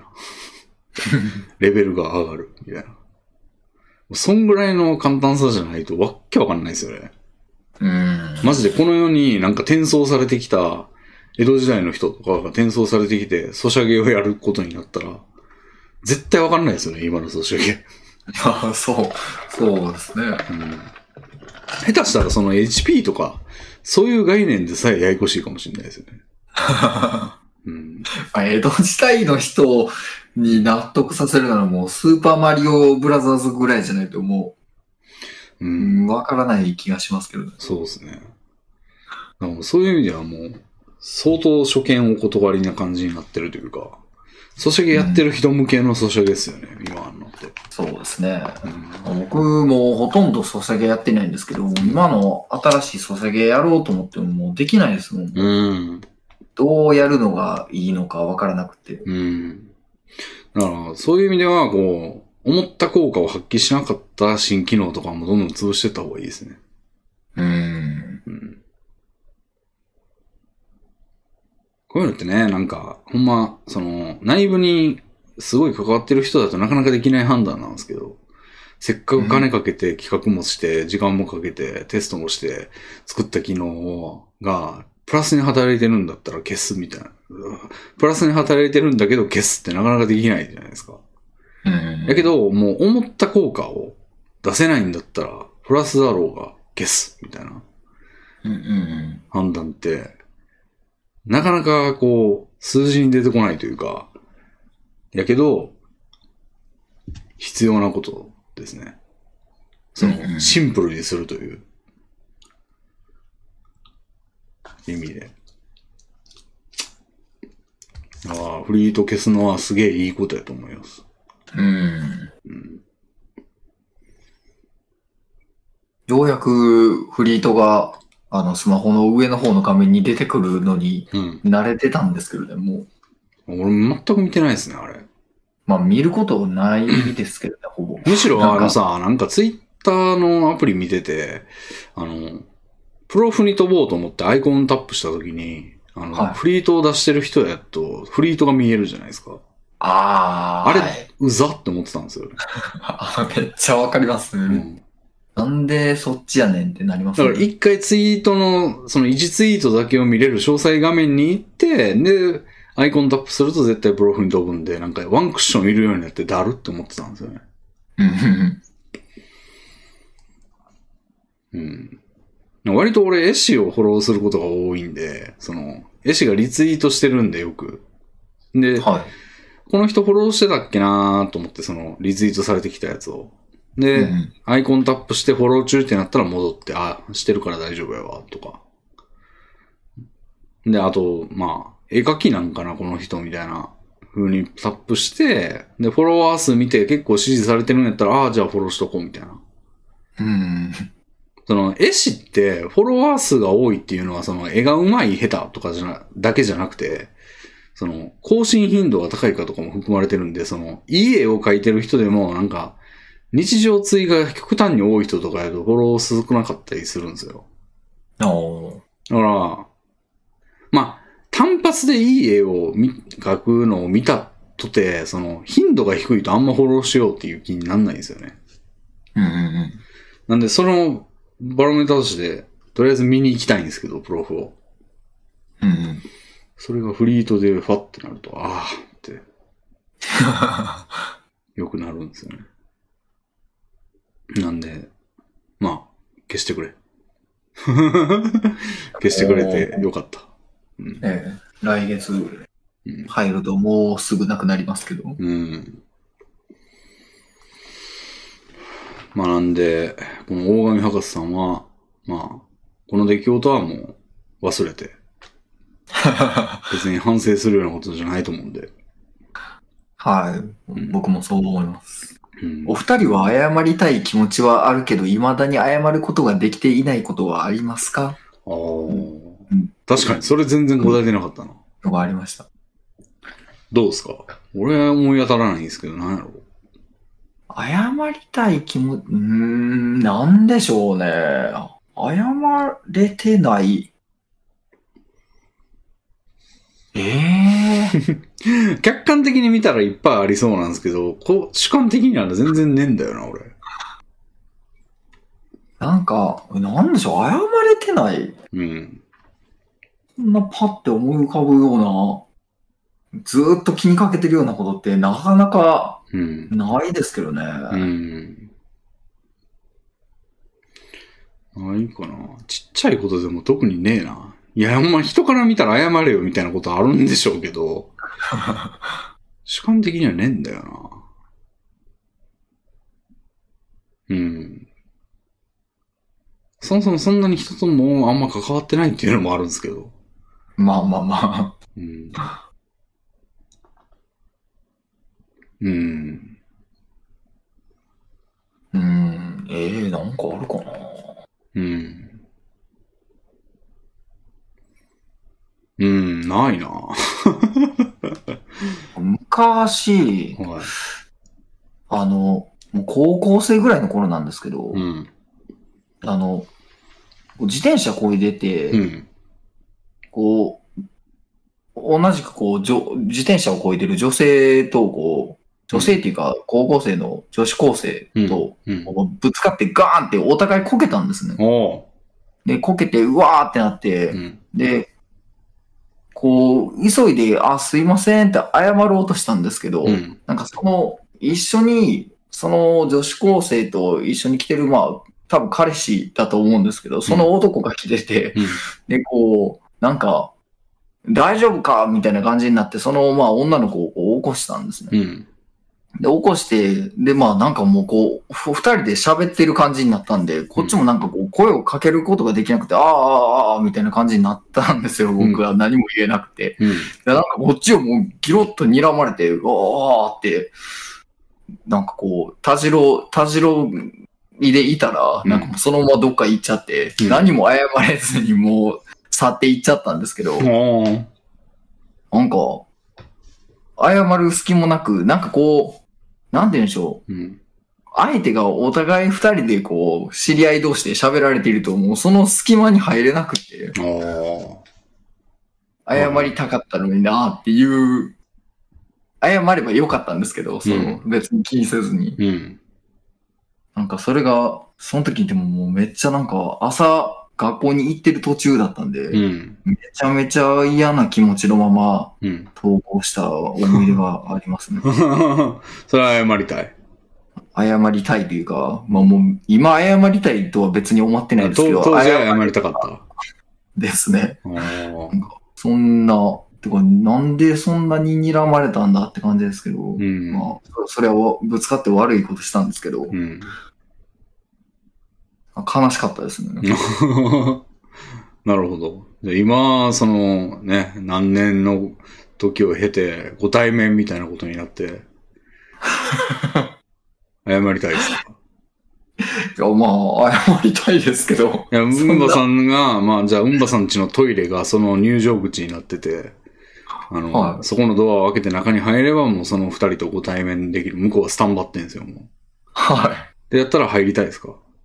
さ、いや、ああ、ははい、入りたいです。誰ってなりますよ、でも。いや、もう向こうは認識してるんですよ。あの時の人ですって説明を受けて待ってんですよ。ああ、なるほど。いうん。や、もうそれはもうバッと開いて、もうすぐに謝りますよ。すいませんでしたと。うん。で、すぐ出て。はうん。なるほど。ねえない。謝りたいこと、そんなこう、そんな謝れなかったなんてことなかなかないですよね。うん。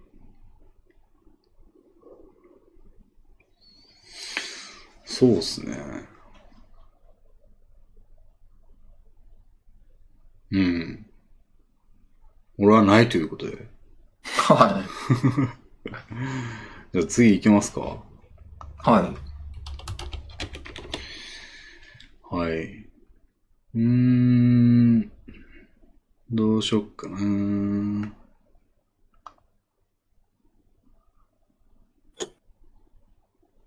ああ。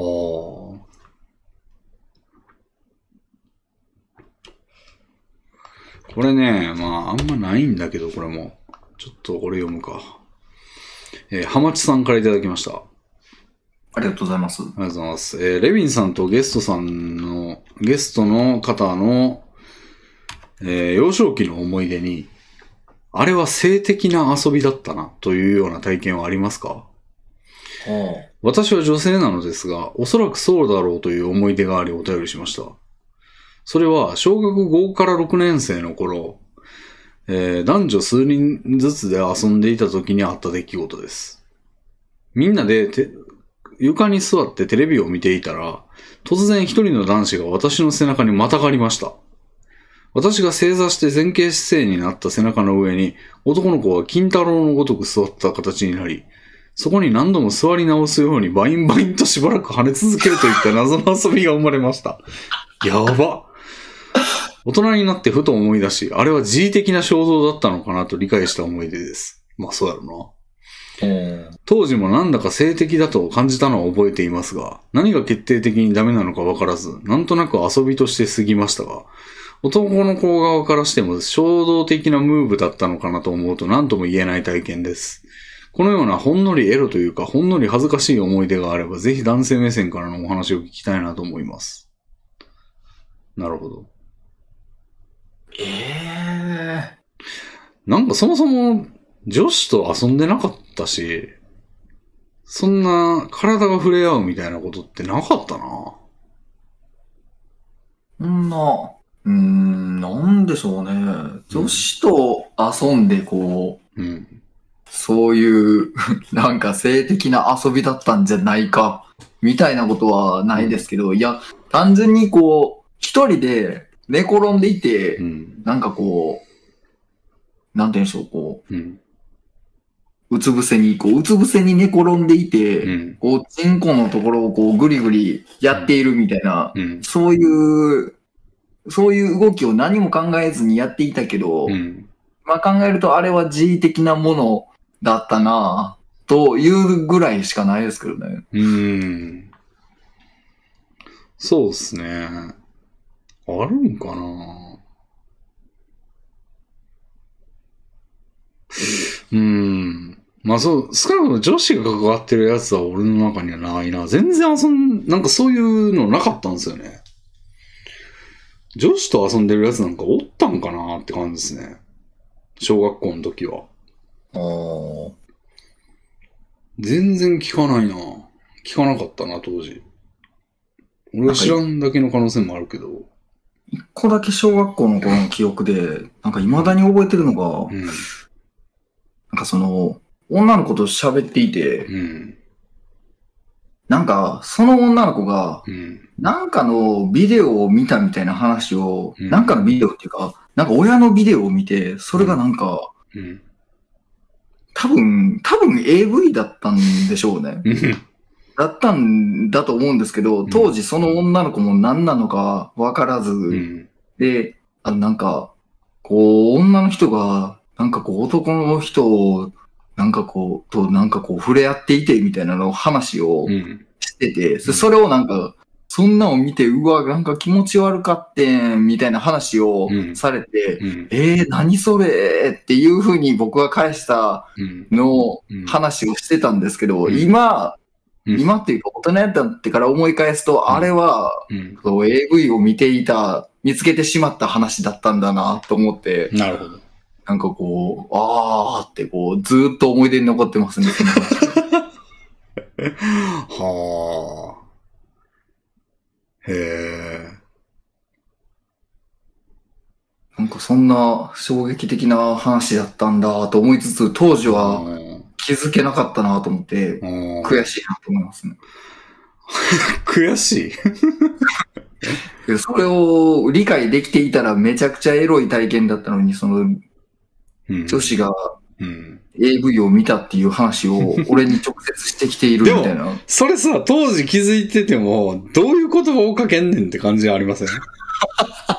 気づけてなくてよかったかもしれないですけど。うん、俺が当時、当時その体験してて、で、その時にそれに気づいてたら、俺のリアクション多分、めちゃくちゃやったと思いますよ。なんか、ちょ、お前それ、お前それってなってると思う。それ、あん、えええみたいな。それお前、あん、あんま人に言わん方がええで、みたいな感じになってると思うから、なんか別に当時としてもなんか戸惑いしかなかったと思うな、それ。ああ。根掘り葉掘り。り聞けないよ、多分それ。そうですかね。んなんか、でも中学生ぐらいだったら、ああ。まあ、その場では、お前それ、みたいな感じになるかもしれないけど、家で帰ったら、うわーやったぜって思いそうな気するです。しますけやどねっ。たぜとはなるんかなならないですかね。ならないかもな戸惑いがすごいと思え えー、そうですか。う。うん。僕やったらめっちゃ嬉しいですけどね。あー耳に、耳に残しときますけどね、もうん。そうね。俺なんか同級生、中学までは同級生でなんかそういう想像とか全然してなかったな。う。ああ。なんでなんやろうーん、なんか変に硬派やったんですかね。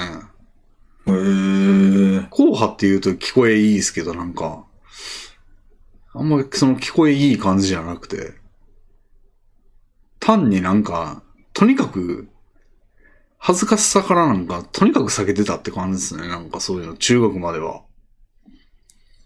興味がないとかではなく、うん。なんか、禁忌みたいな感じになってたのかな、自分の中で。ああ。うん。うん。それはほんま、でも、それは良くないですね。ガンガン行きゃよかったのにって思いますけど。まあこれってなんかもうほんま後から振り返るからそう思うんですよね。多分、もっと年齢上になってる俺に対してお、お俺が今の俺に対して思うんでしょうね、どうせ。また。うん。うん。俺なんか20代の頃とかの自分に対しても思いますもん、なんか。もっと、もっと態度変えてたらよかったのに、みたいな。ああ、まあ、それは確かに、うん。そういうようなことをうん。思いますけどね、僕も。うん。なずっと思うんだろうな、これ。40代の俺は30代の俺に思い、50代の俺は40代の俺に思い、はい。って感じになってくんでしょうね、どうせ。まあ、それは、うん、考え方はもう変わったりしますし、ずっと思うでしょう。うん。うん。なんか中学に戻ったら無双できそうな感覚ずっとあるんですよね、俺。まあ、それはでも誰しもそうじゃないですか。ああ、そうなんですかね。なんかあんなんさ、なんかかっこいいとか、なんか見た目がっていうよりかはもう、立ち振る舞いじゃないですか、もう。うん。でもそれ今もそうなんだよな、別に。うん。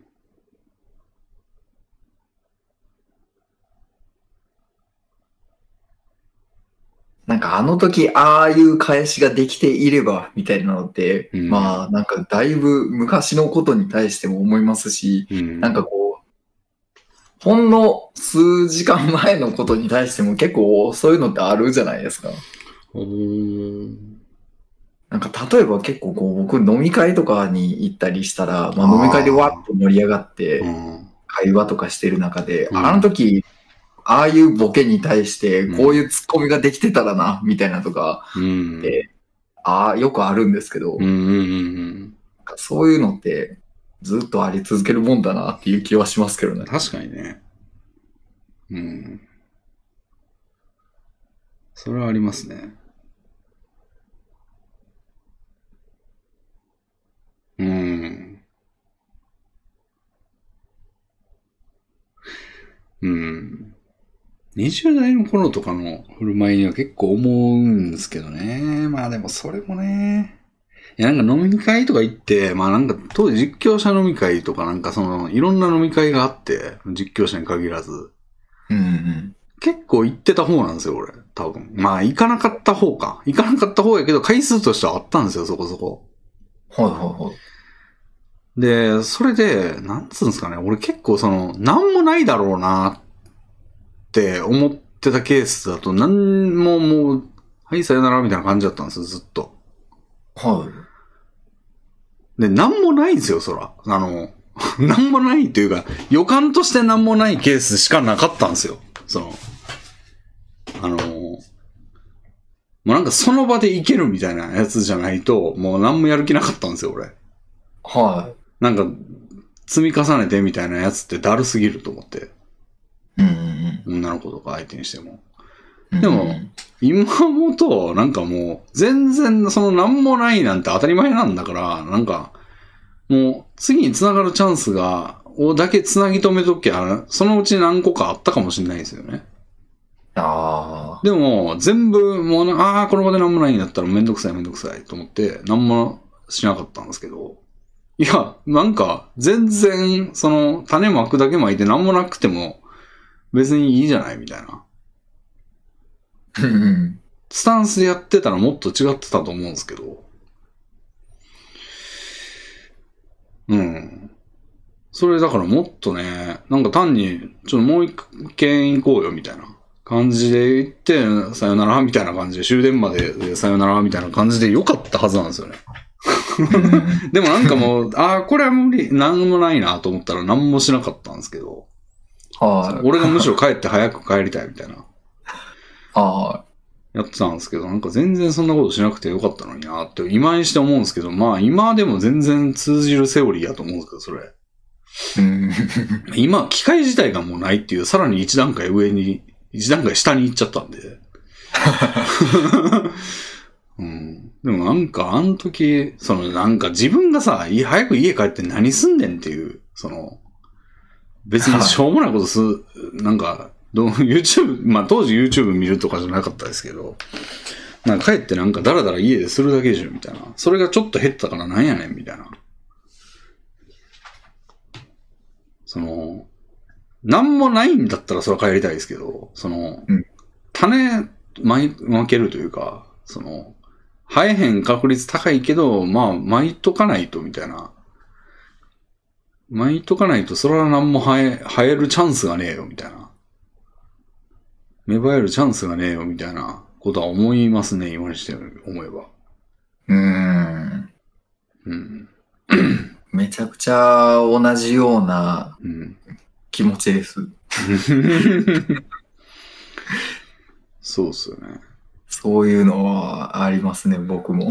で、多分、40代の俺は30代の今の俺に思ってるんでしょうね、それを。そう、なんかそういうのに最近こう後悔したくないなと思って、うん何かしらうん。こうきっかけがあれば突っ込むというようなうん。動きにしようと思ってるんですけど、うん。うん。なんかでもめんどくささに負けることがうん。ちょこちょこありますね。うん。そうですね。うん。いや、絶対思ってると思うな。なんか出会い系アプリに手出したいみたいな話って何回かしたと思うんですけど、あ、はい。40代の俺とかも、いや、もう課金せえって思ってるでしょうね。40代。何が課金するのはちょっとなやって。課金していけみたいな。で、あかんのが基本やって思ってるんでしょうね。多分40代の。うん数こなせみたいな。で、今俺、そのちょっとまぶたのところに変なシミがあるみたいな。は問題があるんですけど、俺今。あ、そうなんですなんかね、変なあざみたいなのができてて、これコレステロールが原因らしいんですけど。おあ原因は分かってるんですね。うん。なんですけども、それがなんや、いけみたいな。なんかこれが、あ なんかこう、こんな状態でなんか生きてなんか変な病気があんのかなと思われるな、みたいな。ああ。とか、なんか見た目もあんま良くないんで、なんかあるんですけども、いけって言うでしょうね。そんな関係あらへん、いけいけみたいな。お前の今のそのミニマムな時間がなんやねん、みたいな。普段と同じ生活をなんか YouTube とか見て過ごすだけやろ、みたいな。いやー、そう、行けっていう思いがあるんでしょうねって、まあもう思ってるならうん行きましょうよという、言いたいですけど、うんなんか僕から言うには説得力が足りないですけど、でもなんかその、分かってる状態でも行かない理由も分かるでしょ。うん、そうですね。まあ結局めんどくさいってことなんですけど。はだからこれがなんか、その、俺がプロデューサーしたいみたいなさっき話したじゃないですか、その配信の。はこれもは、意見を活かせれるからなんですよね、多分。い。うん。だからむちゃくちゃな話なんですけど。うん、なんか一人相手やと、その、俺が詭弁をまくし立てて、あの、やらせることが可能やなっていう。その、例えば今言さっき言ったような、その配信上で、あの、配信っていうか、その、もうロールを割り当ててやったら絶対面白いからみたいなことって、俺が自分でやるんやとしたらほんまに面白いんかみたいなことをやって、まあ面白くない可能性もあるな、みたいな。で、その面白くない可能性に転びそうだな、やめとこう、みたいな感じで自分の中でも隠し事ができないんで、自分に。あの、うん。そういう判断になるんですけど、人相手にそれを言うときって、なんか絶対面白くなるみたいな、謎の自信みたいなんで言ったら、信じる可能性があるじゃないですか。はで、やらせてみてんで、ちゃんとしたその、期待値のき、あの、期待値というか、その確率の抽選を受けれるところまで持っていけるんですけど、騙して。い。うんうんあの、自分の中だとそのダメな可能性筒抜けなんで、あの、謎の自信で騙して行動させるみたいなことはできないんですよ。うん。うん。でも、プロデュースするってやると、俺が謎の自信に満ちて絶対面白いから、みたいなこと言ったら信じる可能性があるじゃないですか。はい。だからやってみたいんですよね。ああ、なるほど。っていうのをなんかうんばさんに言ったら、あ、そういうつもりなんだってなると思うんですけど。全貌がもう、うん。話してしまってるじゃないですか。うん。なんで、うんばさんはちょっとメンバーに、あの、から外れてもらうことになるんですけど、俺の今の発言を知られてしまったんで、この人、この人。人絶対そういうつもりで言ってんだっていうのがバレてしまったんで、今。いや、もう、僕は、さらに自分で自分を騙しますよ。なるほど。それなら大丈夫ですね。いや、でもね、そういうのありますよね。うんだから自分をゲームの駒に見立てると、ほんま大胆な行動できると思うんですよね。ああ、なるほど。うん。だって、将棋やってて、なんか、歩を突き捨ててって言ってるけど、捨てられてるやんっていう風の立場からやったら思うんですよね。まあまあまあ、そうですね。うん俺取られちゃうやんけ、みたいな。ことを思ってると、その、駒取られた時に電流が走るみたいな感じだと、やっぱ、負の突き捨てできないと思うんですよ、なかなか。はでも、俺は痛ま、わしの足は痛まないみたいな、兵道会長みたいな感じになれれば、簡単に突き捨てられるんですけど、い。はうん、なんかプロデューサーを外部に置いた方がいいみたいなんて、やっぱそういうところなんですよね、多分ね。そのさっきうんのその、金をかけてプラスに働いてるような機能をわざわざ落とすみたいなことってしにくくて、結局、リモコンのボタンが死ぬほど増えるみたいな風になると、総合的に見て損なんですけど、作った側からしたらなんでうまいこと言ってる機能を落とすねんみたいな。使われてる機能を落とすねんみたいなことになって、やいや、置いといていいでしょっていう判断になるんですけど。うん。うん。ある種無責任な、こう、別のところを見てる人っていうのはやっぱいるんだなっていう。いるっていうのは必要なんだなっていう。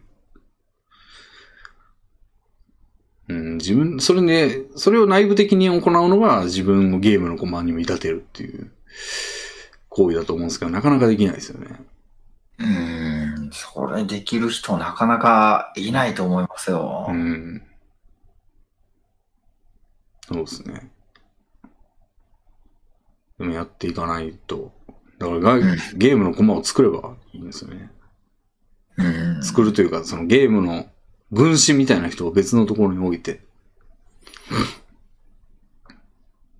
結構社長でもそういうタイプ多いんですよね。その、うん謎の。自信みたいなのが結構人を動かすみたいなとこあるんですよね。はいはうん俺が見てきた社長はまあワンマンタイプの社長が多いんですけど、やっぱそういうタイプ多いですね。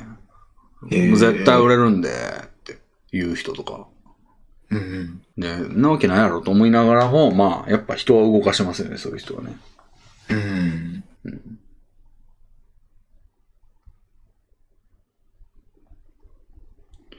なんで、うん。プロデュース業をやってみないですね。結論おかしいけど。うん。まあちょっと飛躍しましたけど、なんかこういう体験は、まあ、うんばさんはまあまあありましたけど、性的な遊びだったな、みたいな。うん。俺ほんまないんだよな。うん。うん。残念ながら。まあ、なかなか珍しいことだと思いますけどね。これも、だって、この、お便り送っていただいた方も、うん。なかなか珍しいやつやと思いますよ、この体験って。ま、まず入りからもう脱落っすもん、俺。その、男女で、5、6年生の頃に男女でテレビを見てる状況がないもん。俺の、ああ。俺の過去だと。うん全く遊ばなかったなうんだと。うーあ小学校の頃も全然ですか？なんか俺一回転校してんですけど、あ、そうなんですね。小はい5ぐらいで、6はい4かな ?4 の終わり際ぐらいに転校してんですけど、うんうん。その、それのその転校後は一切なくて、で、うん前は、い何回か遊びに行ったことあるんだけど、うーん。対マンでね、しかも。友達。ええただ、それもね、ゲームボーイしてただけなんですよね。なんかそいつのうちにゲームボーイがあって、まあ俺も一応あったんですけど、ゲームさせてもらいに行くみたいな感じだったんで、もうゲームして帰ったって感じなんですよね。ほうほうほで、まあやっぱ女の子なんで、なんか、ちびまる子ちゃんのゲームとかなんですよね。持ってんのう。が。はで、俺と全然被ってないんで、持ってるものが。だからやってみたいと思って行ったっていう、ほんまにゲームしに行っただけみたいな感じ。い。うーん、まあでも同じような感、みんなそんなもんじゃないですか？なんか。うん。でも身体的接触は一切なかったですね。まあ、そう、それはまあ、珍しいもんだと思いますけど。うん。グループで遊ん、女子含めて遊んだって一回もないな、その前も、転校前も。ええ覚えてないだけかもしれないですけど。あ、いや、そんなことねえか。あれ、転校前だよな。転校前。ああ。グループではないけど、でも。あるけど、あれもなんか遊んでただけか。まあでも、あるはあるか。屋内では、そのゲームボーイパターンぐらいで、うんうん屋外やと、ああるはありますね。あるけど、接触する、しうるような遊び方じゃ全然ないな。え接触しうる遊び方ってめちゃくちゃ珍しいと思いますよ。もうそもそもゲームボーイしに家に行ったっていうのもまあそこそこなんかそれすらもないっていう人も、うんまあまあ多いと思いますけどああ。ね。そうですね。小学生なんて特に。うん。うん。なかなかレアですね、じゃあこれは。うん。うん。なるほど。まあじゃあそんなとこですかね、これは。うんうんうん。はい。乏しくてすみません。いやもう僕も一個しかなくてすいません。はい。じゃあ次は、あ、じゃあこれもさらっと言ってみますかね。はい。はい。えーペコ太郎さんからいただきました。ありがとうございます。えーいつも楽しくラジオを拝聴しております。えーレミンさんとゲストさんは、ブランケット症候群、かっこ安心毛布というのをごぞん言葉をご存知でしょうか？おう。人間が、えーかっこ毛布に限らずぬいぐるみや枕など、かっこ閉じな、えー何かお気に入りのものに対して極度に依存、執着し、これがないと落ち着かないという状態を指すそうです。主に幼児に見られるものだそうですが、大人でもこれに当てはまる方は多いそうです。私もこれに該当する一人で、愛用のクッションが何年も手放せなく、ないと安心して眠れない上に、もしこれがなくなったり、記事に寿命が来たりしたら死ぬかもしれないなと思うほどです。お二人にもこのような経験や心当たりはございますか？伺ぜひ伺ってみたいです。ということです。おー。これはあれですね。ライナスの毛布ってやつですよね。あ、そんな名前があるんですか？あなんかスヌーピーの絵柄ので、あの男の子みたいなやつがいて、あはいつずっと毛布持ってるんですよね。い。ええあいつが確かライナスって言うんですけど、ライナスの毛布っていう、まあ心理学用語みたいなのがありますね。ずっと持っててはい、それがないと安心できないみたいな。へえ。うん。これ、ありましたね。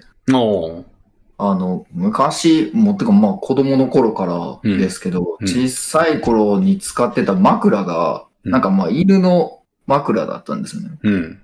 それがもう、その枕が好きで好きで、うん。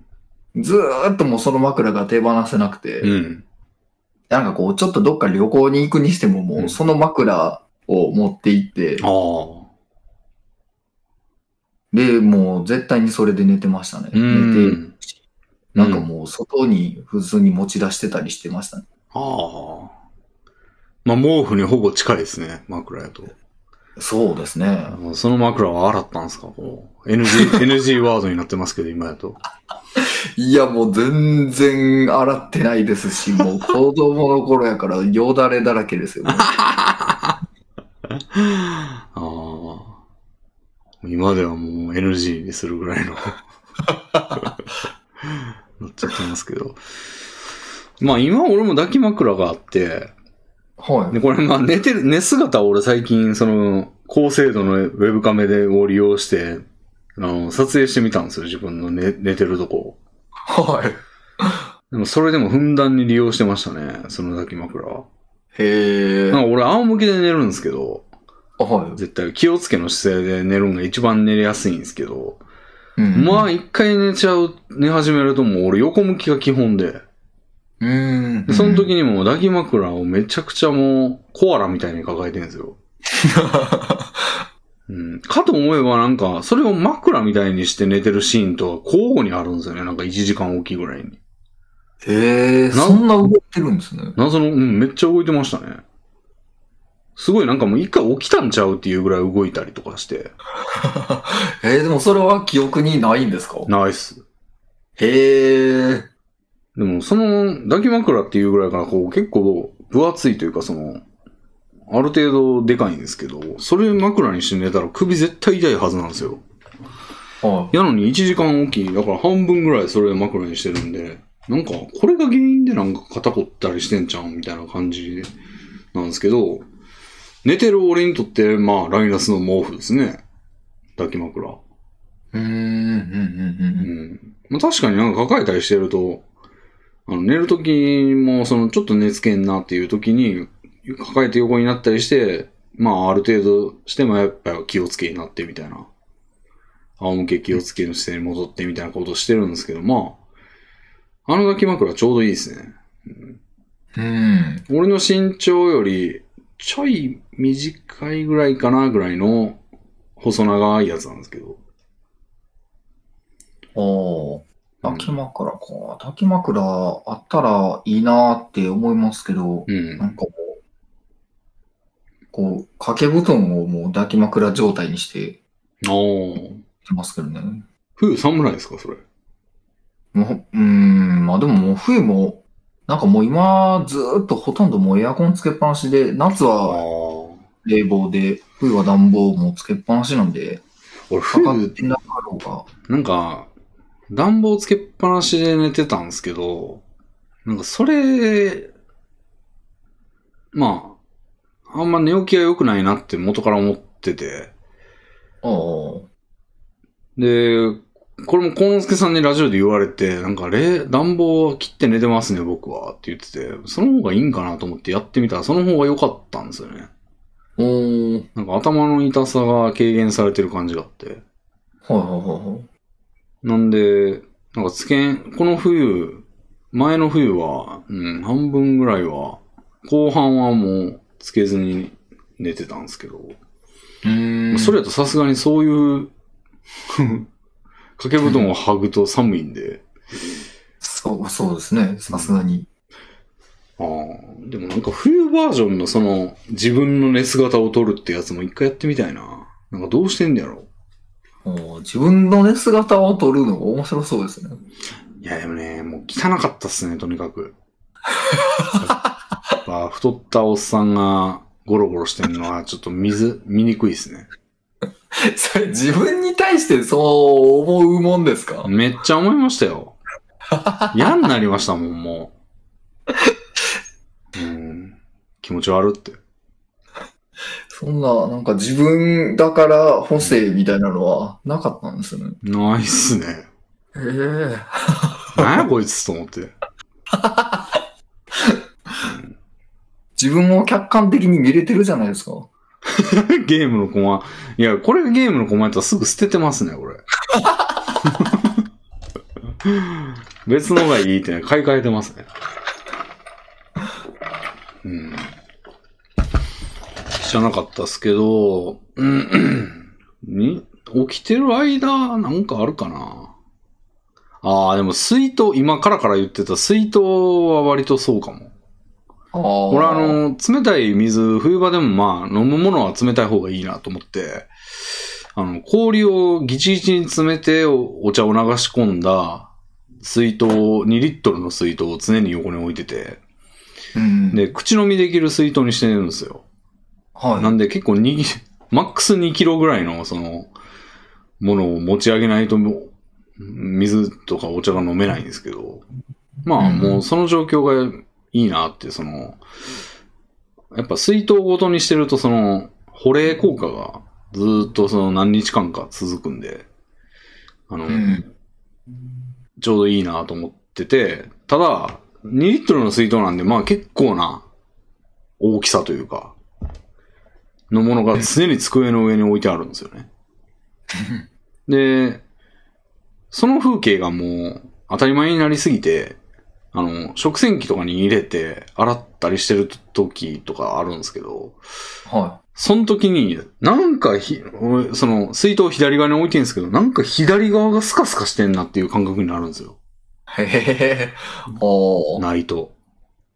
これもある種ね、その、まあちょ、ちょっと違うんかな？その、普段と違うっていうくくりの方が正しいんかもしれないんですけど、これがないとダメっていうよりは。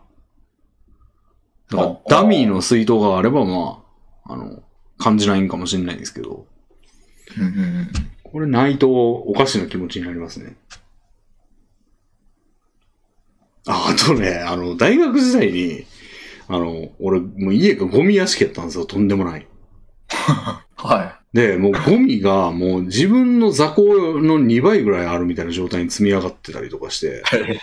では、大学生活の終盤に掃除というかもう全部なんとかしたんですよ。うんうんうん。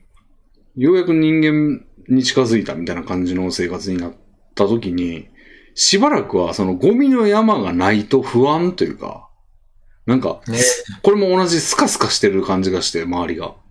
おー。なんか、違和感がすごかったっすね。へー。うん。まあ、まあこれもでもちょっと違うな。普段と違うってだけでの状況やから、その、これがないとっていう、特典物というよりは、その、配置の問題というか、はいはだからそのゴミの山の代わりのものがあれば別に、代わりの同じ体積のものがあれば別に何も感じてなかったのかもしれないんで、ちょっと違うか、これは。い。ああ。僕もう一個今まさに、うんました。あの、今ももう、ま、持ってるんですけど、うん。高校生の頃から使ってるシャーペンがあって、ほで、それを、もうこれ、ペン回し用にずっともう置いてるんですけど。もうなんか手持ち無沙汰の時にずっとこうくるくるくるくるってペン回しする、してるんですけど、うんもうこれがなくなったら、うんなんかなくなったりというか、これ別のペンだったらその回してる感覚がちょっと違うんですね。うーん。とか、うん。もう違うタイプのシャーペンだとか。うん。これじゃないとダメで、うんうんうん。なんかボロボロなんですけど、もうずーっとこれを毎日うん。で、ちょっと暇になったらくるくるくるくる回してますね。うーん。うん。なかったらどうしようっていうぐらい、各目的では全然使ってないんですか？もう全然使ってないです。へえ。それも、なるほど。どうなんですかね？その、使うものとしての、そういう役割もこれに含まれるんですかね？どうなんでしょうね。なんか、物に執着してるってなったらもうこれに当てはまるのか、うーん。正しい使い方うん。のみに当てはまるものなのか、わからないですけど。うん。ああ、でも全く同じ、その、模造品もう 3D プリンターかなんかで、全く同じ形の塊みたいなのがあったらどうですか？ああ、それは別にそれに、むしろか変えたいですけど、もう今ボロボロなんで。じゃあやっぱちょっと違うんじゃないですかね。ああ、なんかやっぱそのれじゃないとダメっていうわけではなんかないです。ぬいぐるみとかでも同じぬいぐるみだとダメ、じゃないとダメなんじゃないですかね。その、新品だとダメみたいなはいはいはいはい。のがこれのパターンなんじゃないですかね。違う違うのかななるほど。いや、まあでもそう、そっちの方がより、うん。なんか深いうん。症状というか、なんか、第一種と第二種って感じしますよね。その、うん。明確に違うけど、ああ、なんか同じ感じやけど明確に違いますよね。その、唯一の世界で一つなのか、形さえ同じであればいいのかっていう。そうですね。うん。新生方形と方形みたいな。それ、それ、ああ、まあ、そうか。それに近いのか。どんな例えやねんって話ですけど。うん。うん。まあ、スマホが結構そうなるんすかね。今の人やと。俺もそうかもしんないですね。でもまあ、第一種ではないですね。それは。新生方形ではない方の。スマホでさえあればまあ、割と、スマホコロコロ変えてるしな。まあ、スマホは、スマホ、このスマホじゃダメなんて人はさすがにいないんじゃないですか。でも逆に言うと、その第2種は硬いと思うんですよ。スマホが、というもの、スマホの機能を果たすものが絶対手元にないと不安っていうのはもう、前のゲストの竹内さんなんかもう完全にそれですね。ええだって、なんかね、沖縄に、もう、あのさ、スマホを全く禁じて、もはいうスマホパソコンの類を。はい。ただもう何でももう、例えばマップがわかんないってなっても道案内の人が来てくれて、みたいな。もう、そういう代わりの手段がいとめなく、こう、果たされる状況やったら、満足いくんかな、みたいな。スマホ100日間禁止で、はい。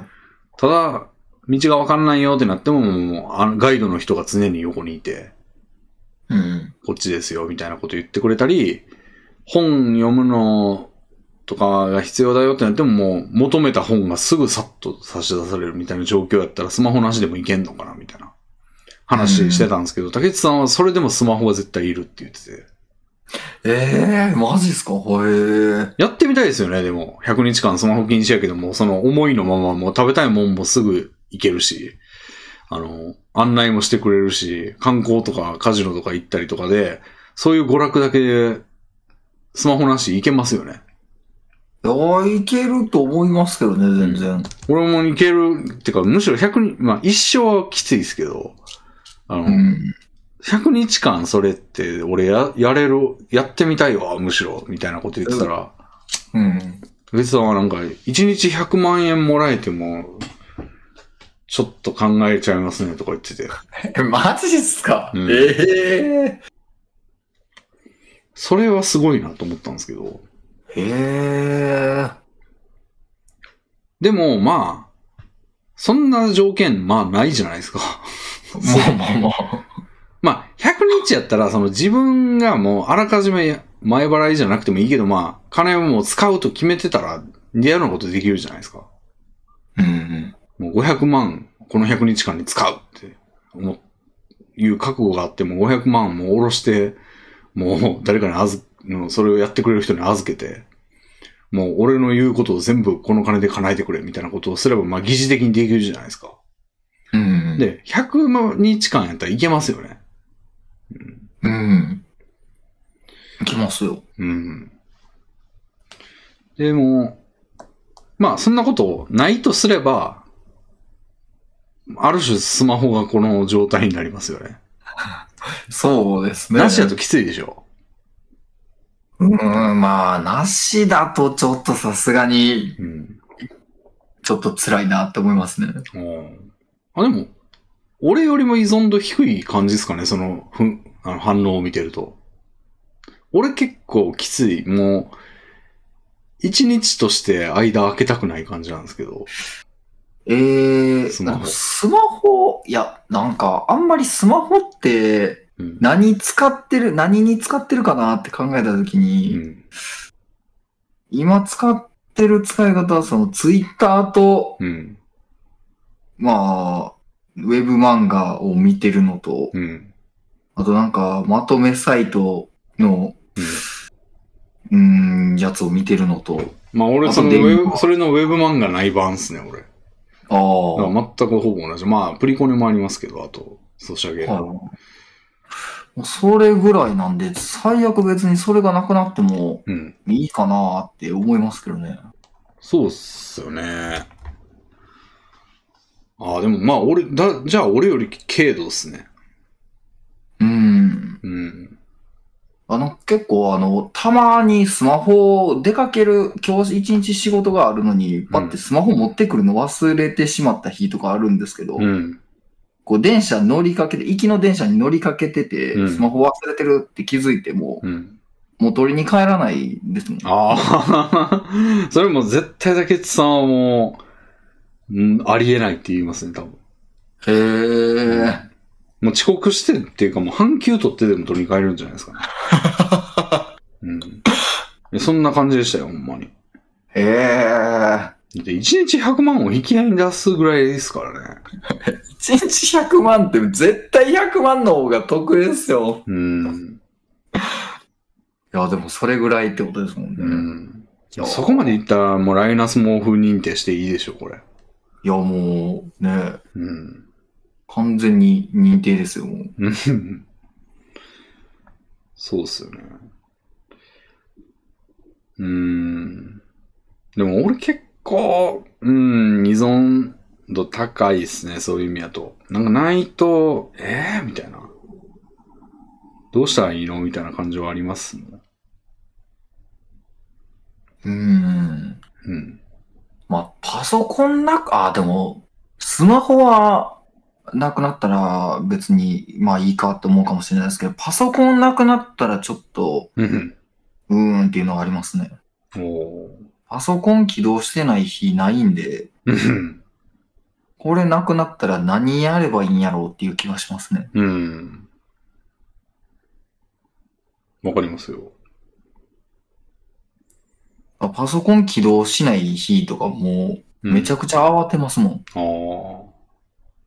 でも、なんやろう。じゃあゲーム機があって、はい。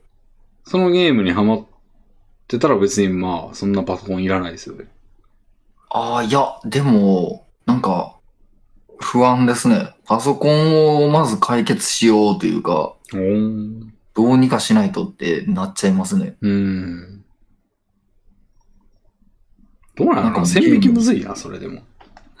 なんか、機能を求めてるのか、なんか、存在を求めてんのかって、なんか難しいとこやな、それ。ああ。まあ、存在を求めてるっていうほどでもないのかな。なんかこう、機能、機能を求めてる気がするんで、うん。それに近い機能があれば、うん。まあいいかと思ってしまうような気もしますね。うん。なるほど。そうっすね。どうなんやろな。まあ、電化製品やとちょっと、その機能の分が絶対入ってくるんでややこしい話になると思うんですけど、うん。うーん、アナログなものやったらどうなんやろな。なんかあるんかな。もともと俺あんま物を持たないというか、その家にポスターとか貼ったりとか、その、しない方なんで、ああ。あんまり、物に執着はしてない気がすんだよな。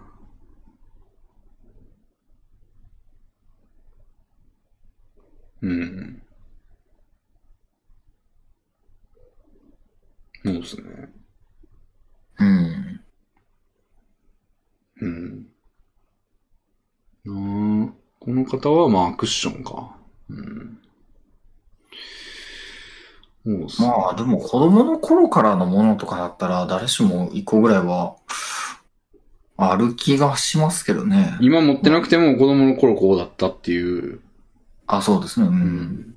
そのパターンは結構多い気はしますけど。うん。うんですね。現状やと、まあ子供の頃、俺の子供の頃なんかあったかなあんまなかったかもな。まあちょっと俺、結構物捨てられるっていう、その伸びたみたいなことがよく起こってたんで、あの、漫画を焼かれるみたいな。ああれなかなかの虐待やと思うんですけど。いや、普通に嫌ですね。うん。だから、なんかあんま物に執着しないように、自然としてたような可能性はあるな。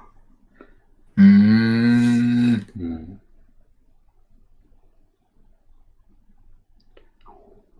結構ね、嫌なことされてたんですよ。なんか人からゲー借りたゲームソフトを勝手に壊されたりとか。へえ。うん。あの、スーファミのあの差し込むところ、はい。ソフト側の、はい。ゲームソフト側の差し込むところをペンチでバキバキにされたりとか。ええ人のですよ、しかも。人が借りたって、しかも知ってんすよ、親が。ええひどいですね。どう、どういうつもりなんて感じなんですけど。お親父にされてましたね。はあ、まあ、マジ吉なんですよ、だから。それはちょっと、すごい論理でしたよ。なんか人から物借りるなって言われてたんですよ。で、その理由は、その、なくしたらお前責任取れんのかっていう理由だったんですよ。で、ここまではいいじゃないですか、まあ、まあ。まあまあまあ。で、それにかも関わらず借りてくるでしょ、俺が。借りてきた場合があったんですよ。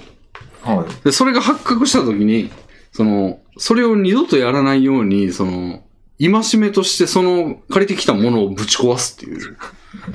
責任を取らなきゃいけない状況になってるじゃないですそう。だからここで一気にマジ吉になるんですよね。か。それはうん意味わからないですね。うん。なんかあの、数学の証明の問題やってて、何々何々、従って何々何々ってちゃんとやってんのに急にどでかいオメガマークみたいなの書いて終わりみたいな。やばいやつ、やばい回答なんですよね。ゆえ に、オメガ終わりみたいな。今まで言ってたのは何やったんだ？何やったんだっていう。途中まで良かったんやけどな、みたいな。これ、部 部分点上げていいんかなみたいな感じになりますよね。うん。いや、もうちょっとおかし感じだったんだけど、まあそういう事件が、まあ時折あったんで、なんか物に固執するっていうか、その、これっていうものを持ってても破壊される可能性が結構あったんで、持たないように自然にしてたかも。ああ。うん。いや、やっぱ幼少期の体験は結構大引くんで、うん。うん。まあ今もそんな感じですね。あんま、物に執着しないようにはしてるかも。うん。してるというか、まあ、すなっちゃってるというか、うん、ありますね。まあそんなとこですかね。はい。うん。全然、あ、うん。なんかお便りありました？いや、何ですか？全然別の話をしてもいいですか？はあのい。うん。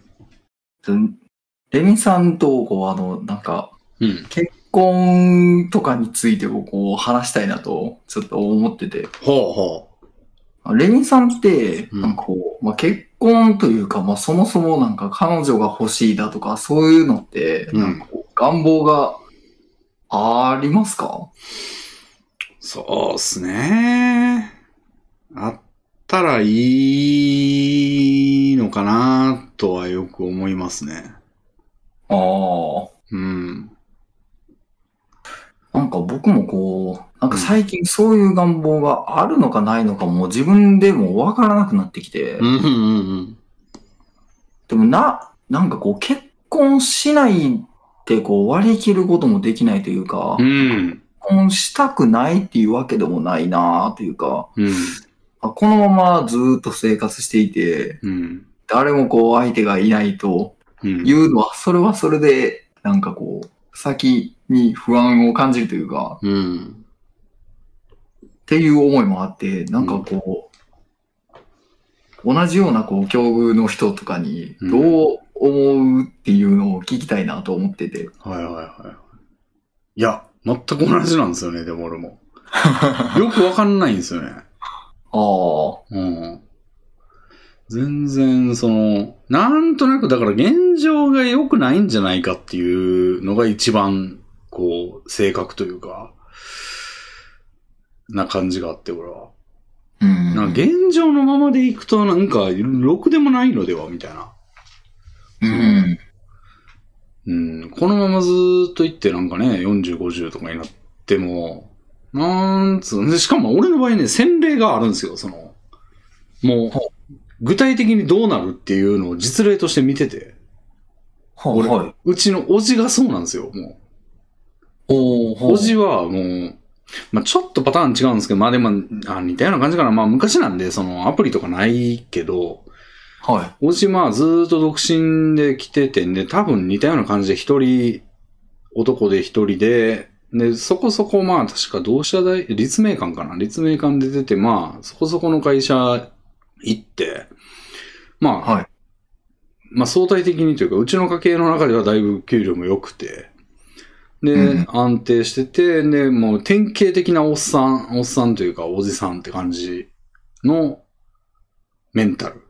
もう、い。うん。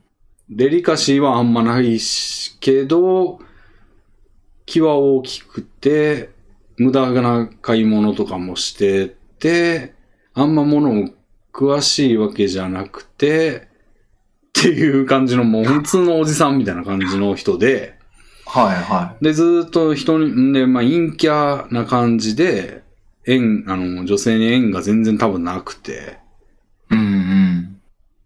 で、えー結婚しないままずっと言ってたけど、親が、まあ、周りが結婚しろしろみたいな感じのパターンで、うん。お見合いとかよくやってたはずなんですよね。へえ、ほうほうほう。うん。やけど、全部うまいこといかず、うーん。で、ずーっと言っても、もう今もずっと独身で、もう60、昭和20年代生まれのはずですね、俺、おじは。おー。なんで結構な年？俺より40、30から40ぐらい上なんで、もう67、60代後半とかですかね。うん。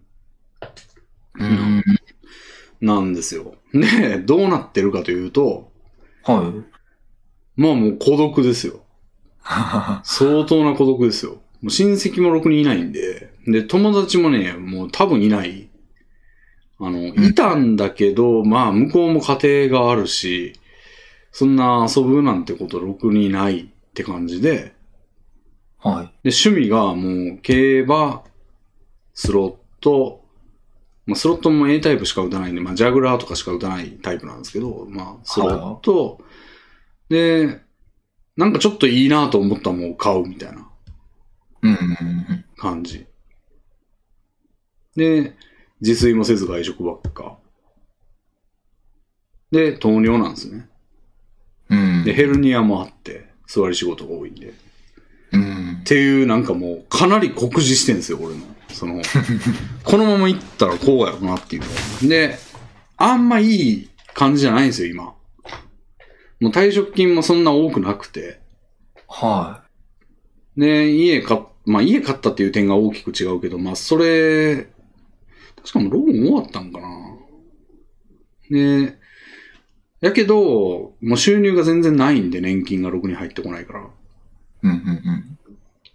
結構困窮してるみたいな感じやけど、うん。っていう。で、何やってるかって言ったら何やってんねやろな。まあ多分あんま楽しくないと思うんですよね。なんか小説書くとか言ってるけど、ええ。なんか歴史小説がめちゃくちゃ好きな人なんで、おー。なんかそういうのをちょっとやっていくんやとか言ってんすけど、老眼もすごいから、あんまそんな取り組むみたいなことってできんのかなみたいな感じで、あんまいい感じじゃないっすね。うーん。うん、なんか、その、その方のこう、主観では、こう、どう思われてるんでしょうね。なんか満足できてるのか、実際、うん。今の自分のこう、未来に近い形の人が、うん。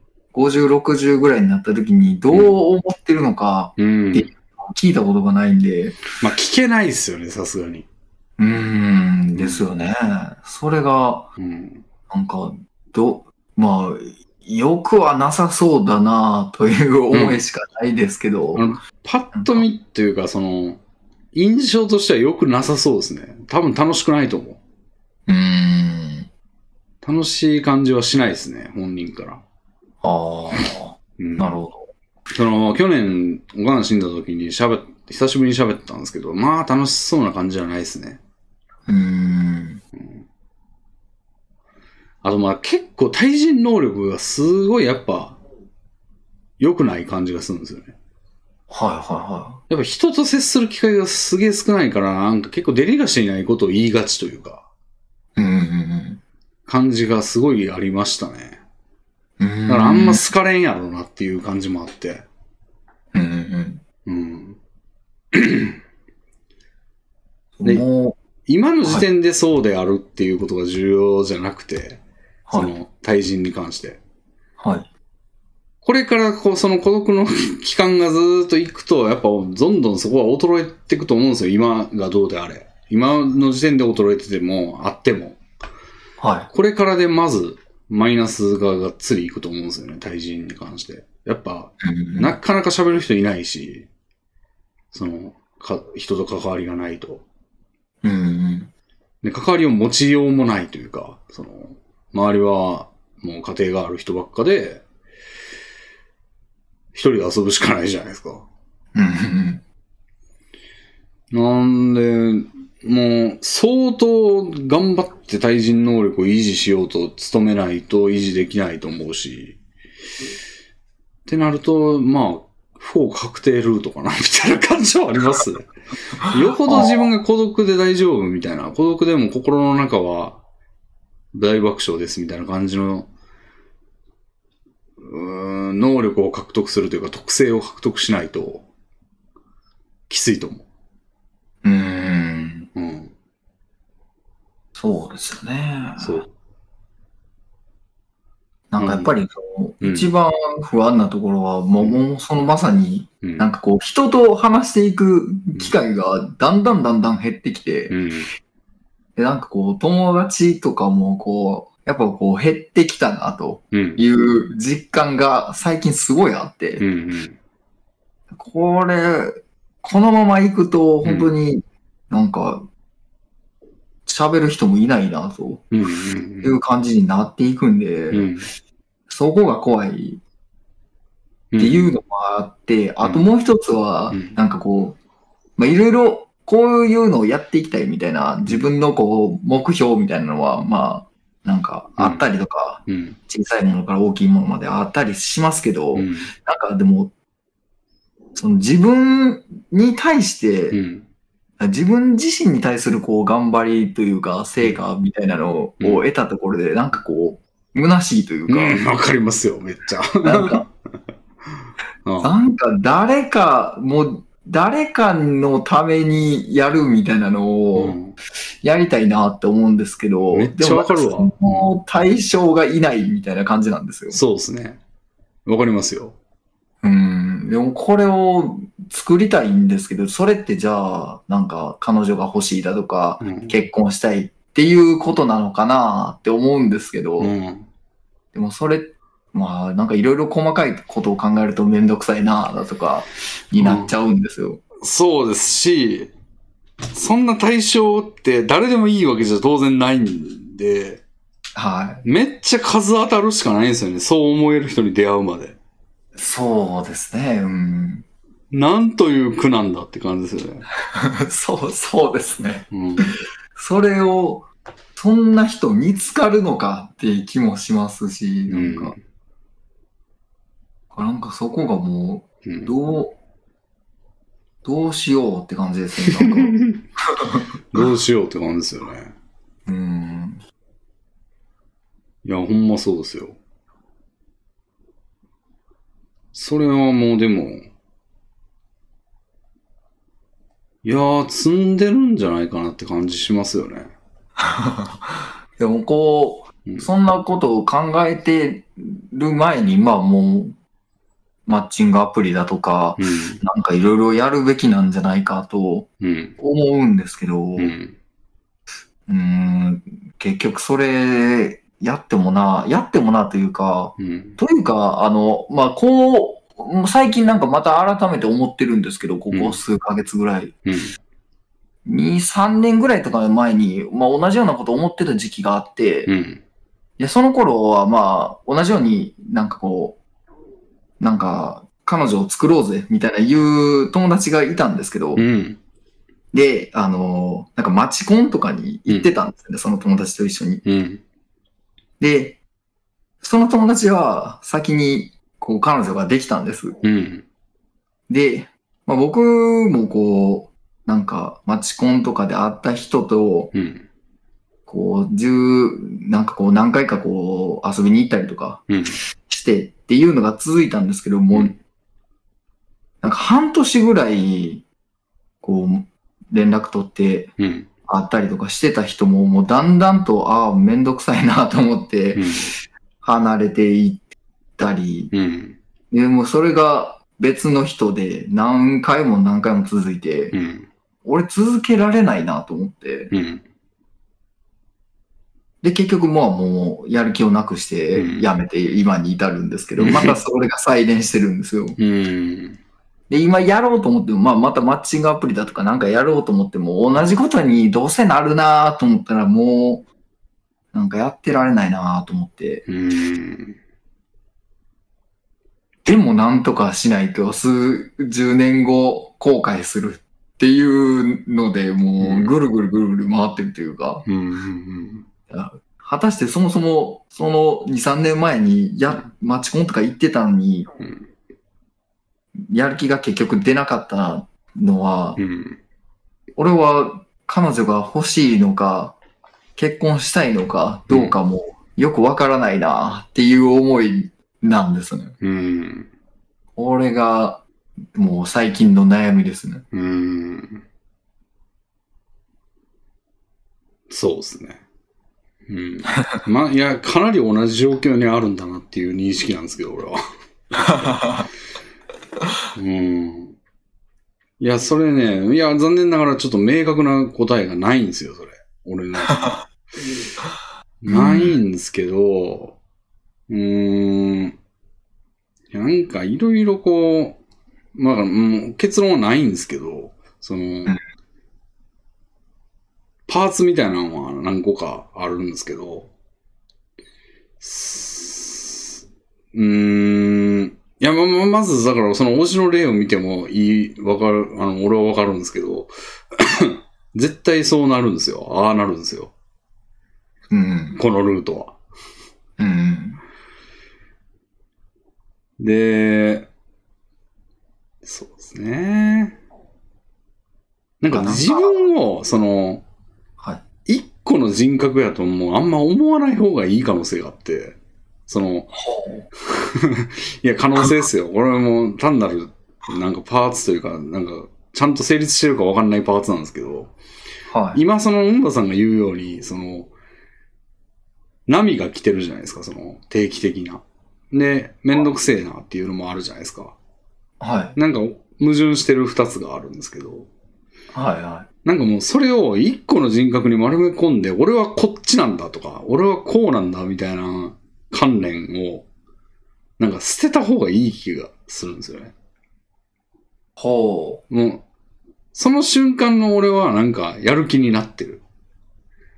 でも、だんだんとなくなったみたいなんて、もう両方肯定するしかないんですよ。どっちなんかわからないみたいな状態やけど、もうなんかわからないっていうか両方あるでしょみたいな。う。うん。ど今、現状、現状ではどっちが強いかでしょみたいなうん。風に捉えないと、もう、俺はどっちみたいな。俺の本質はどっちみたいなんてないと思うんですよ。もう俺ら、俺らっていうか、俺みたいな薄弱な意志のものは。うん。うん。どっちかに当てはめちゃうともう、あの、どっちでもない、それじゃない部分が、もたげ、首をもたげてというか、その特徴を発揮し出して、その、こっちじゃないんかなとか、もうどっちつかずの感じになるんで、その強固な意志というか、意志力がある人じゃないと、俺はこっちだっていうのってもう無理だと思うんですよね。うん。だから両方自分なんだっていうことで、その時のノリの高い方に基づいて行動した方がいい気がする。ああ。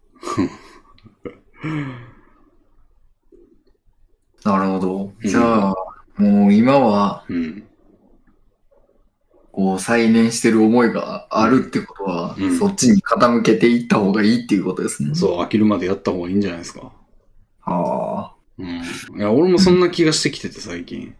うんうんうん。だからもうなんか今、その、だからマッチングアプリの課金額はなんぼのもんじゃいということで、なんか俺、そんな金かけるなんてみたいな謎のやつがあるんですけど、うん。なんかもう、うん、ね、若干さ、その、マッチングアプリ側の思惑に乗るのが、なんか嫌だなっていう感じがあって課金してないんですよ、俺。はいはいはい。いやもう、関係ねえと。そう そういうなんか謎のプライド、プライドというかなんか、感は、もういらんのかなっていうのは、ありますね。うん。うん。確かに取っ払った方がうん。いいとは思いますね。うん。だから、ソシャゲにも俺課金しないって決めてんですけど、なんか、はいもうその場でやりたければやったらいいんじゃないかみたいな。うん。うん。感じっすね。だから、うん。どっちでもないと思うんですよね。その、俺はめんどくさがり、めんどくさがってやらない方が幸せなのかどうかなんて。うん。その場で思ってることに従った方がいい説、あると思うんですよ。は全然実践してないんですけど。い。うん。まあでも、その通りだと思います。うん。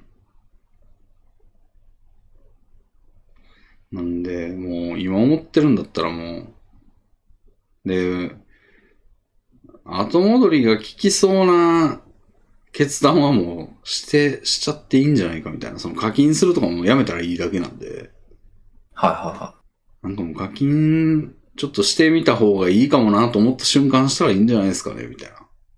ああ。俺これ自分にも言えることなんですけど。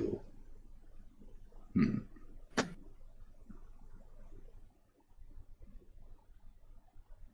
ありますね、そういうのは。うん。うん。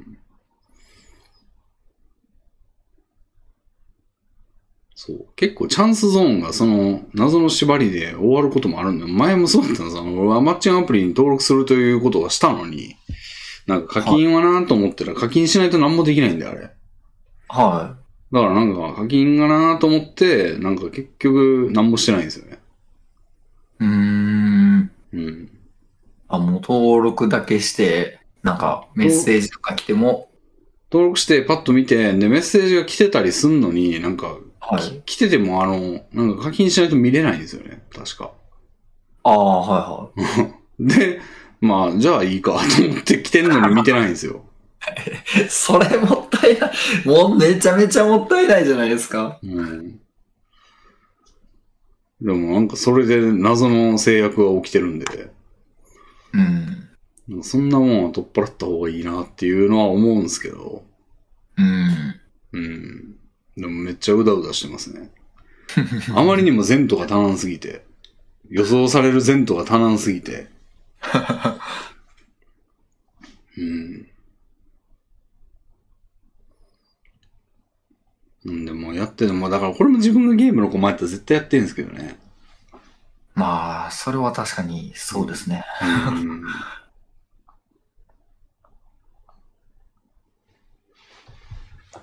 うん。うん。でもなんかこうか、やろうっていう風に傾けようと思っても傾けきれないんですよね。こう、うん。背中を押してくれる人間がいないというか、うん。でその背中を押してくれる人間がいない状況もだんだんだんだん時間が経てば経つほど深まっていくというか、うん。あいつは背中を押したって別にもう動かないみたいな感じに周りも見るようになっちゃうんで、うん。だからもう、このままじゃダメだなと思ってはいるんですけどね。いや、絶対行動的な方がね、いろいろ起こるんですよ。まあ当たり前ですけど。うん、現状やと現状の範囲のことしか起こんないですからね。うん、知れとるんですよね。うん。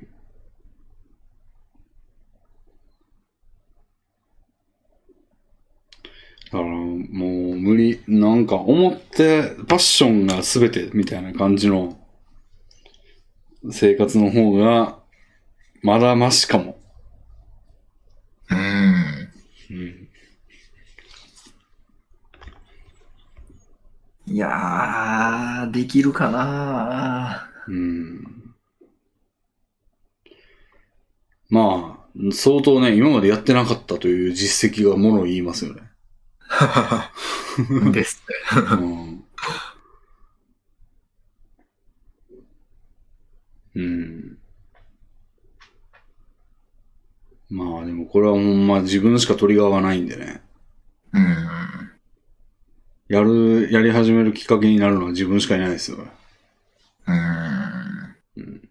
なんか、やりかけてから、あ、やっぱやめときゃよかったって思うことも結構多いんですよね。なんか、あそのもう、マチコン行ってた頃あもう、ん。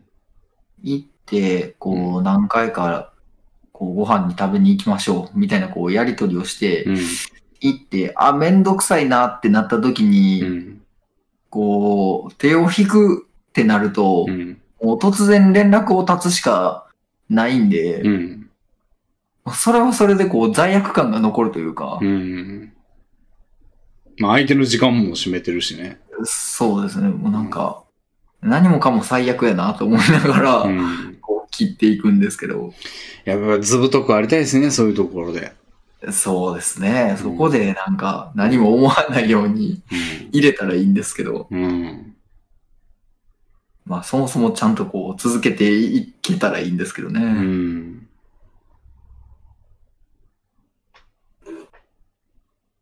こうじ、やっていった先を思うと自分の性格的にこうなっちゃうだろうなって、うん。勝手に先を想像しちゃうのがダメなんですよね。うん。うん。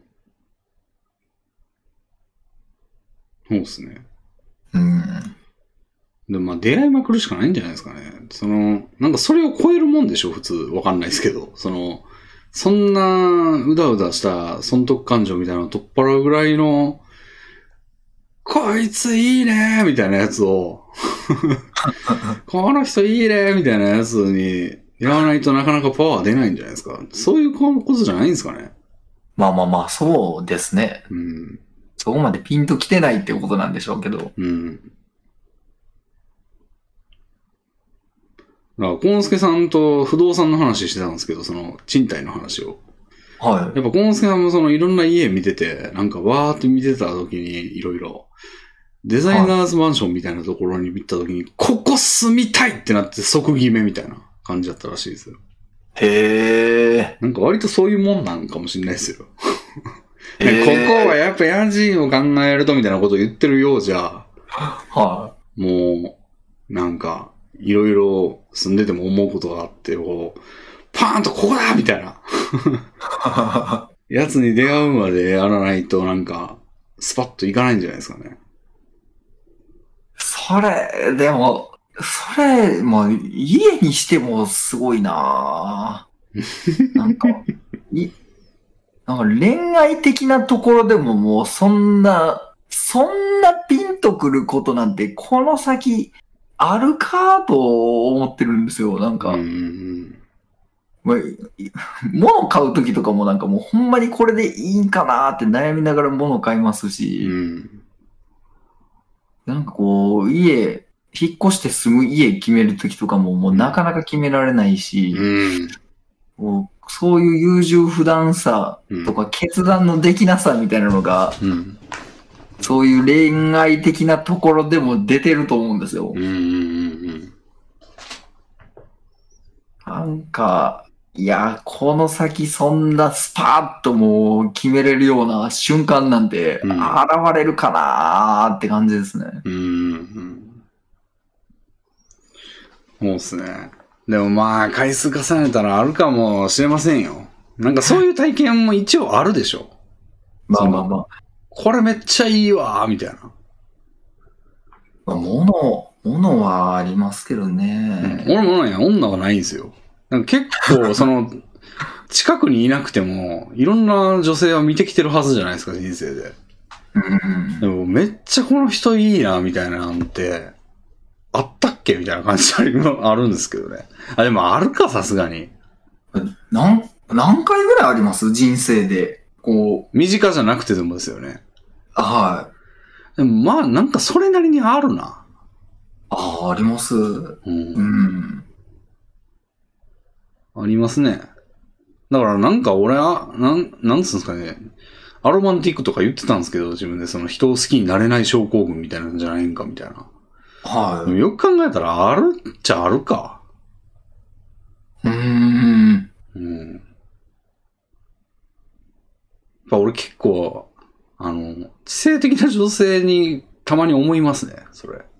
おー。うん。なんか女流騎士とか結構思うんですよね。おー。この人いいな、みたいな。だからあるか。なんかこう、うんまあ、本当に好きだというか、なんか、うん。こっぱずかしい話ですけど、本当に好きだっていう感じになったら、うん。よだいぶこう自分に損失があるような、うんこう、ことでも、うん。結構こう、相手に捧げられるというか、うん。やっても、何をやってもいいなとこう思えるじゃないですか。うん。そこまでの思いになることって、なんか、今までまあ、ほんの数回、数人にありましたけど、うん。この先あんの、あるのかなっていうのがあって、うん。それがなんか、そういう人が出てくるかなっていうのがうん不安ですね。うん。なかなかそこまで思える相手がうん。誰もいないなと、もう本当にここ、うん。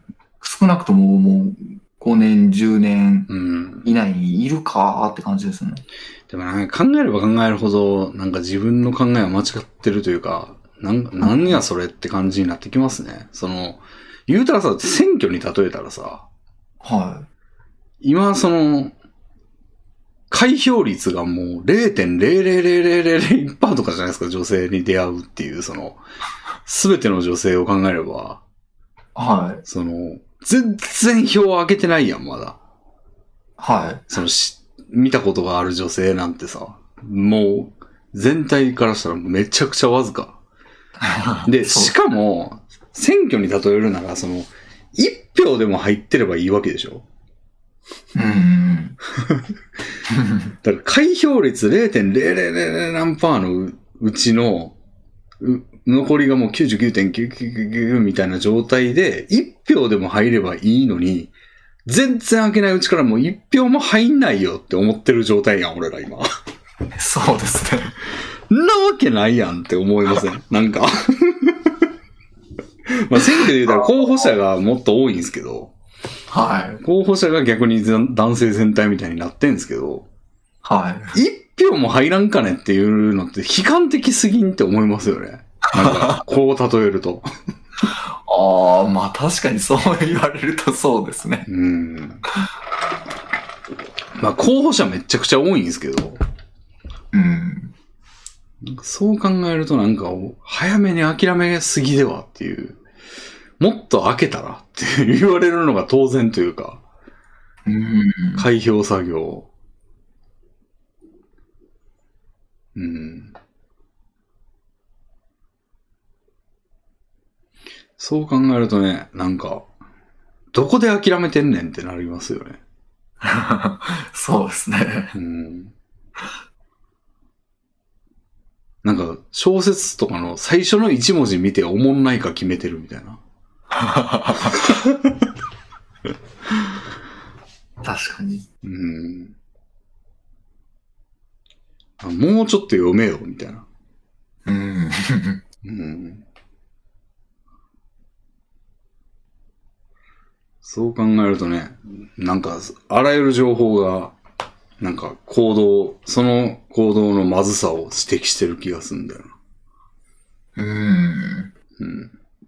うん。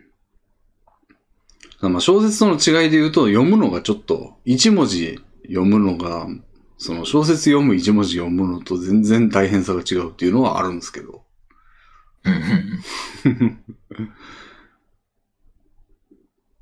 それが嫌すぎるっていうことですよね。我々は。そうですね。紙開くだけの開票作業じゃなくて、すっごい借り物競争みたいにしないと開けないみたいな。いうのがちょっとめんどくさいなって思ってるっていう。うん。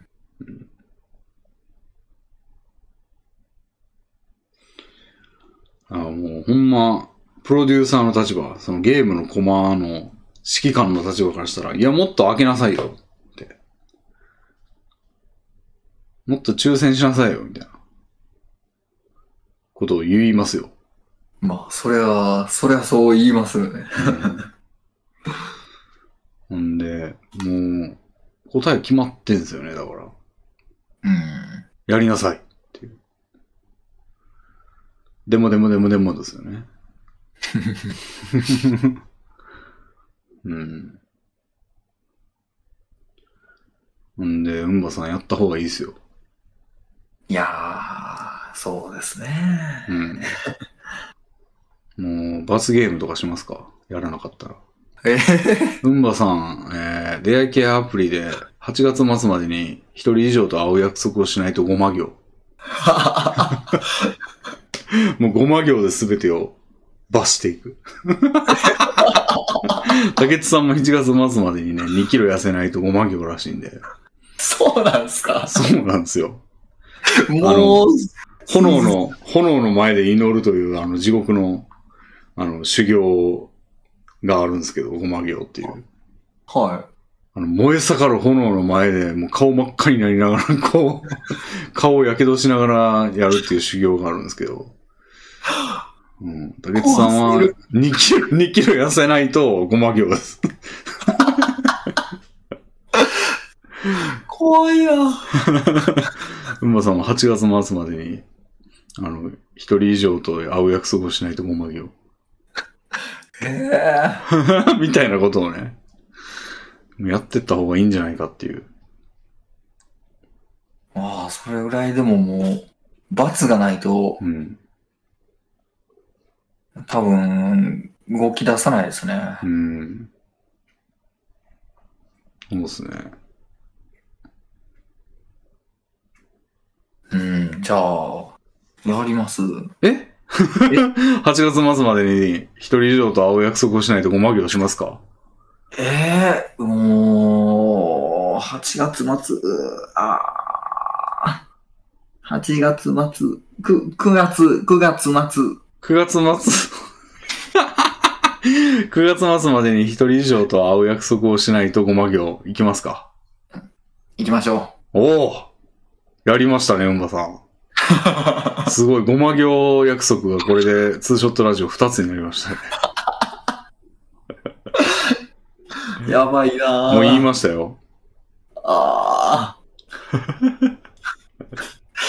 後悔するなぁ終わった。ラジオが終わった直後が一番後悔するなぁ ええごま行。うん。ちなみに俺は約束しないですけど。一緒にやりましょうよ。いや、俺はもうまだ言ってないんで。あうん。うんまさん決まりましたね。あ。はい。うん。でもこれで動き出したら、すごいですね。うん。うん。なんか、すごい俺、あの、さらっとした感じですごいことが決まりましたけど。いやー、できるかな、うん。まあ、会うという目標が達成できなかったとしても、まあ、ちょっと、動くということは、うん。やろうと思います。うんうんうん。まあでもごま行ですからね、もう。動くっていうかもう、ごま行には少なくとも動きますからね。は なんかごま行がこう、ツーショットのこう、ゴミ箱みたいな感じというか、あの、できなかった時にはこちらみたいな、フローチャートの集まる場所みたいな。いろんな、ごまいろんなフローチャートの矢印あんねんけど、なんかできなかった場合は全部5マ行みたいなところ やつで、あの、ツーショット御用達の5マ行ができる寺みたいなのができるかもしれないですね。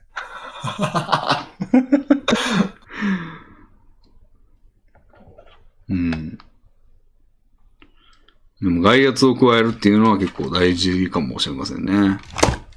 うん。まあ、俺が何の圧力になってるのかわかんないですけど。いや、まあでも、何か動き始めるきっかけにはうん。なると思うんで、うん。うん。え、よかったですよ。うん。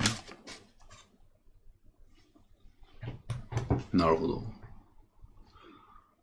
そうっすね。いや、俺もでも課金ぐらいはしようかな。いやー、しましょうよ。せっかくメッセージ来てるんだったら読まないともったいないですよ。うん。あのね、ちなみにね、ペアーズにはね、ユーストリームチェッカーっていうコミュニティがあるんですよ。え？マジっすか？ありましたよ。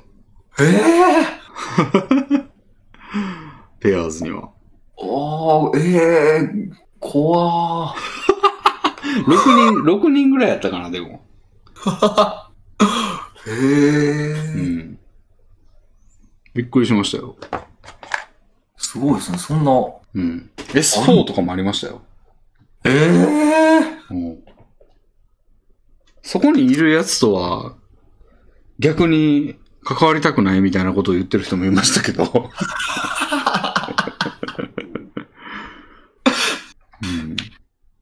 うんうん、確かに、そこにいる人は、ちょっとなんか、危うそうな気はしますね。うん。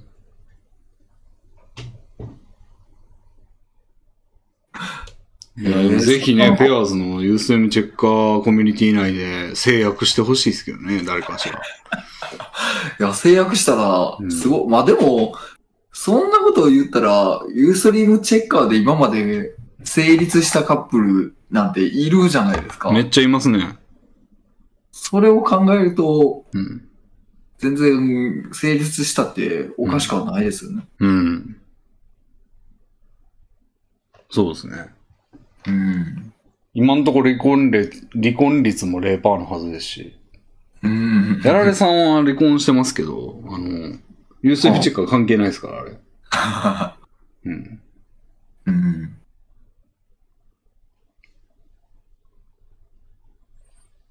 そうですね。じゃあ、もう一個ぐらいお便り読んで、その辺にしますかね。はい。えー、じゃあ、いや、なんかさっきこの話する前にちょっと笑ってたと思うんですけど、はい。それはなんかすごいこと言ってんなみたいな感じのお便りが一個あったからなんですけど、はい。まあ、じゃあちょっと言ってみますか、これ。はい。いや、なんか例えに笑っちゃったんですよね。えー、じゃあこちら、細胞さんからいただきました。ありがとうございます。ありがとうございます。えー、こんにちは。いつも楽しく拝聴しております。突然ですが、自分の身の丈に合っていない、身の丈に合っていないコスプレをする人をどう思いますか？私は美しいコスプレ画像を見るのが好きなのですが、画像検索すると実際ひどいものの方が多いです。デブスはコスプレするなとは言いませんが、自分の顔や体型に合ったキャラをやるべきだと思うのです。最近人気の馬娘コスを見てみると、これは明らかに万栄競馬の馬だとっていう人が結構います。不思議です。この万栄競馬っていうのにちょっと笑っちゃったんですよね。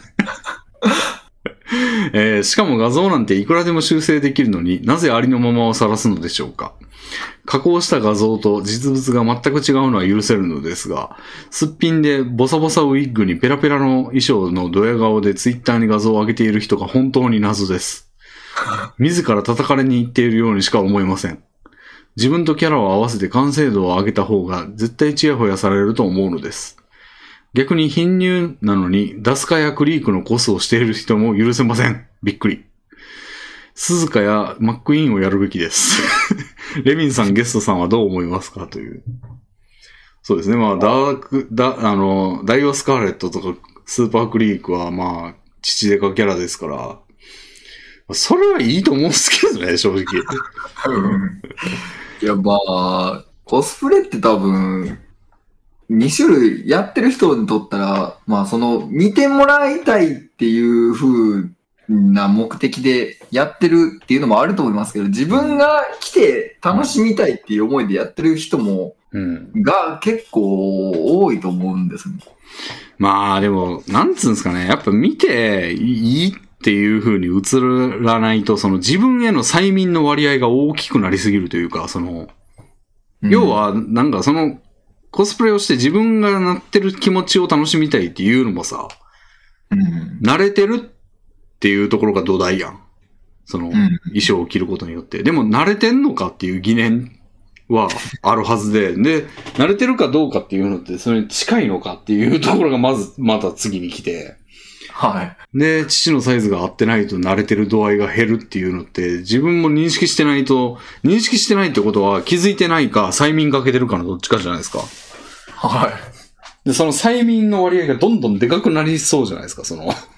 い。あの、あまりにもかけ離れてる状態で良しとしてるってことは、なんか、可愛いからなりたいとかなわけじゃないですか、基本。うんそのキャラが好きでとか。でもその好きなやつに慣れてないっていうところを無視してるから、無視してる割合が大きいと結構催眠の度合いが上がってくるとやばくないですかみたいな。ああ。うん。もう、その、自分が来て楽しめればいいと思ってる人は、もう催眠にかかっちゃってる人はもう何を言おうが、うん。別にもう催眠は解けないんじゃないですかね。でもなかなかきつい薬じゃないですか、その、催眠の割合が大きいと、その、まあ、なんつうんかな、バファリンじゃ効かなくなってきたみたいな感じで、きつい薬やってんのってなかなか普段の健康にも害を及ぼしそうな感じが。あるんで、なるべく、その、そんなに薬使わなくてもいける状態が望ましいというか、その睡眠薬をきつくしていくんじゃなくて生活を改めようみたいな感じというか、あことが、そのコスプレでほんまに似せていくっていうところんに当たるのかなっていう。あ、うん。うん。俺コスプレって全然ピンとこないんですよね。まあ二次元主義っていうところはあるんですけど、はい。コスプレって単、単なる美人ではみたいな。まあ、確かに近ければ近いと、まあ本当にそのゲームのキャラクターに近いうん。とか、うんアニメのキャラクターに近い。まあアニメだだとうん。近くするのって多分限界があると思うんですけど、んゲームだと、例えば FF みたいな、ファイナルファンタジーみたいなゲームでちょっとリアル調だとすると、うん。まあ、に人間がコスプレしたらもうほとんど一致してるというか、うん。うん。めちゃくちゃ似てるみたいなクオリティにできるものとかってあるじゃないですか。はいはい。そういうの見ると、うおーってなりますけどね。うん。まあなんか、似ても似つかん、その、えっと、二次元キャラやとしても、なんか雰囲気をインポートできるというか、その、うん。これを現実に置き換えるとみたいな感じで近い人って想像できると思うんですよね。うん。それはまあ、その方向でいけんじゃないですかね。うん。うん。それは、その辺は理解できるというか感じ取れるは取れるんですけど、まあそもそもコスプレがそんなに、なんやろう。単に美人しか好きになってないというか、コスプレにしても。で、それやったらグラドルの方が人材も豊富やしいいのではみたいな。グラドルとかね、美人女優とか。なんで、コスプレという枠にあんまり興味を持ってないというか、コスプレでも美人やったらそれでいいし、っていうのはありますね。で、なんか美人コスプレイヤーってなんか、割と調子乗ってるイメージがあるんで、なんかその、ブーストされちゃってるというか、その、普通のグラドルとかやとほんま評判とか可愛さとかその、気質というかその、度胸とかなんかそういう立ち振る舞いとかなんかそういうのがそのまんま評価されてる感じあるんですけど、なんかコスプレだと下駄履いてる感じがあるんですよね、イメージ的に。コスプレをしているっていうことに。で、そのちょっと評価が歪んでる感じがあるんで、俺視点だと。ああ。なんであんまりそのコスプレの道を選んでる、選んで目立ってる人ってなんか、あんまりって感じが、する。あこれボーカロイドとかにも言えるんですかね。ボーカロイドを使ってるから、それの点で注目されてネットで注目度が高いけど、いや、ほんまに音楽だけを見ていいミュージシャンでいいじゃんって言って方角を聞くというか、普通の音楽シーンを見るみたいな感じ。でもそこで突き抜けてて、その、だから米津さんみたいなうんうん感じだったら普通に音楽としてもいいから好き、みたいな。その、超絶美人ですよね、だから。もう、米津さんはコスプレイヤーでと例えると。ああ、なるほど。うんたまたまコスプレの世界にいただけで。うんうん。まあそういうのは全然肯定しますけど、コスプレという下駄を履いて、普通にの場所にいるというか、その、よう水準に到達してるみたいなやつはもうなんか、普通の世界、普通に見た目を比べられる世界やと、まあ、あの、イン幕下なのかな、みたいな。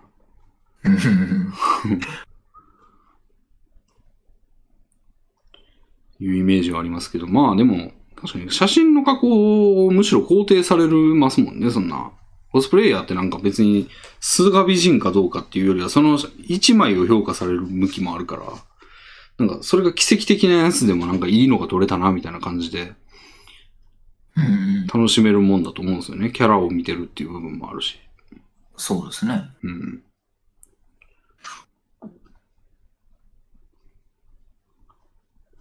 まあ確かにそう考えると、コスプレだからこそ完成度を上げろよっていうこのうん。方の主張は合ってるのかもしれないですね。なんかそんな感じしますね。うん。いくらでも加工できるんだからって。うん。うん。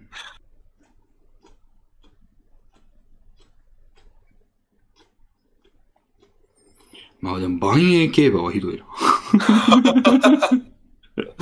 バレー競馬ってあのなんか、こう、ソリみたいなやつ引いてるやつですよね。そう、めっちゃ筋骨隆々の、もう体重も1トンとかある馬が結構いるらしいんですよ。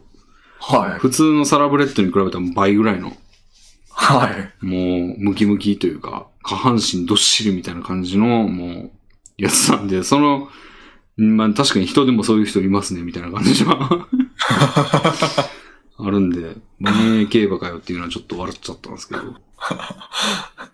うん。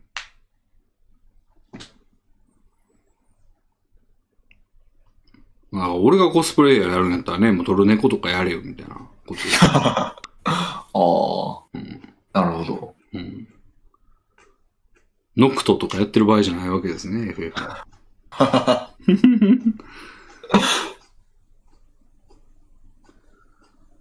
確かにドラクエ4という枠で、レビンさんがコスプレをやりますってなったら、うん。ドラクエ4の勇者をやってたら、うんなんでトルネコじゃないねんとは思いますね。そうでしょは俺もそう思いますもん。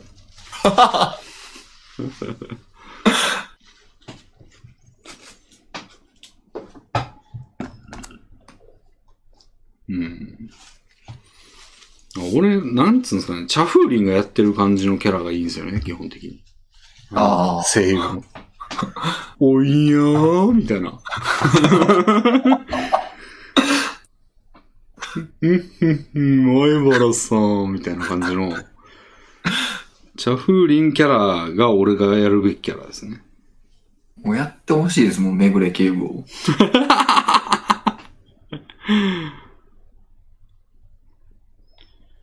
そうですね。うん、まあでもコスプレはしないですよ、俺は。うん。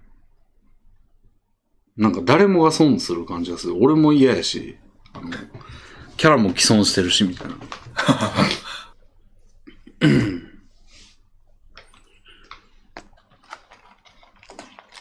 そうですね。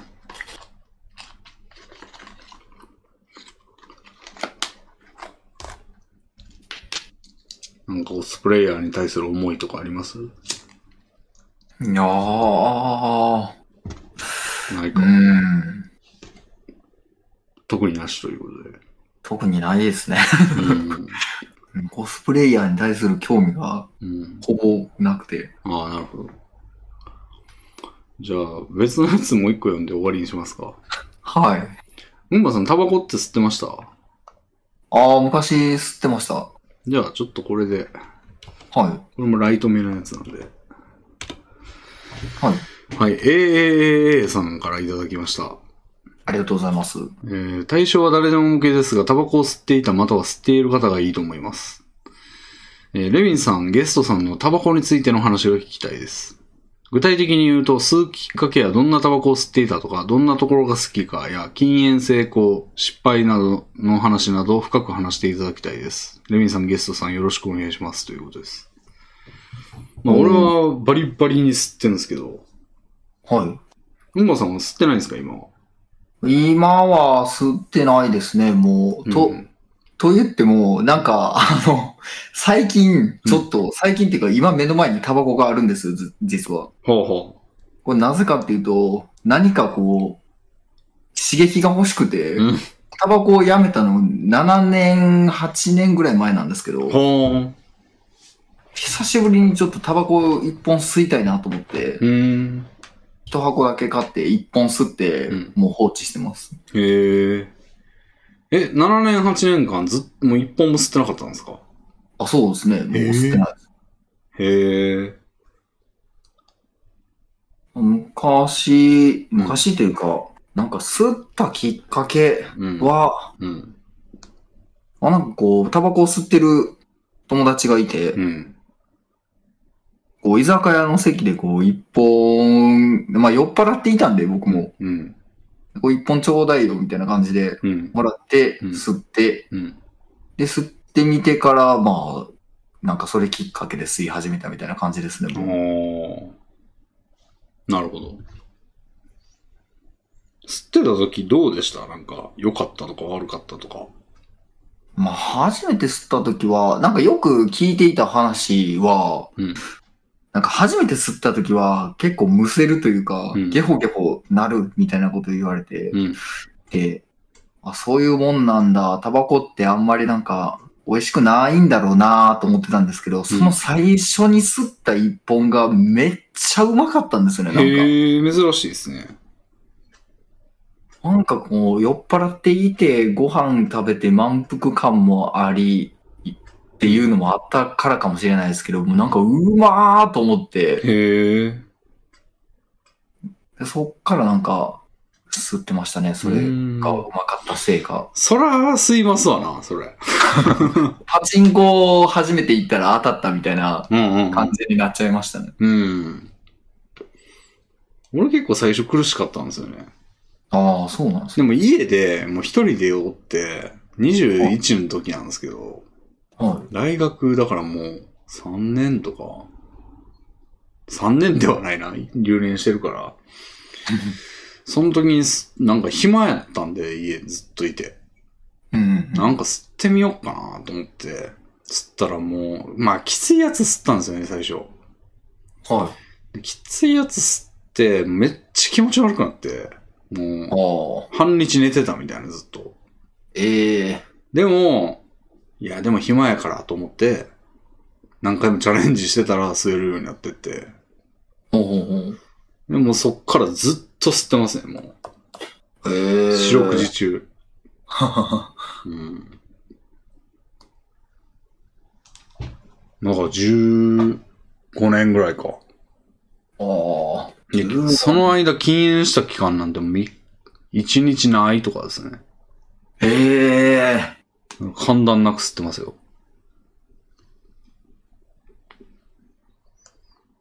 僕、吸ってたんですけど、うん。なんかあんまり吸ってなくて、ああ。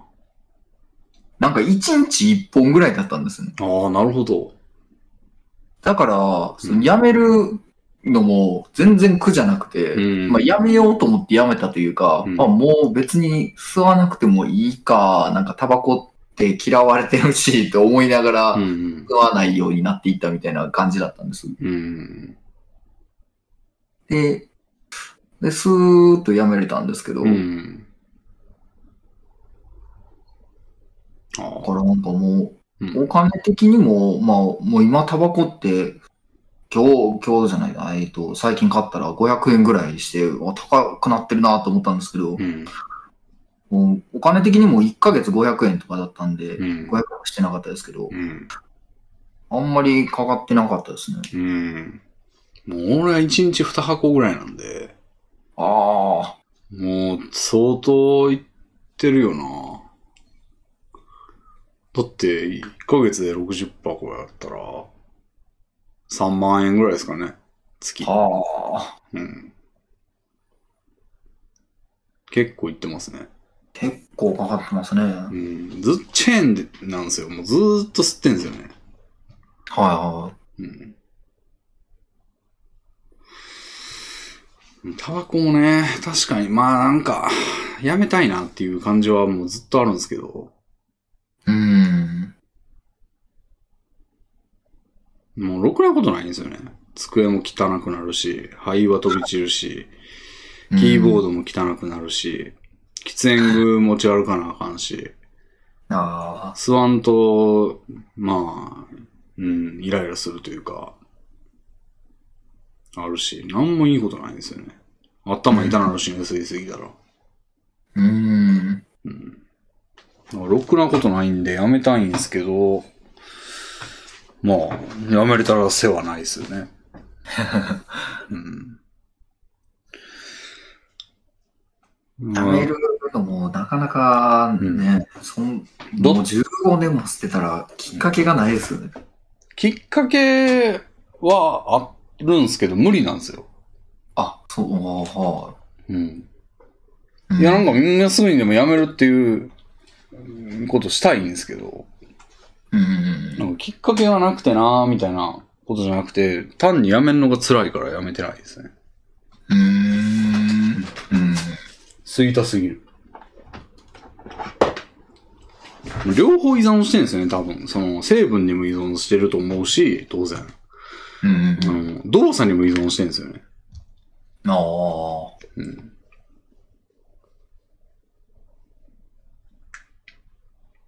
あともまあ、休憩の取り方というか、その、ブレイクタイムの取り方にも依存してるしね。タバコ休憩にしようかっていう名目に喜んでるというか。うんうんうん。まあ今はもう、あの、家で仕事してるんで四六時中吸ってますけど、まあ職場とかやったら、そそんなわけにはいかないじゃないですか。はい。だから、さすがにチェーンはできないんですけど、まあ、なんかちょっとでも詰まった時とか、なんかちょっとでもバッチ動かして待ってる時間とかやったらもうタバコ休憩行っちゃうみたいな。うん。うん。感じでもう、何でも休憩のきっかけにしてるみたいな。で、タバコ喫煙所行っちゃうみたいな。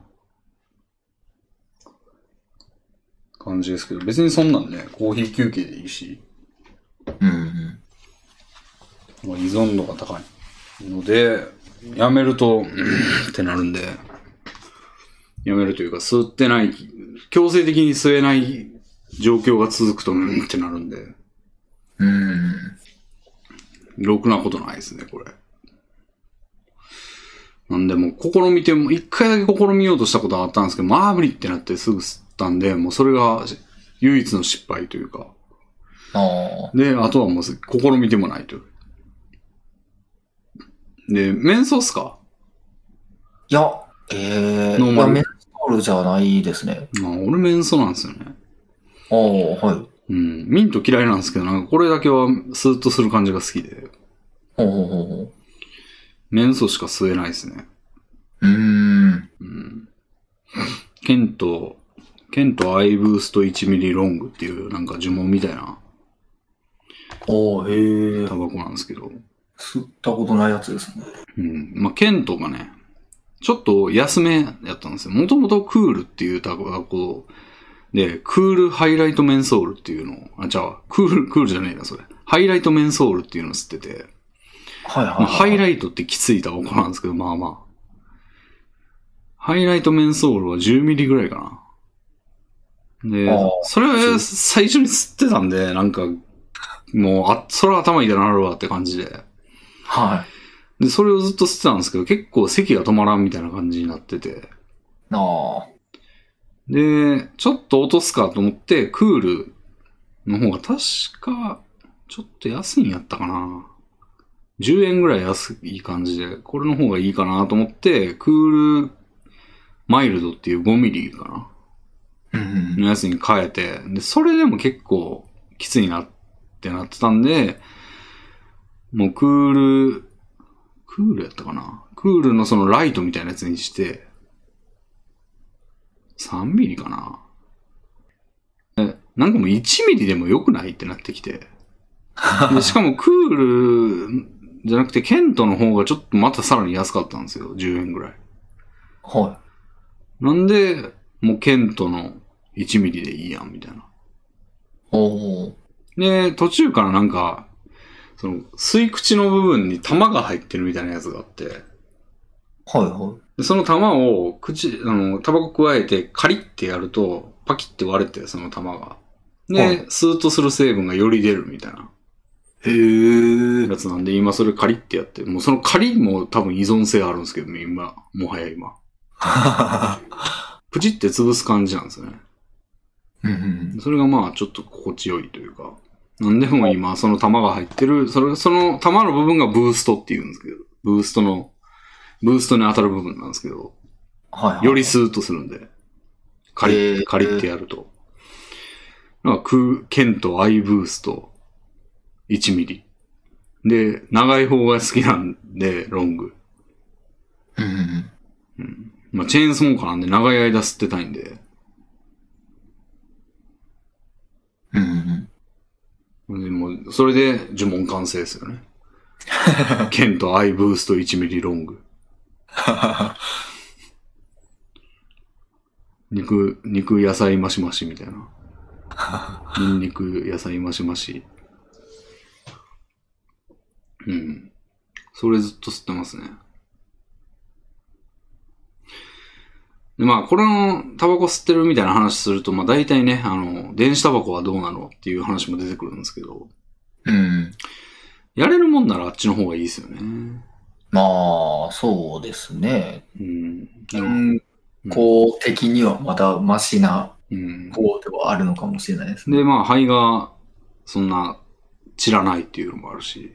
うんうんただ、アイコスをね、人に吸わしてもらったことあるんですよね。うん。はい。アイコスとかやと、その、タバコの吸い口は飛び出てるはずなんで、確か。はいはい。その、人とにか借りて吸うみたいなことが全然できるんですよ。タバコの吸い口の問題なんで。はい。でそれで一回吸わせてもらったんですけど、まあ、これじゃない感がすごくて。これじゃあちょっと代わりにはなれんなと思って吸ってないんですけど、それは。うん。まあでもそれこそほんま、ちょっと一回、その一回吸わせてもらっただけやったら、それは違和感なはずなんですよね。まあまあまあ、そりゃそうですよね。うん。でもなんか今、そのね、身の回りを改善するっていうつもりがあるんだったら、もうそれも手出していいんかもな。うん。鳴らしていったら、そのうちそっちに切り替えていける気はしますけどね。うん、全然あっちの方がマシなんだよな、紙タバコより今。うんもうその肺が散らばるっていうのが結構やばくて。ポトッ、あちあちあちみたいなのもう頻発してんですよ、俺。えうん。それで結構服に穴開いたりとかしてんですよ。ええうん。それを避けるっていう意味でも十分有益っすね。ああ。うん。いやー、切り替えていきましょうよ。もう。まあ、切り替えていくというか、まあ、導入するっていう。まあ、やるだけいいかもしれないですね。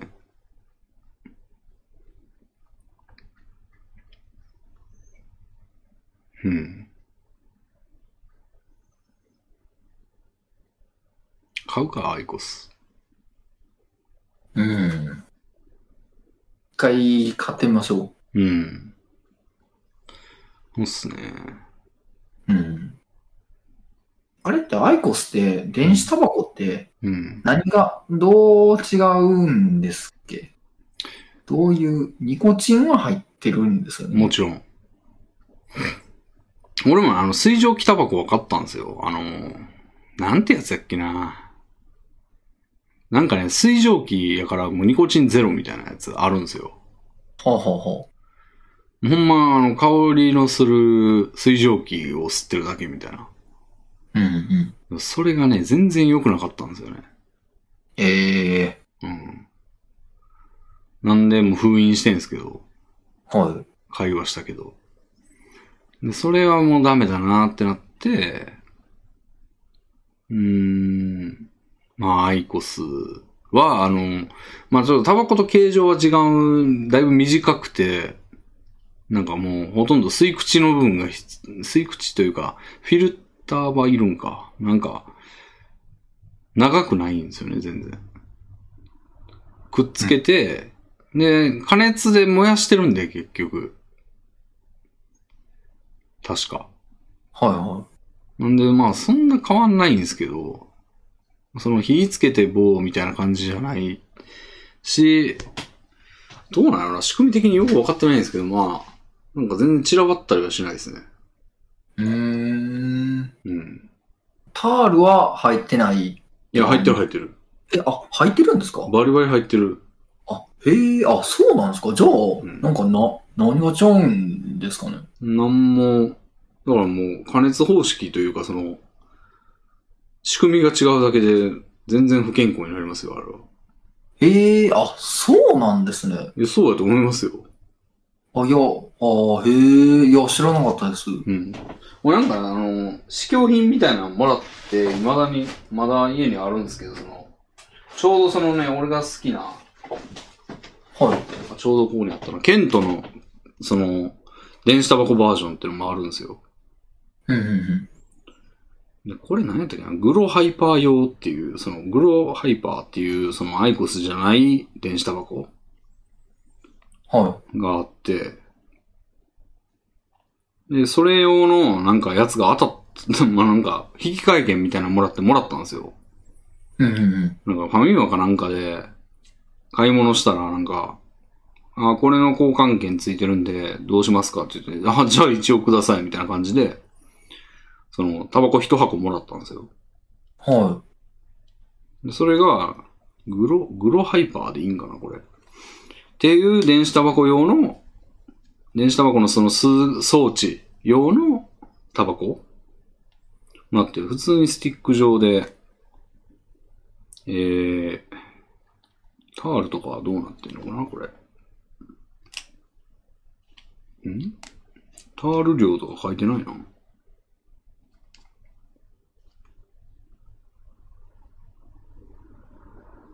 えー、書いてないわ、これ。い。書いてないってことは、は、入ってないんじゃないですか？そんほんま？いや、わからないですけど。そんなことあんのかな？ちょっと調べてみよう。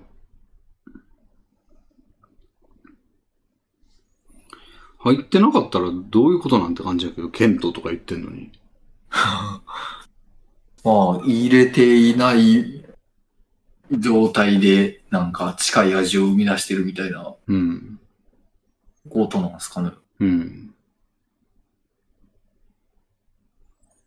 これは、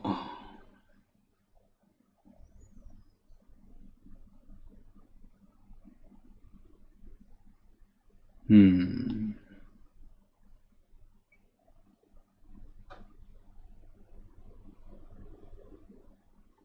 うーん、どうなんやろな。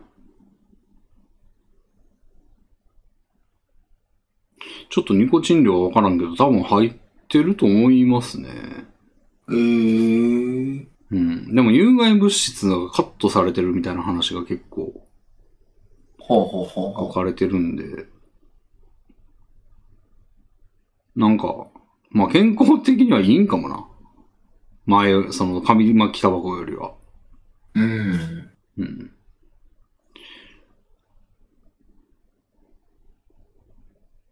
でも本当は怖いみたいな記事もあるな。うん。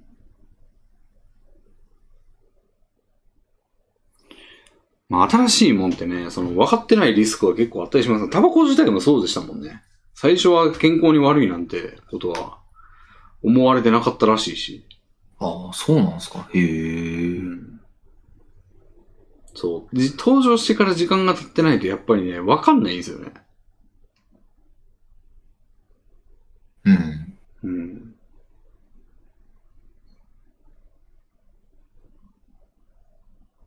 うーん。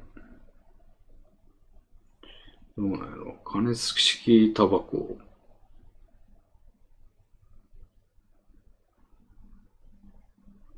うん。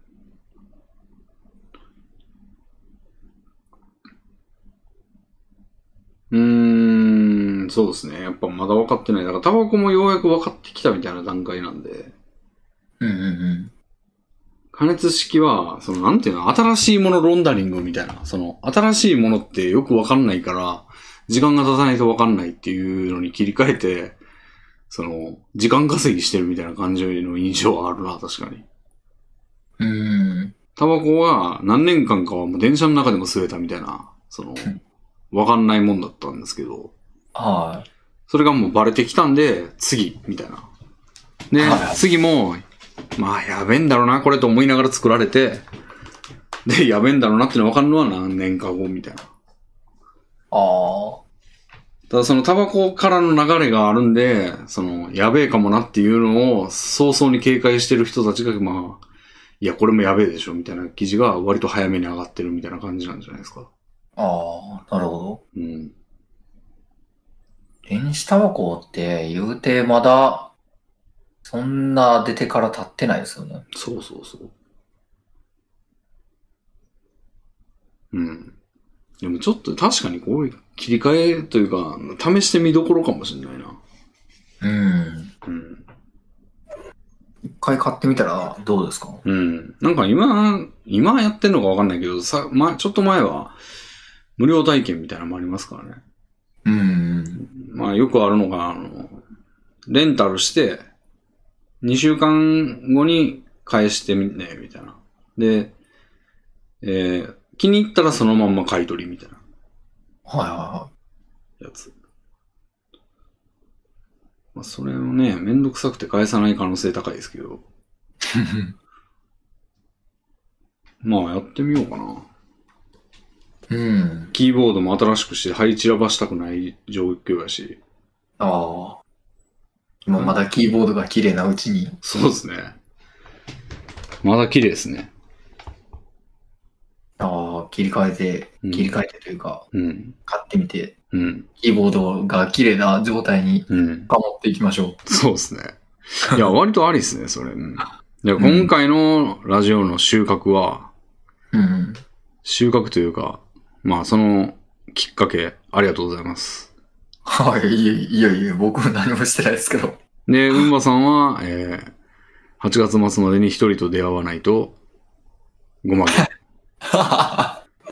こいや、ちょっと、うん9月、9月末で。あ、9月末でしたね。9月末までに一人と出会わないと、ごま行。怖いなで、えー、配信者プロデュース。プロデュース業をやるかも。そして、うんばさん参加。ぁはい。僕めっちゃ、二つもなんか、やるじゃないですか。すごいじゃないですか。前途洋々じゃないですか。人生に張りが出ましたね。ですね。でも、それが一つとカウントするんだったら、俺も二つですけどね、それ。だって、俺もプロデュース業をやって、はあの、タバコも導入ですから、い。そうですね。お互いに課題を抱えましたね。はい。いやー頑張っていきましょう。そうですね。うん。ほんまに考えようかな、ちょっとプロデュース業。まあ、一回やってみるっていうのは、いいと思うんですよね。うん。はうん。あじゃあ、そんなところですかね、今回は。い。はい。はい。じゃあ、うんありがとうございました。いえいえ、こちらこそありがとうございました。またよろしくお願いします。はい。またよろしくお願いします。さよなら。さようなら。